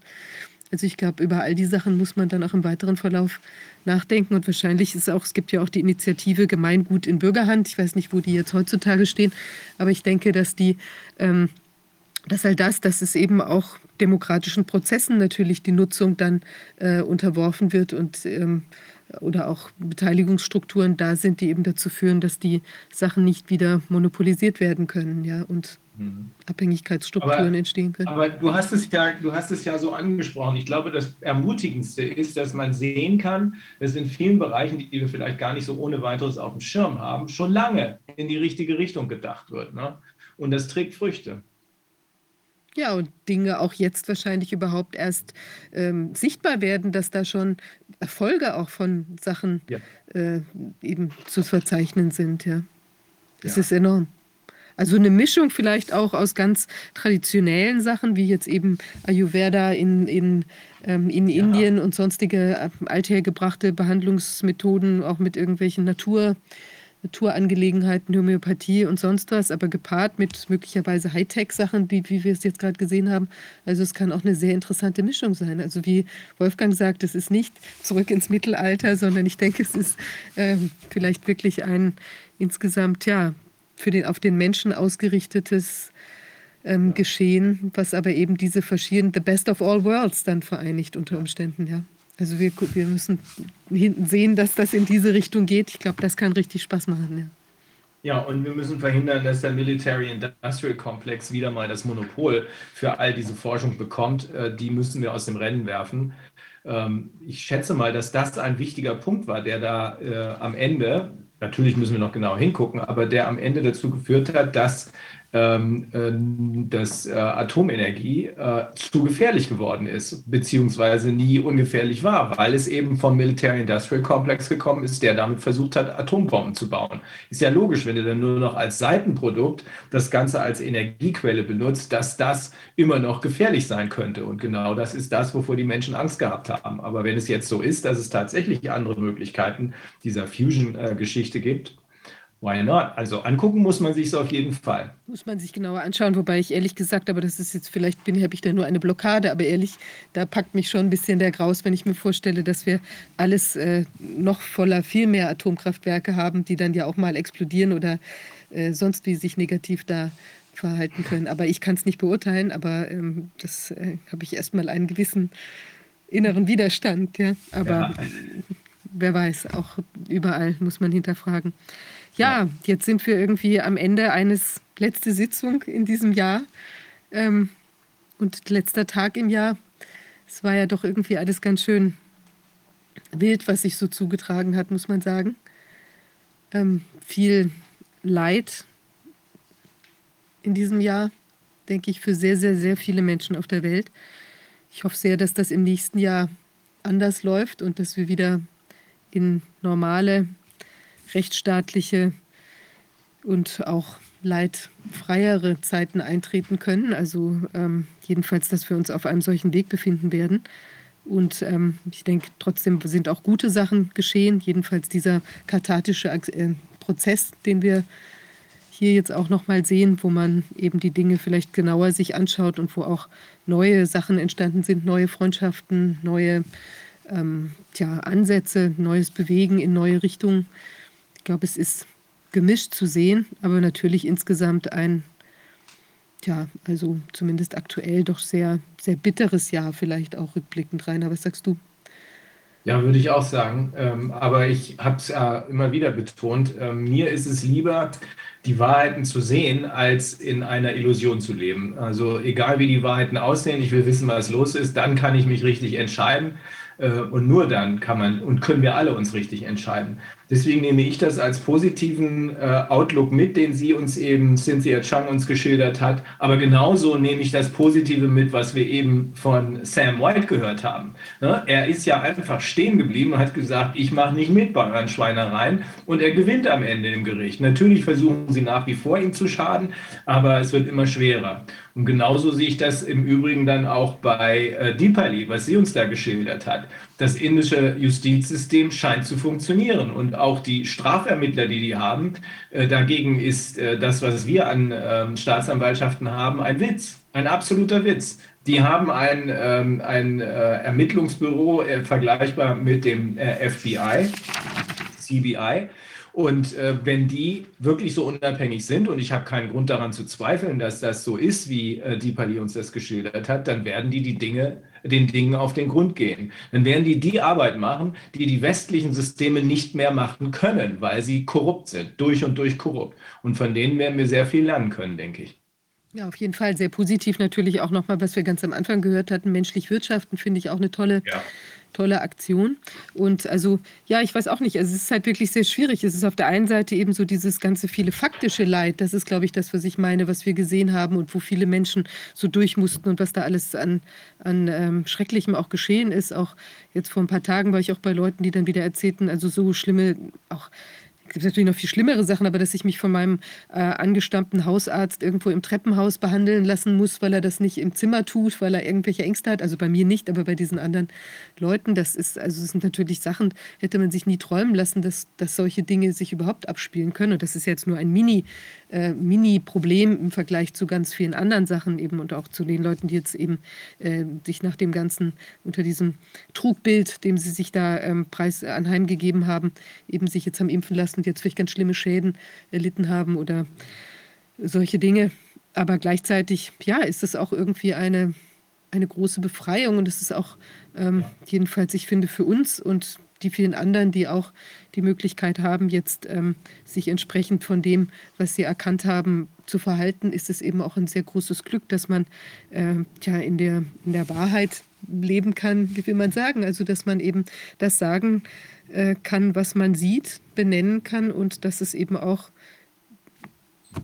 real ist und dass man sich eben nicht unter irgendwelchen ähm, Tja, ich weiß auch nicht, also realitätsverzerrenden, äh, realitätsverzerrende Sachen behaupten muss. Also das muss ja eigentlich auch auf eine Art schlimm sein für die Menschen, die jetzt vielleicht in gewisser Weise erkennen oder instinktiv erkennen, da ist was, ähm, da ist, das stimmt einfach nicht und dieses trotzdem eben verkünden. Also jetzt zum Beispiel bei den, in den Medienhäusern oder sowas, ja. Also das sind ja auch alles Dinge. Ich weiß auch nicht, was das mit der Seele macht. Naja, in diesem Sinne ein, ein zwiespältiges Ja und ein hoffentlich deutlich positiveres fürs nächste, äh, nächste Jahr, auf das wir hoffen und das wir erwarten. Und ähm, in diesem Sinne kommen wir eigentlich zum Ende der Sitzung, würde ich sagen. Ich möchte auch nochmal allen danken, die uns tatkräftig ähm, mit wirklich unheimlich vielen Informationen und Tipps und Hilfestellungen unterstützt haben das ganze Jahr und die uns auch finanziell unterstützt haben. Ähm, das ist wirklich ganz toll. Ohne die Sache, ohne die Unterstützung wäre auch unsere Arbeit überhaupt nicht möglich gewesen. Ähm, wir hoffen, dass wir auch fürs nächste Jahr Unterstützung finden, weil wir eben das sonst nicht machen könnten, was wir hier tun. Und äh, nochmal zur Klarstellung, keiner von uns bekommt Geld aus der Tätigkeit. Und, ähm, und insofern, ja, denken wir, dass wir weiter auch die Sache hier im Dienste der Sache unterwegs sein wollen. Äh, ja, genau, wir freuen uns über Spenden und auch ähm, Open Media, die hier ja die technische Übertragung machen, ähm, sind äh, auf Unterstützung angewiesen. Wir haben ja im nächsten Jahr Besonderes vor. Rainer, wollen wir dazu noch mal was sagen? Ja, sprich ruhig schon mal an. Also wir werden auf jeden Fall ähm, schon in der nächsten Woche einiges an positiven Messages rausgeben können. Das wollen wir aber nicht jetzt schon verraten, ähm, weil wir nicht wollen, dass wir da gestört werden. Aber erzähl du mal, was nächstes Jahr sonst noch anliegt. Also die äh, Tribunalsache meinst du? Oder was? Ja, Genau. Die, die, mhm.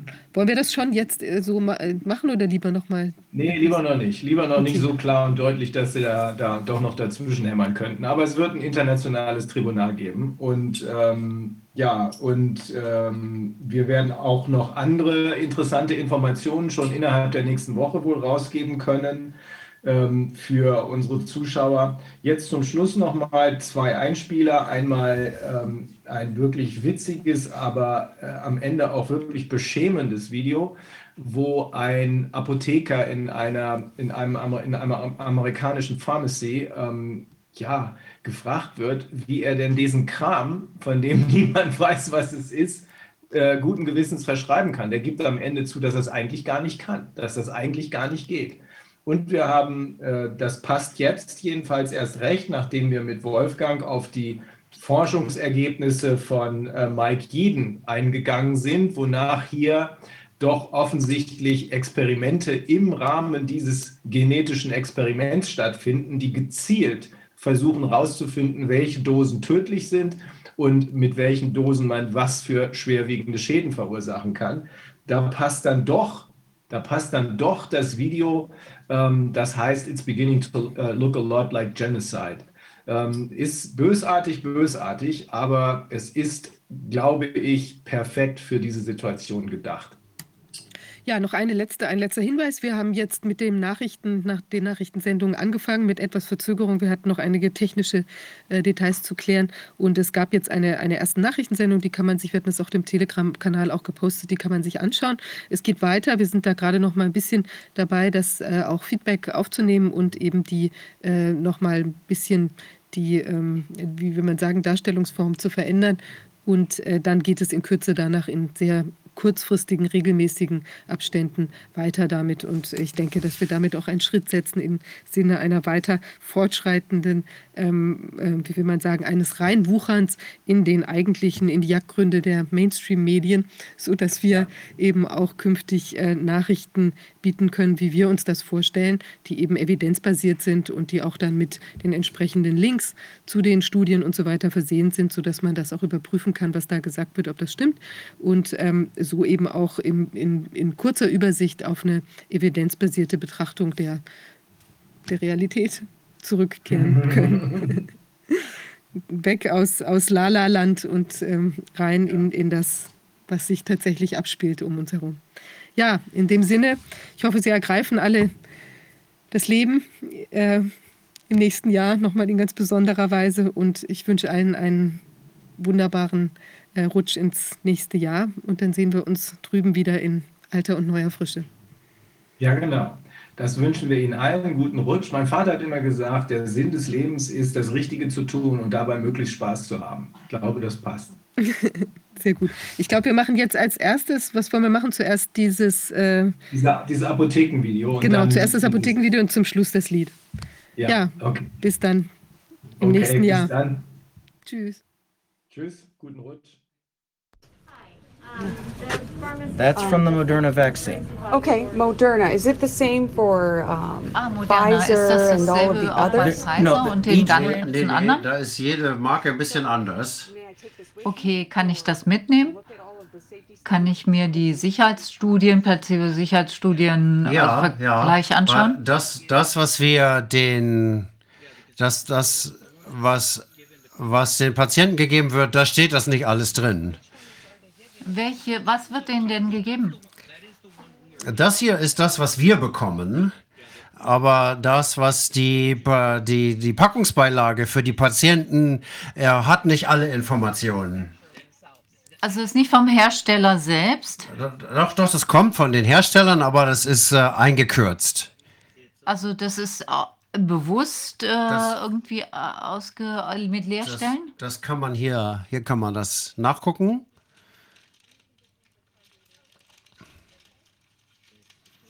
Äh, okay, ich muss das wohl doch online nachgucken. Nee, ist okay, okay. Ich weiß schon, dass das absichtlich ist, äh, dass es leer gelassen wird. Aber jetzt letzte Frage. Inwiefern kann man da noch von Patientenaufklärung sprechen, wenn die ganzen Vergleichsstudien, Placebo-Studien und äh, Sicherheitsstudien das nicht enthalten ist eine, sind? eine sehr, sehr gute Frage. Eine sehr gute Frage. Da müssten Sie die CBS nachfragen.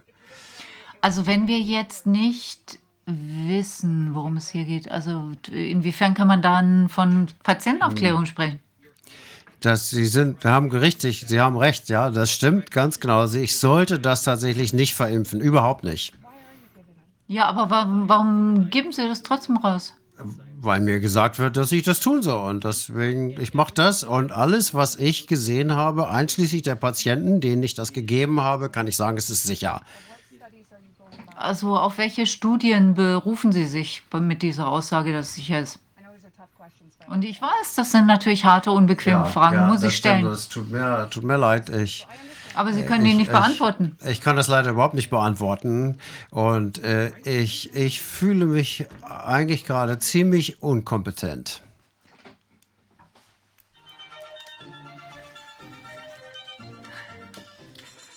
Liebe Leute, das sind. Genocide. Everywhere you go, listen to what they said. Your government wants you dead, with booster jabs that last forevermore.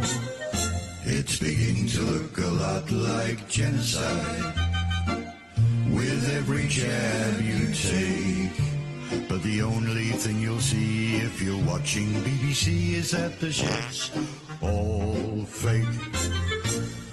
Boris has said that he'd rather you dead as soon as you possibly can. If you don't comply, he'll give you a fine and drag you away in a van. He'll make sure you won't be spending Christmas with your nan. It's beginning to look a lot like genocide in every hospital. The nurses dance all day while the doctors count their pay. And there's no one there to take your call. It's beginning to look a lot like genocide. They're jabbing kids in school.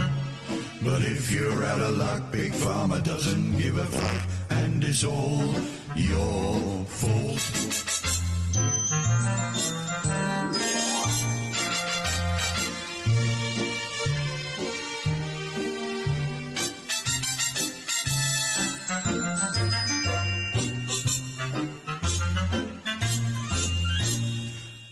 Said that he wants you all dead by jabbing the shit in your arm. Roll up your sleeve and we'll make you believe that this shit will do you no harm. We'll keep making booster shots until you buy the farm. It's beginning to look a lot like genocide when you turn on TV. They're dropping down like flies because the government lies. One day we'll see these bastards swing.